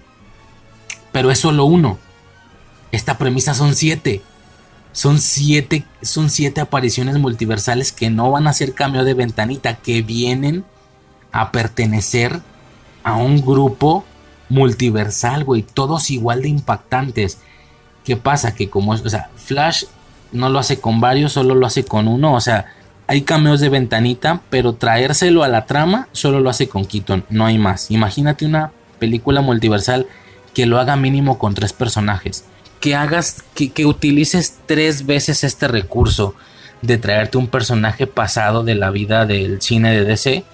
Me explico, y solamente lo hicieron con, con Keaton, y aún así Keaton sostiene toda la película como único cameo multiversal en acción porque los cameos multiversales de ventana pues son otras cosas, ¿no? De solamente avistar levemente como pasó con Christopher Reeve. Ah, pues aquí la premisa era un poco la de Michael Keaton, personajes importantes del multiverso que no son de esta realidad, pero siete, no uno. A mí la premisa me voló la cabeza, yo estaba impacientado por, por güey, ¿qué voy a ver? Uno es el Superman de, de, de Ruth, que a su vez es el de Reeve, y es el de Kingdom Come, fantástico. Otro es el Batman de Conroy. Fantástico. Sigue, sigue, dame más. ¿Cuál, ¿Qué otros son los parangones? O sea, ¿sabes? Que uno fuera uno del DCU, el Flash del DCU. Cállatelo. O sea, ¿qué pasa? Que por ciertas situaciones de la trama terminan quedando los siete elegidos como los siete de la Toma Tómala que no era Conroy el Batman. Esto era solamente para hacerte aflorar y hacerte entender que tú, Kate Kane, la Batwoman de este universo era el, el, el era el, para, el parangón que, cumple la función del murciélago. Ah. Bueno, no es tan épico, pero ok. Ah, pues que mira que el Superman por X o Y situación termina siendo el ex Luthor de este universo. Ah. Qué chafa, pero ok. O sea, ya no vamos a ver a Brandon Root en pelea hasta el final ni porque es parte del elenco de tu Arrowverse, güey. O sea, ya lo tienes, es Atom, güey. Nomás ponle otro traje y ya, güey. O sea, no es alguien que tengas que estar como que manteniendo con dólares cada segundo, ¿sabes? O sea, sí, pero, pero ya es parte de tu reparto. Ah, pues que tampoco él, pues bueno. Bueno, pero faltan algunos. ¿Quiénes son los demás? Ah, pues mira, da la casualidad que los otros Paragon son Supergirl, Flash, no sé qué, Arrow. Uh, que la verga. No, pues no hay cambio, güey pues bueno, está bien. A lo que voy con todo esto es que la premisa me sonó muy cabrón, pero bien ejecutada en una película, ¿te imaginas? No, güey, necesitamos a los siete elegidos del multiverso. Uno es el Superman de Christopher Reeve, interpretado por Brandon Ruth. Otro es el Batman de Michael Keaton. O el de Conroy, el que quieras. Igual son como muy épicos en sus diferentes eh, campos. Eh, o sea, cosas, personajes que existieron antes. otro elegido es el Linterna Verde de Ryan Reynolds. Otro elegido es, no sé, me, si me estoy explicando. Otro elegido es el, Batman de Nolan. No, no sé, o sea, se puede hacer una premisa, una cosa que te cagas y traer cambios multiversales, pero no a modo de ventanita, sino traerlos a la trama y que se queden. Lo mismo que hiciste con Keaton, pero hacerlo siete veces, no una. Uf. Si ya dije yo, olvídate de las siete, con que lo hagas tres veces ya sería una locura pero pues no, no es así. Entonces, eh, el Arrowverse, las crisis del Arrowverse terminan siendo o terminan presentando una dinámica y una premisa muy muy interesante, pero que por temas de presupuesto no logra ejecutarse al 100%. No logra ejecutarse ni medianamente bien, ese es el problema. Pero la premisa ya está. ¿Qué más? Por parte de Crisis.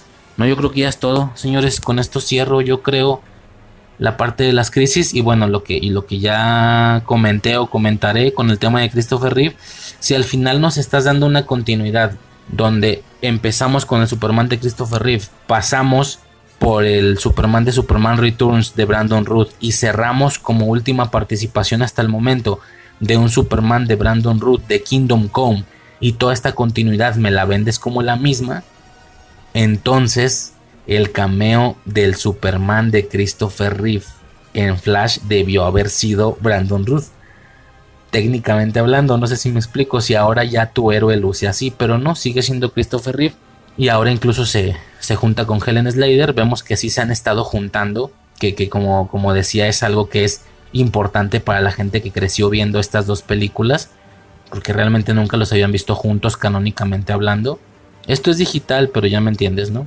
Pues bueno, al final, si, si tenemos que acomodarlo, pues este Christopher Reeve parece ser muy apegado a las primeras películas.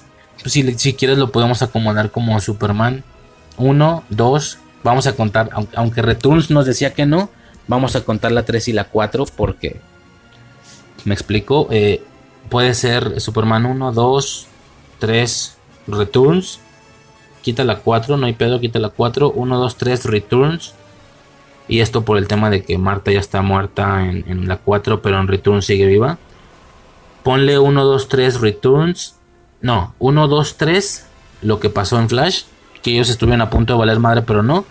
Desde su perspectiva solamente se abrió una ventana multiversal un muy corto periodo de tiempo y luego luego se cerró y ya, siguieron con su vida. Entonces Christopher Reeve 1, 2, 3, cameo en The Flash, Superman Returns, aunque ya no se junta con Supergirl al parecer, y el Superman de Kingdom Come como final, ¿no?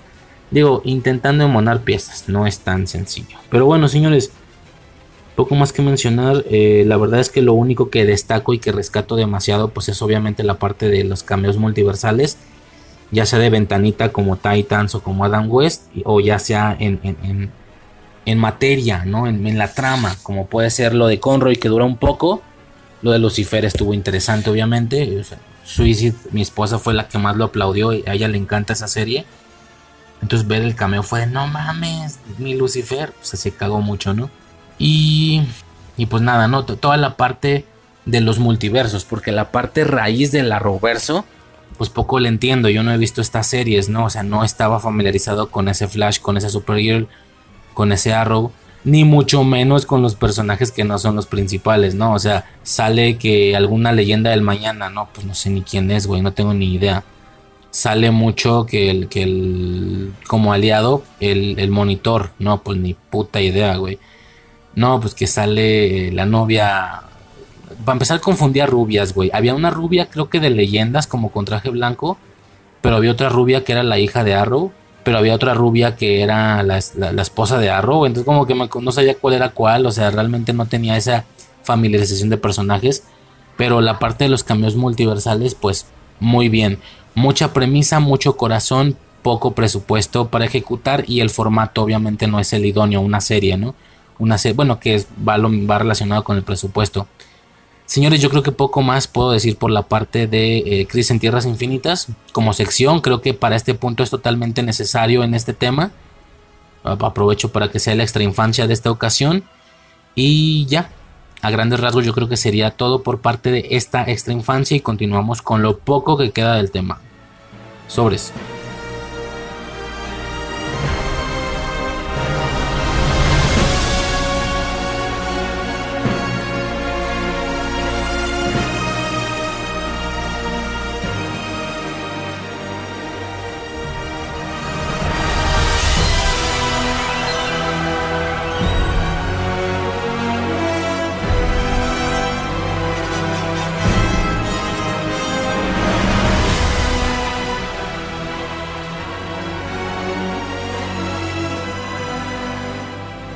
Señores, lo inevitable, obviamente.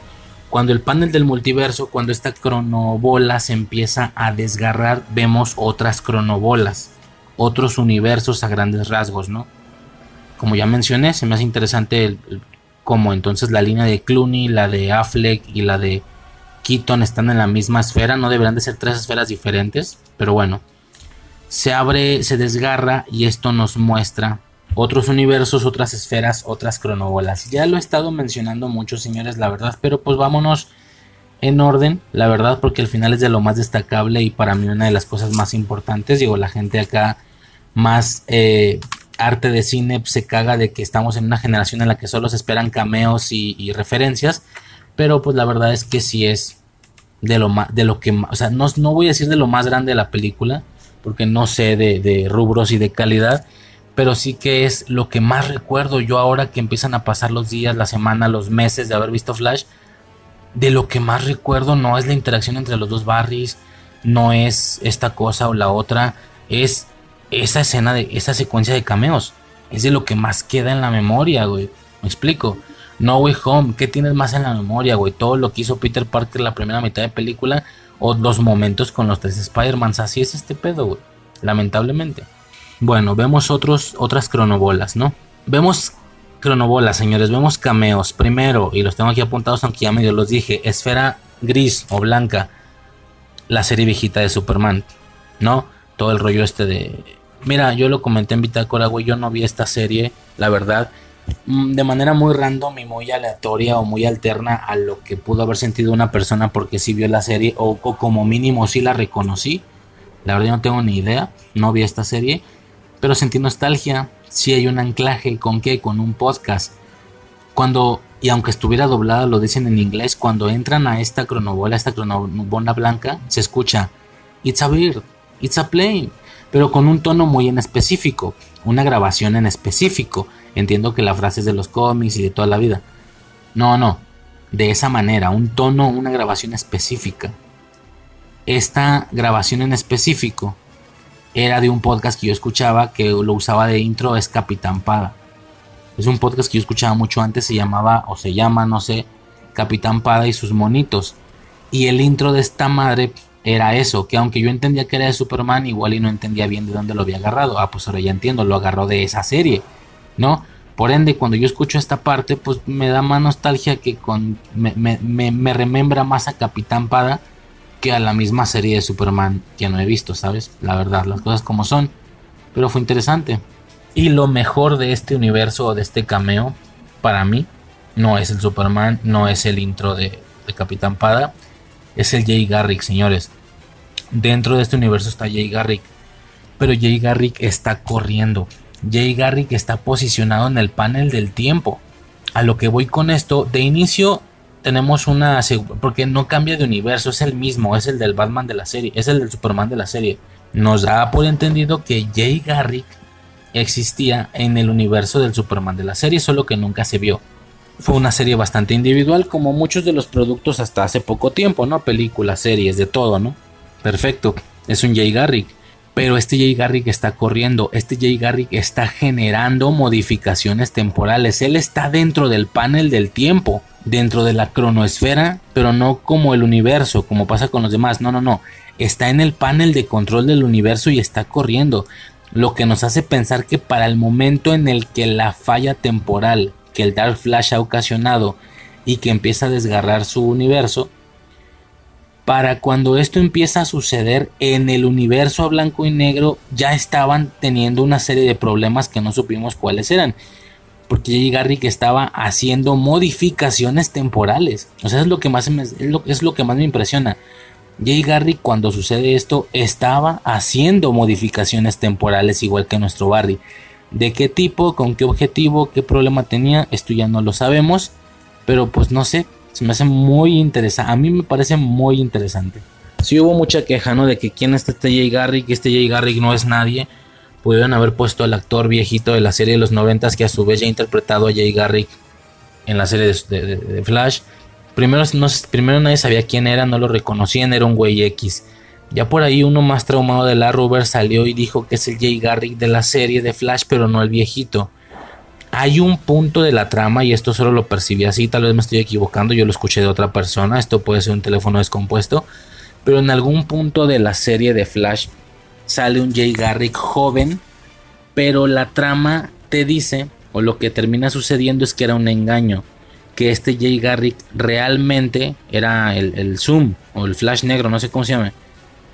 El Zoom, Zoom se llama, ¿no? Bueno, X, el Flash negro, que era un engaño, que ese velocista Jay Garrick joven era falso. El verdadero termina siendo un villano, termina siendo este Zoom, ¿no? ¿Qué pasa? Y ya posteriormente conocemos al Jay Garrick real, ¿no? Que es el mismo actor que la hizo del Flash de los noventas y que es el padre de, de Barry, ¿no? En esta serie. Pero no, no es ese. Algunos identifican que este actor es el actor que se utilizó para Jay Garrick joven en la serie, pero terminó siendo un fraude, terminó siendo un engaño, según la trama. ¿Qué significa esto? O que ese Jay Garrick es falso y es Zoom, y se está haciendo pasar por Jay Garrick en ese universo blanco y negro o gris, qué sé yo. Les valió madre metido en ese actor y no es ningún Jay Garrick como tal. Y lo peor, la única vez que fue ese actor que, interpretó a Jay Garrick era un Jay Garrick eh, falso. No queda bien claro, pero lo que más destaco es que él también estaba haciendo modificaciones temporales igual que nuestro Flash. ¿Qué pedos estaban viviendo en aquel universo? ¿Quién sabe? Y no lo sabremos nunca, ¿no? Pero es interesante. Perfecto. Esfera azul Superman de Christopher Reeve, señores, por favor, fue maravilloso, güey, fue maravilloso. Ya lo comenté al inicio, yo tenía planeado preparar temas para este podcast y uno de ellos era el Superman de Christopher Reeve. Por sí o por no, hubiera estado increíble hacer ese podcast antes de la película y así al acabar el podcast decir, pues ahí está. Ya revisamos las películas de Christopher Reeve, va a salir o no, quién sabe, no sabemos. Espero que sí, pero creo que no va a salir, la verdad. No, pues qué gran sorpresa, güey. Terminó por sí salir. Obviamente ya a posteriori de la película con más ganas grabo ese especial. Con más ganas veo las películas. Pues por eso, ¿no? El regreso de Christopher Reeve y de Helen Slater como Supergirl. Mira, muchos detalles sobre este cambio ya los habré mencionado en ese audio. Simple y sencillamente, yo creo que inevitablemente no hubo mucha gente que considera, por entender que la Supergirl de Slater y el Superman de Reeves es el mismo, es el mismo universo, técnicamente deberían de poderse juntar. No técnicamente, son ellos. O sea, incluso ves la de Supergirl y se habla de Superman y Superman es el de Christopher Reeve. Se ve en una foto, ¿no? Jimmy Olsen es el mismo, etcétera. O sea, claramente ese es el, universo. ¿Qué pasa? Que no, ya no llegamos a ver nunca cómo se juntaron. Hay fanarts, incluso videos editados y tal, de cómo es que realmente se juntaron pero pues ya no lo podemos ver obviamente, ¿no? Entonces esta escena, aunque con CGI, aunque computarizada, aunque sepas que es falsa, viene a brindar un puntito extra a esa gente que relacionaba estos productos, porque técnicamente hablando y de manera oficial canónica, es la primera vez que verdaderamente viene a mostrar que estos dos personajes están juntos, o sea, es la única manera canónica y oficial de ver a estos dos personajes juntos. Me resulta curioso, ¿no? Y pues obviamente lo que ya mencioné en, la sección de crisis con el tema de Superman, ¿no? Eh, exactamente cómo es que podemos acoplar este cameo o este nuevo pedazo de existencia de Christopher Reeve con todo lo que pretende ser el Superman de Brandon Ruth, que es técnicamente este mismo, ¿no? Bueno, ya esto es obviamente muy ambiguo, pero pues X, güey, gran, gran, gran cameo, impresionante, me, agradó bastante. Con, eh, con Esfera Amarilla, el Batman de Adam West. También ya se comentó ahí lo... Ya, ya se mencionó básicamente este tema, señores. Es muy restringido el cameo, la verdad las cosas como son. Me resulta incluso mucho más interesante el de Crisis. Ya lo comenté. Eh, la esfera verde, señores, aquí es donde nos salimos de todo pronóstico, tanto para esta película, tanto para el Arrowverse, ya nos salimos de todo. Y es. Ah, porque claro, te pones a pensar, el, el Superman de Christopher Reeve técnicamente lo abordaron los dos productos, Crisis y Flash, pero de maneras diferentes. Uno con Christopher Reeve directamente y otro con Brandon Ruth. Y es el de Kingdom Come. Bueno, cada quien hace su estilo y la verdad es que no está nada, nada, nada, nada mal. Bueno, lo que decía, esfera verde, señores. Superman de Nicolas Cage. Cualquier cosa, cualquier tema de tiempo que yo pueda quemar o gastar aquí creo que es innecesario, señores. Yo ya expliqué todo el trasfondo, todo el tema anterior, todo el audio anterior de Superman, la segunda parte, se hizo ya después de Flash. Entonces, todo el pedazote de fragmento, todo el pedazote de fragmento, bueno, todo el fragmentote, todo el pedazote del audio de ese, o sea, de ese audio, una gran parte es lo de Superman Lives. Ahí me expreso enteramente. ¿Por qué? Porque aquí sale, porque bla, bla, bla. Incluso hablamos de qué hubiera sido esa película. La parte de Superman Lives está enteramente mucho más desarrollada en el audio anterior al completo. Todo, o sea, mucho, mucho, muy desarrollada más que aquí. Entonces, pues, ya nada más quedo o hago el anclaje o hago como conexión ir a escuchar esa parte del audio anterior. Solo la parte de Superman Lives, si gustas, ahí está en los Creo que está en marca de tiempo. No sé si lo habrá marcado, perdón. Tal vez no, pero bueno, se puede buscar, ¿no? Eh, creo que no lo marqué. Bueno, da igual. Pues, ¿qué te digo, güey? No, ya mucho se ha dicho. Lo dije, hablé de esto antes de ver Flash y sabiendo que iba a salir. Lo hablé después de ver Flash y dedicándole su sección individual. Muy, muy importante, obviamente. Poco más tengo que decir, güey, es una locura con su araña y todo el pedo, güey. Con todo y araña podemos ahí, tenemos una muestrita de lo que pudimos haber visto en esa película. Según, ¿verdad? Según los efectos hubieran sido muy diferentes, pero pues se ve bien, me agrada. Con esta visión roja, con, o sea, con visión de calor, con el pelito largo, tal vez ya lo comenté en su momento en la sección de Superman Lives. Eh, definitivamente mm, no es que el Superman de Nicolas Cage hubiera hacer, fuera a ser un Superman con pelo largo. Eran pruebas de vestuario, ya eventualmente y más acercada a la fecha de grabación, más acercada no, sucedió. Cuando empezaron las grabaciones o cuando iban a empezar, él tenía el pelo corto. Y pues nada, ¿no? Yo sé que tuve que haberlo dicho aquí a lo mejor porque al final el momento es de esta película, pero es que hay toda una sección gigantesca sobre esa parte. Todo lo que hubiera tenido que decir aquí está ahí en ese bloque. Eh, pues que te digo, o sea, realmente ya se sabe esta situación. No era el más fan de este tema, pero algo estaba informado. Curiosamente tocó hablar, tocó hablar de esto, curiosamente en películas canceladas y tal, antes de ver la película eh, por suerte recién me había informado de lo de la araña y todo ese pedo, entonces el verlo sí fue muy impactante. Apúntale Marvel, apúntale con Tom Cruise Iron Man y con Leonardo DiCaprio Spider-Man y con no sé qué otras posibilidades se han llegado a hacer. Apúntale, porque DC ya lo hizo, cabrón. O sea, para variar, esta vez DC se ganó, ganó algo, güey. O sea, le, ganó la carrera en algo, güey esta típica variante multiversal, pero que no pertenece a una película previa, sino que es de una posibilidad, de un warib, de algo que nunca sucedió, pero que pudo haber sucedido. Pues mira que aquí lleva DC la delantera. Ah, lo que estaba diciendo, no terminé de decir esto, perdón. Eh, me desviego, es que tuve que cortar la grabación por, por una razón. Que, ya hay grabaciones donde se, se ve, se percibe a este güey ya con el pelo cortito. Y para empezar a grabar. Entonces, no es que este Superman fuera a tener el pelo largo. Claro que iba a ser un Superman más convencional con el pelo corto. Bueno, convencional dentro de lo que las posibilidades de esa película nos, nos demuestran, ¿no? Que ahí ya comenté en esa sección, pues sí que hay una, situaciones muy específicas, muy timburtonescas, temas con trajes muy específicos que le hubieran dado un aspecto muy, muy, muy personal y muy individual a este Superman, muy al estilo del Batman de Clooney, por ejemplo. Muy, muy personal que no han repetido otros Superman y que no iban a repetir después.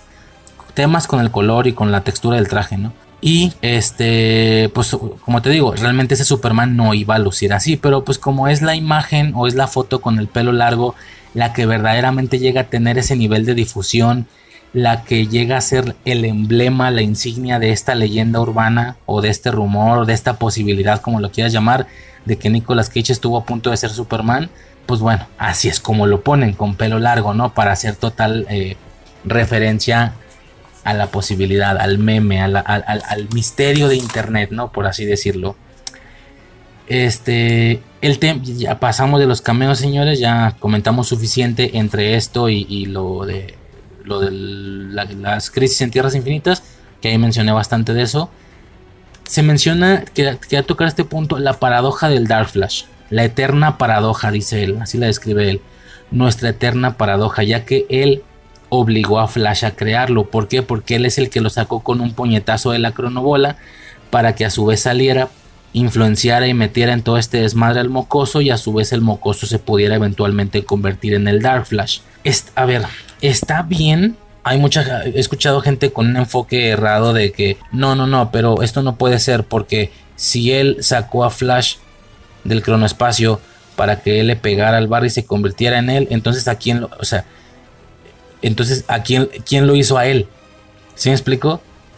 O sea, si él, si él golpeó a Barry para que saliera y se metiera con Barry 2, se juntara con Barry 2, pero él, antes de hacer eso, antes de que él se juntara con Barry 2, Dark Flash ya existía. Entonces, ¿quién lo creó a él? O sea, se están confundiendo ahí muchísimo con esa parte.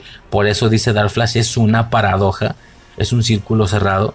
Ya saben, la típica paradoja del abuelo. Yo regreso al pasado, mato a mi abuelo, pero mi abuelo no nace. Perdón, mato a mi abuelo, mi abuelo no nace, güey, todo revuelto a la verga.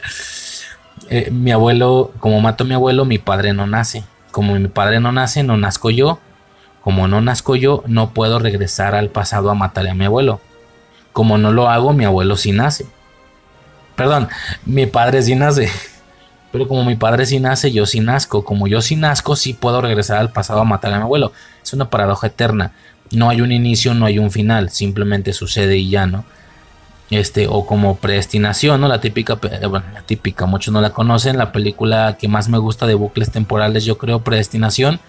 No hay un inicio, no hay un final. Entonces, ahí es donde está la paradoja. Por eso dice paradoja. Él o como Dark. Dark es una paradoja gigantesca. abismal, colosal, cósmica.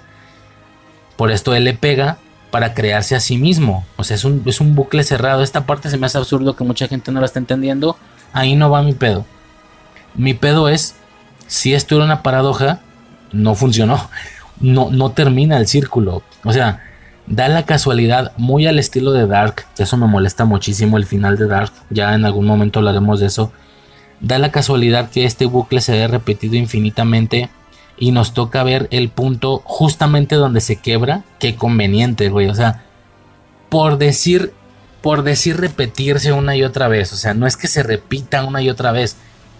Es un círculo. Todo pasó una vez, pero es un círculo. Entonces, si tú sigues la línea, o sea, el círculo ahí está. Pero si tú te posas en un punto del círculo y empiezas a avanzar, pues vas a sentir que lo haces cinco veces, pero no son cinco círculos, es uno solo.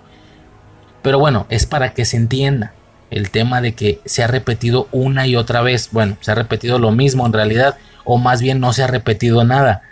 Es un solo círculo. Dark Flash obliga a Barry a juntarse con Barry 2 para que Barry 2 se convierta en Dark Flash. Fin del pedo, o sea, solamente pasa una vez pero pues pareciera que pasa como muchas veces porque empiezas donde terminaste. Bueno, vamos a decirlo así para que se entienda. Es un bucle que se repite una y otra vez para que se entienda, porque esa es la percepción, esa es la idea de un bucle, ¿no?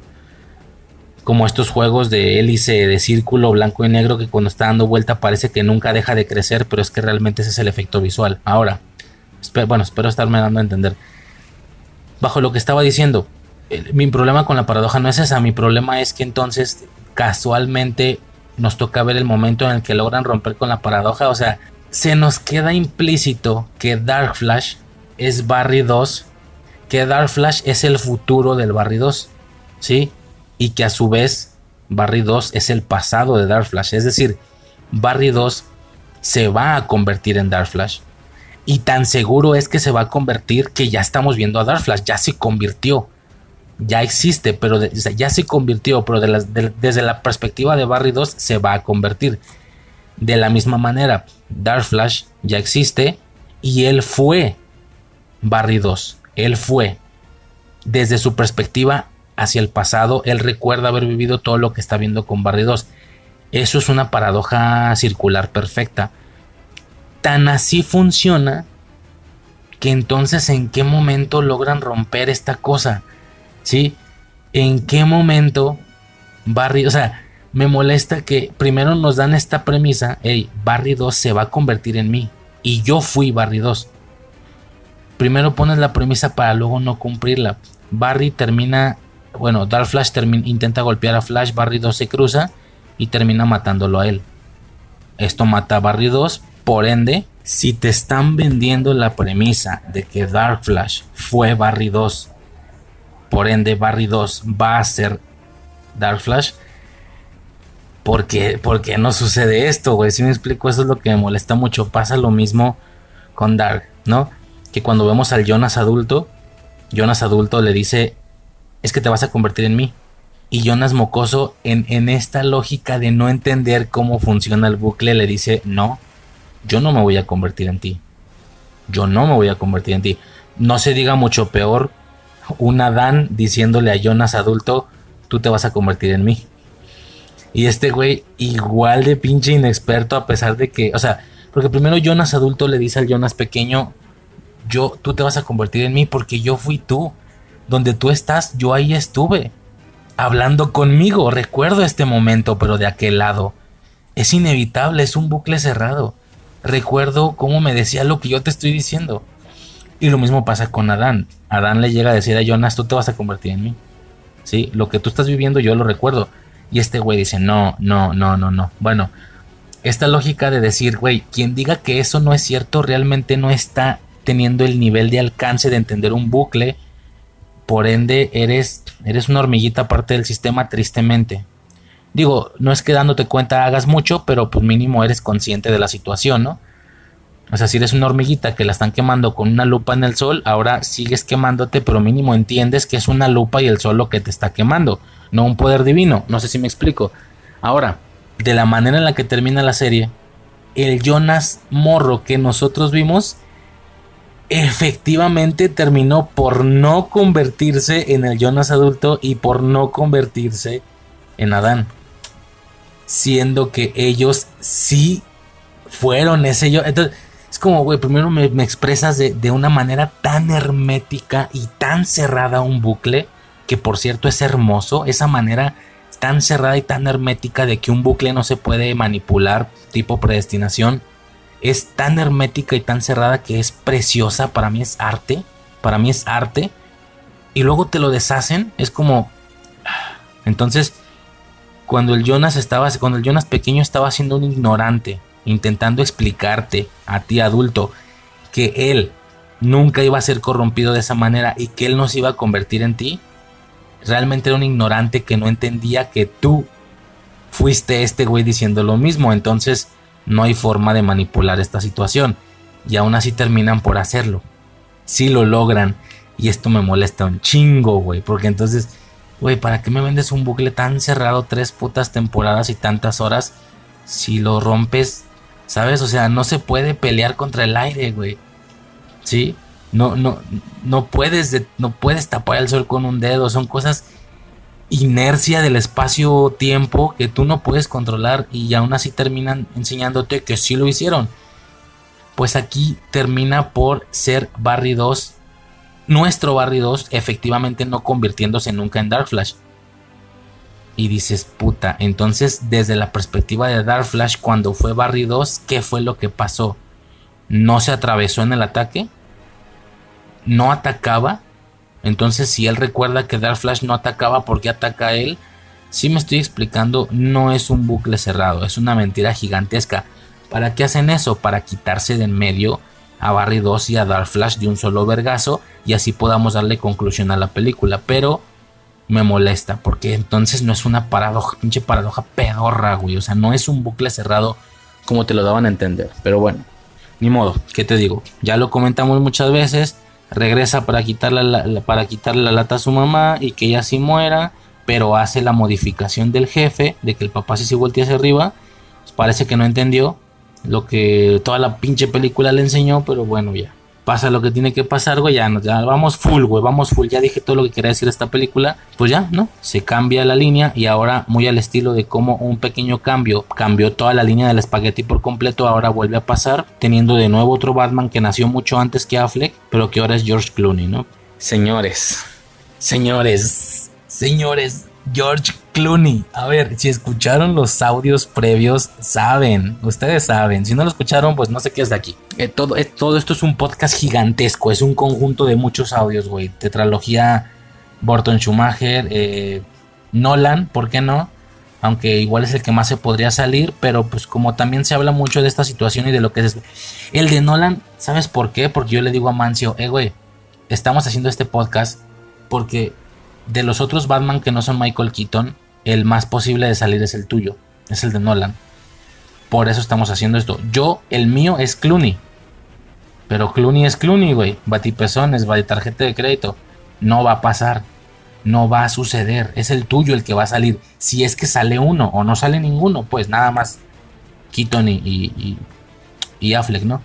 Por eso es que igual le también cuenta, ¿no? Porque yo aseguro de que nada, güey, va a ser el tuyo cabrón, cuando yo veo a este güey, casi me acuerdo de haber pensado en tu cara, digo, no es como que me lo peleara, somos compísimas, pero me dicen, pero sí pensé, en tu cara, Mancio, no fue el tuyo, fue el mío el que salió, fue el mío, es George fucking Pezones, clone, sí, ni siquiera es el de Val Kilmer, no, es el de clones, sí, yo feliz. Feliz, feliz, ah, pinche cambiazo, feliz, güey, feliz, feliz. Y yo, sí, es George Me cagué, güey. Como cuando se, cuando se libera el rostro y sale el güey. Y yo, no, no, no, no, no, no, no, no, no, no, no, estuvo increíble, güey. No lo veo como Batman tristemente, pero Bruce Wayne.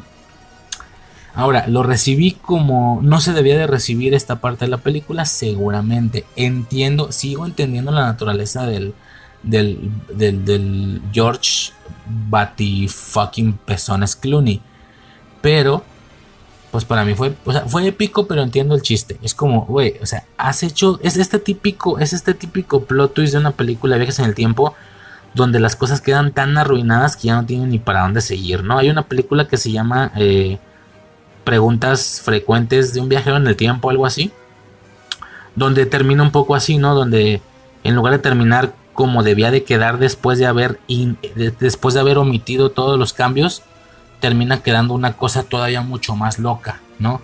Proyecto Almanaque pasa lo mismo. Este güey hace muchos cambios, luego los revierte y en lugar de terminar eh, haciendo que la realidad quede como estaba antes de empezar a hacer los cambios, quedan cosas mucho más locas, me explico, mucho, mucho más locas y luego no se digan los finales alternativos donde ahora terminaba siendo la chica la que estaba en el espejo y no él, o sea, es muy de las películas en el tiempo, entonces yo sí lo entiendo como un chiste, de que, hey, arruiné tanto la línea temporal que ni siquiera quedé en una línea alterna a la mía que ya de por sí esto es indeseable, pero chida, como la de Michael Keaton. O sea, terminé en la peor línea que pude haber terminado, Clooney. O sea, da igual si, es, si yo llego y esto es una, un, un, pinche conflicto nuclear, güey, un apocalipsis donde todos murieron, o Batman es George fucking Batikpezones Clooney, güey.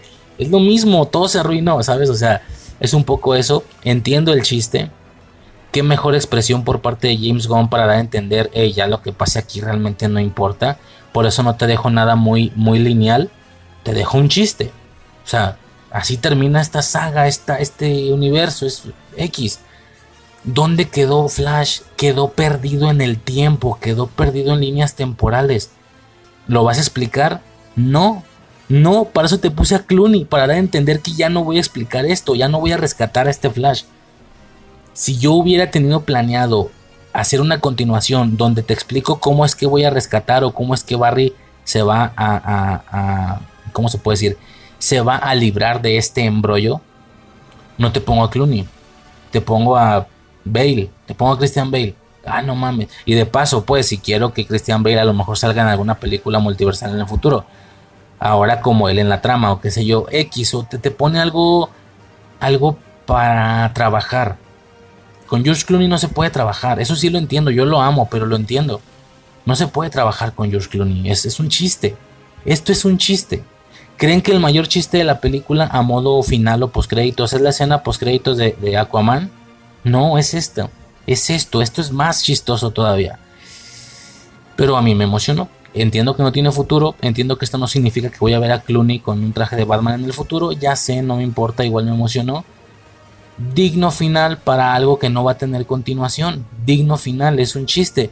Y es muy típico de estos finales de películas de viajes en el tiempo donde todo quedó peor de como estaba.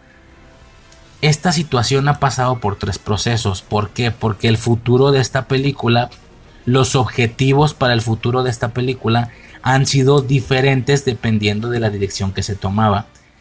Por ejemplo, estamos en un plan original por parte de Hamada donde como ya lo expliqué hace un rato, el Batman de Michael Keaton iba a terminar por convertirse en el Batman oficial del DCU. Oficial, reemplazando a Ben Affleck. Iban a, utilizar esta película para realizar esa transición. En esta película, en esa primer modalidad, y las escenas se grabaron, güey, mucha gente está hablando de esto, por eso hay escenas de Keaton con el traje azul, en el carro y todo ese rollo, Sasha Calle y todo ese desmadre. En esta primera posibilidad, mm, Michael, cuando él regresa, ya dejó la línea jodida porque ahora Batman es Michael Keaton. O sea, reemplazó a Affleck con Keaton. Pero lo demás sigue igual. Gal Gadot es Wonder Woman. Creo que Sasha Calle también se quedaba. O sea, todo igual. Todo igual que la línea de donde él proviene. Nada más que el Batman es el de Keaton. ¿Por qué? Porque con eso hacían el reemplazo y oficialmente el DCU sigue como sigue, con los mismos actores, bueno, con la misma chingadera esta de que Henry Cavill ya no regresa, pero con Wonder Woman, Gal Gadot, con, con me explico, todos los mismos actores, Aquaman, Jason Momoa, pero ahora Batman iba a ser Michael Keaton.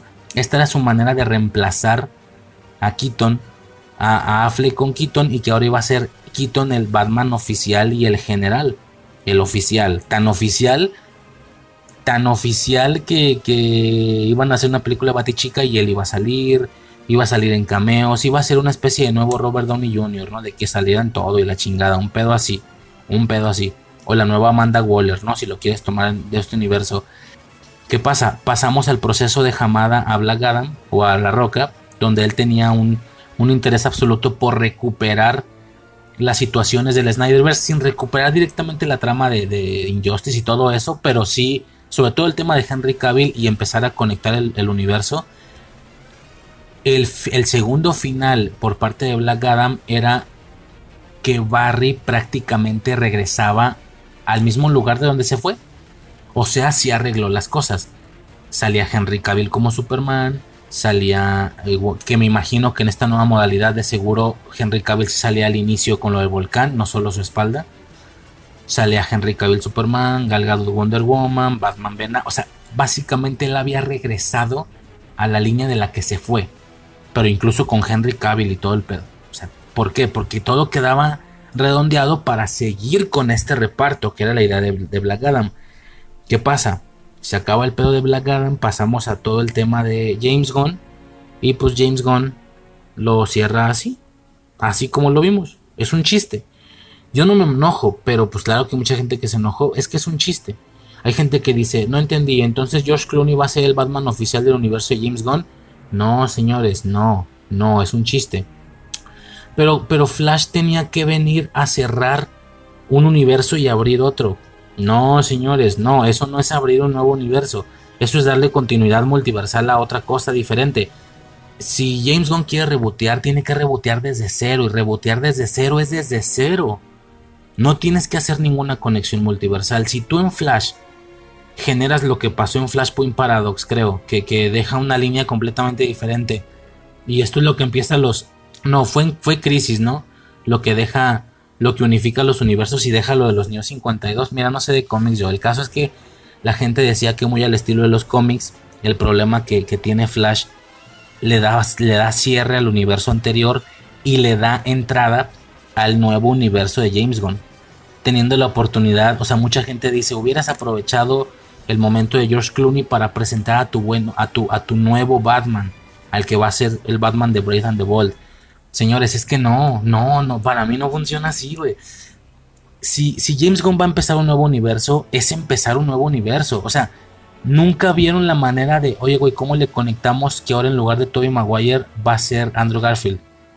Hay que hacer una película multiversal donde se vea como por una crisis y por un problema, un cambio, una modificación temporal, deja de existir uno, pero empieza a existir el otro. No, señores, no, nada más la haces y ya.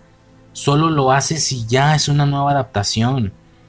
Si ya en un futuro quieres, pero en un futuro, en el futuro de tu, de tu nuevo universo, el día que caiga tu crisis en tierras infinitas, el día que caiga tu mega evento ya después de 10 años de universo, ese día quieres conectar con los actores del Snyder, hazlo. Así como Marvel conectó con el Profesor X de Patrick Stewart, así como va a conectar con Ben Affleck Daredevil, pero ya no es esa la continuidad si tú le das con esta película un cierre y un inicio otra cosa, entonces el James, el, James Gunn, no, perdón, el Gunverse no es un nuevo universo, es un universo resultante.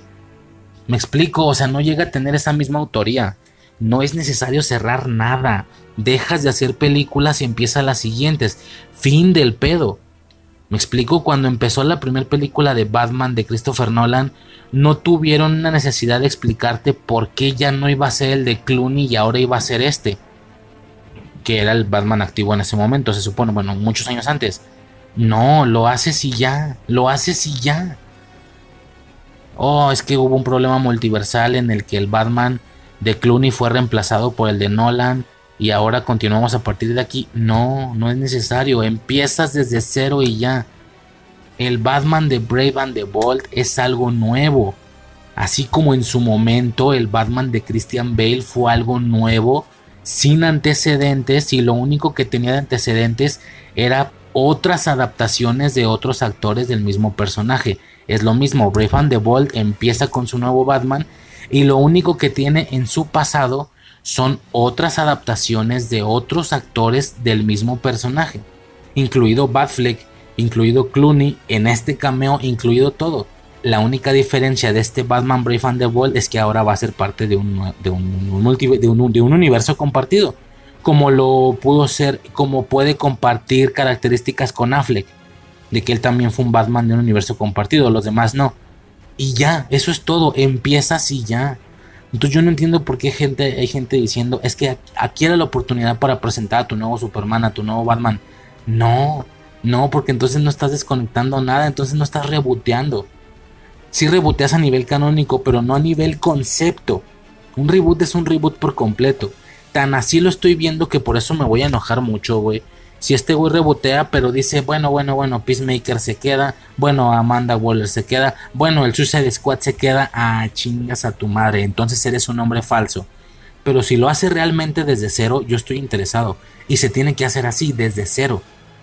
Es lo mismo que pasó con Andrew Garfield después de un Tobey Maguire, es lo mismo que pasó con Christian Bale después de un Keaton o Val Kilmer o lo que sea es una nueva adaptación, eso es lo que él va a hacer, algo nuevo y desde cero. Nada más que en lugar de ser un nuevo Batman, un nuevo Superman, es un nuevo universo compartido, todo desde cero, pero es nuevo. Sí, tal vez no estamos acostumbrados a esto porque Marvel no lo ha hecho. Así como Marvel primero mostró a un Spider-Man y luego a otro, así como mostró, así me explico, así como, así como mostró un Daredevil y luego a otro, no nos ha mostrado un universo compartido y luego otro desde cero, que no tenga nada que ver con el anterior y empezamos desde cero otra vez a conectar películas. Porque Marvel no lo ha hecho, no estamos acostumbrados, pero esa es la idea, eso es lo que se tiene que hacer, creo yo. ¿Qué otra cosa, señores? Poco más. Ese fue un poco el, paso. Es un chiste, no conecta con nada, ni tiene por qué. Eh, nada, escena post ya la comenté, es una total basura, es absurdo, es estúpido. Eh, simplemente es, es después de que James Gunn la cagó dando el anuncio de su nuevo universo, parece que sin saber que todavía quedaban películas pendientes que tenían que recaudar dinero, pues ahora quiere arreglar un poco eso y decir, hey, ya vi Flash, es la mejor película de superhéroes que he visto en la historia. Pues qué otra cosa vas a decir, imbécil, si ya la cagaste. Señores, Aquaman va a ser una locura. Ah, ¿no me crees? Mira, te lo voy poniendo desde aquí. Ey, Aquaman sigue vivo, Jason Momoa aquí anda. Seguimos firmes, señores. Güey, o sea, poco le faltó para que esa escena post créditos, en lugar de ser la escena eh, cómica de Aquaman, poco le faltó para que fuera el teaser trailer de Aquaman 2. Es que poco le faltó. Que, que a ver, no lo estoy. Eh, no estoy diciendo que sea algo. O sea, sí estoy diciendo que sea algo malo, pero entiendo que incluso mi Marvel ya lo hizo, güey. ¿no? Con Multiverse of Madness, la vendió a huevo, cabrón. Ok, esa parte la entiendo. X, es Aquaman, es, una escena cómica de Aquaman, no tiene ningún sentido, nada más es para que la gente lo vea y diga, ah, claro, ah, claro, cómo no, se viene Aquaman. Sí, como no, sí voy a gastar mi boleto, es más, deja guardo el dinero de una vez, no me lo voy a gastar. Según Gon, según Gon es lo que van a pensar, mira, ya. Yo creo que eso es todo, señores. Con eso le damos cierre a esta película a nivel general, una gran experiencia. Sobre todo la preparación que nos llevó a esta película, güey, ver todas estas películas previas, gran, gran, gran experiencia, muy bonito todo, muy padre, señores, poco más que mencionar, yo creo, y eh, pues ya, básicamente con esto cierro la película, sujeto a futuras situaciones que puedan pasar de DC, y como ya mencioné, a modo de despedida, aunque todavía queda Aquaman, en el siguiente audio, señores, una pequeña conversación con unos colegas de, de Bitácora. El debut de Adrián Duarte en este podcast, por cierto, es la primera vez que aparece, eh, revisando y hablando un poquito sobre qué fue este DCU para nosotros y en sus diferentes etapas, con sus diferentes enfoques, cuál nos gusta más a quién, o sea, obviamente hay diferencias ahí, a uno les gusta, a uno le gusta más una etapa, a otro otra. Yo coincido mucho con él, que, que me quedé con muchas ganas de ver el Snyderverse con, ese arco de Injustice, etcétera, ¿no? Platicamos mucho de todo ese cotorreo. Ahí pueden ir a, checarlo, obviamente. Será el siguiente audio después de este, señores. Y, y pues una conversación ahí con, con compas, ¿no? Señores, poco más. Con esto cierro. Estamos pendientes a ver qué pasa con toda esta situación. Y pues por lo pronto, eso sería todo. Por parte de la Rubers, quiero verlo, pero pues ya vi lo más importante, güey, si así, si así, picándome el culo, güey, durante años no me tocaba verlo, pues ya viendo los eventos más importantes, aunque no los entendí y no me emocionaron bien, pero si ya vi lo, lo más cabrón, pues menos, güey. Entonces, pero a ver, ¿qué pasa en el futuro? Señores, ya por mi parte sería todo. Con esto cerramos el podcast. Y gracias por haber escuchado. Esto fue Infancia Eterna transmitiendo desde un lugar en lo más alto del cielo, girando en la segunda estrella a la derecha y directo hasta el amanecer.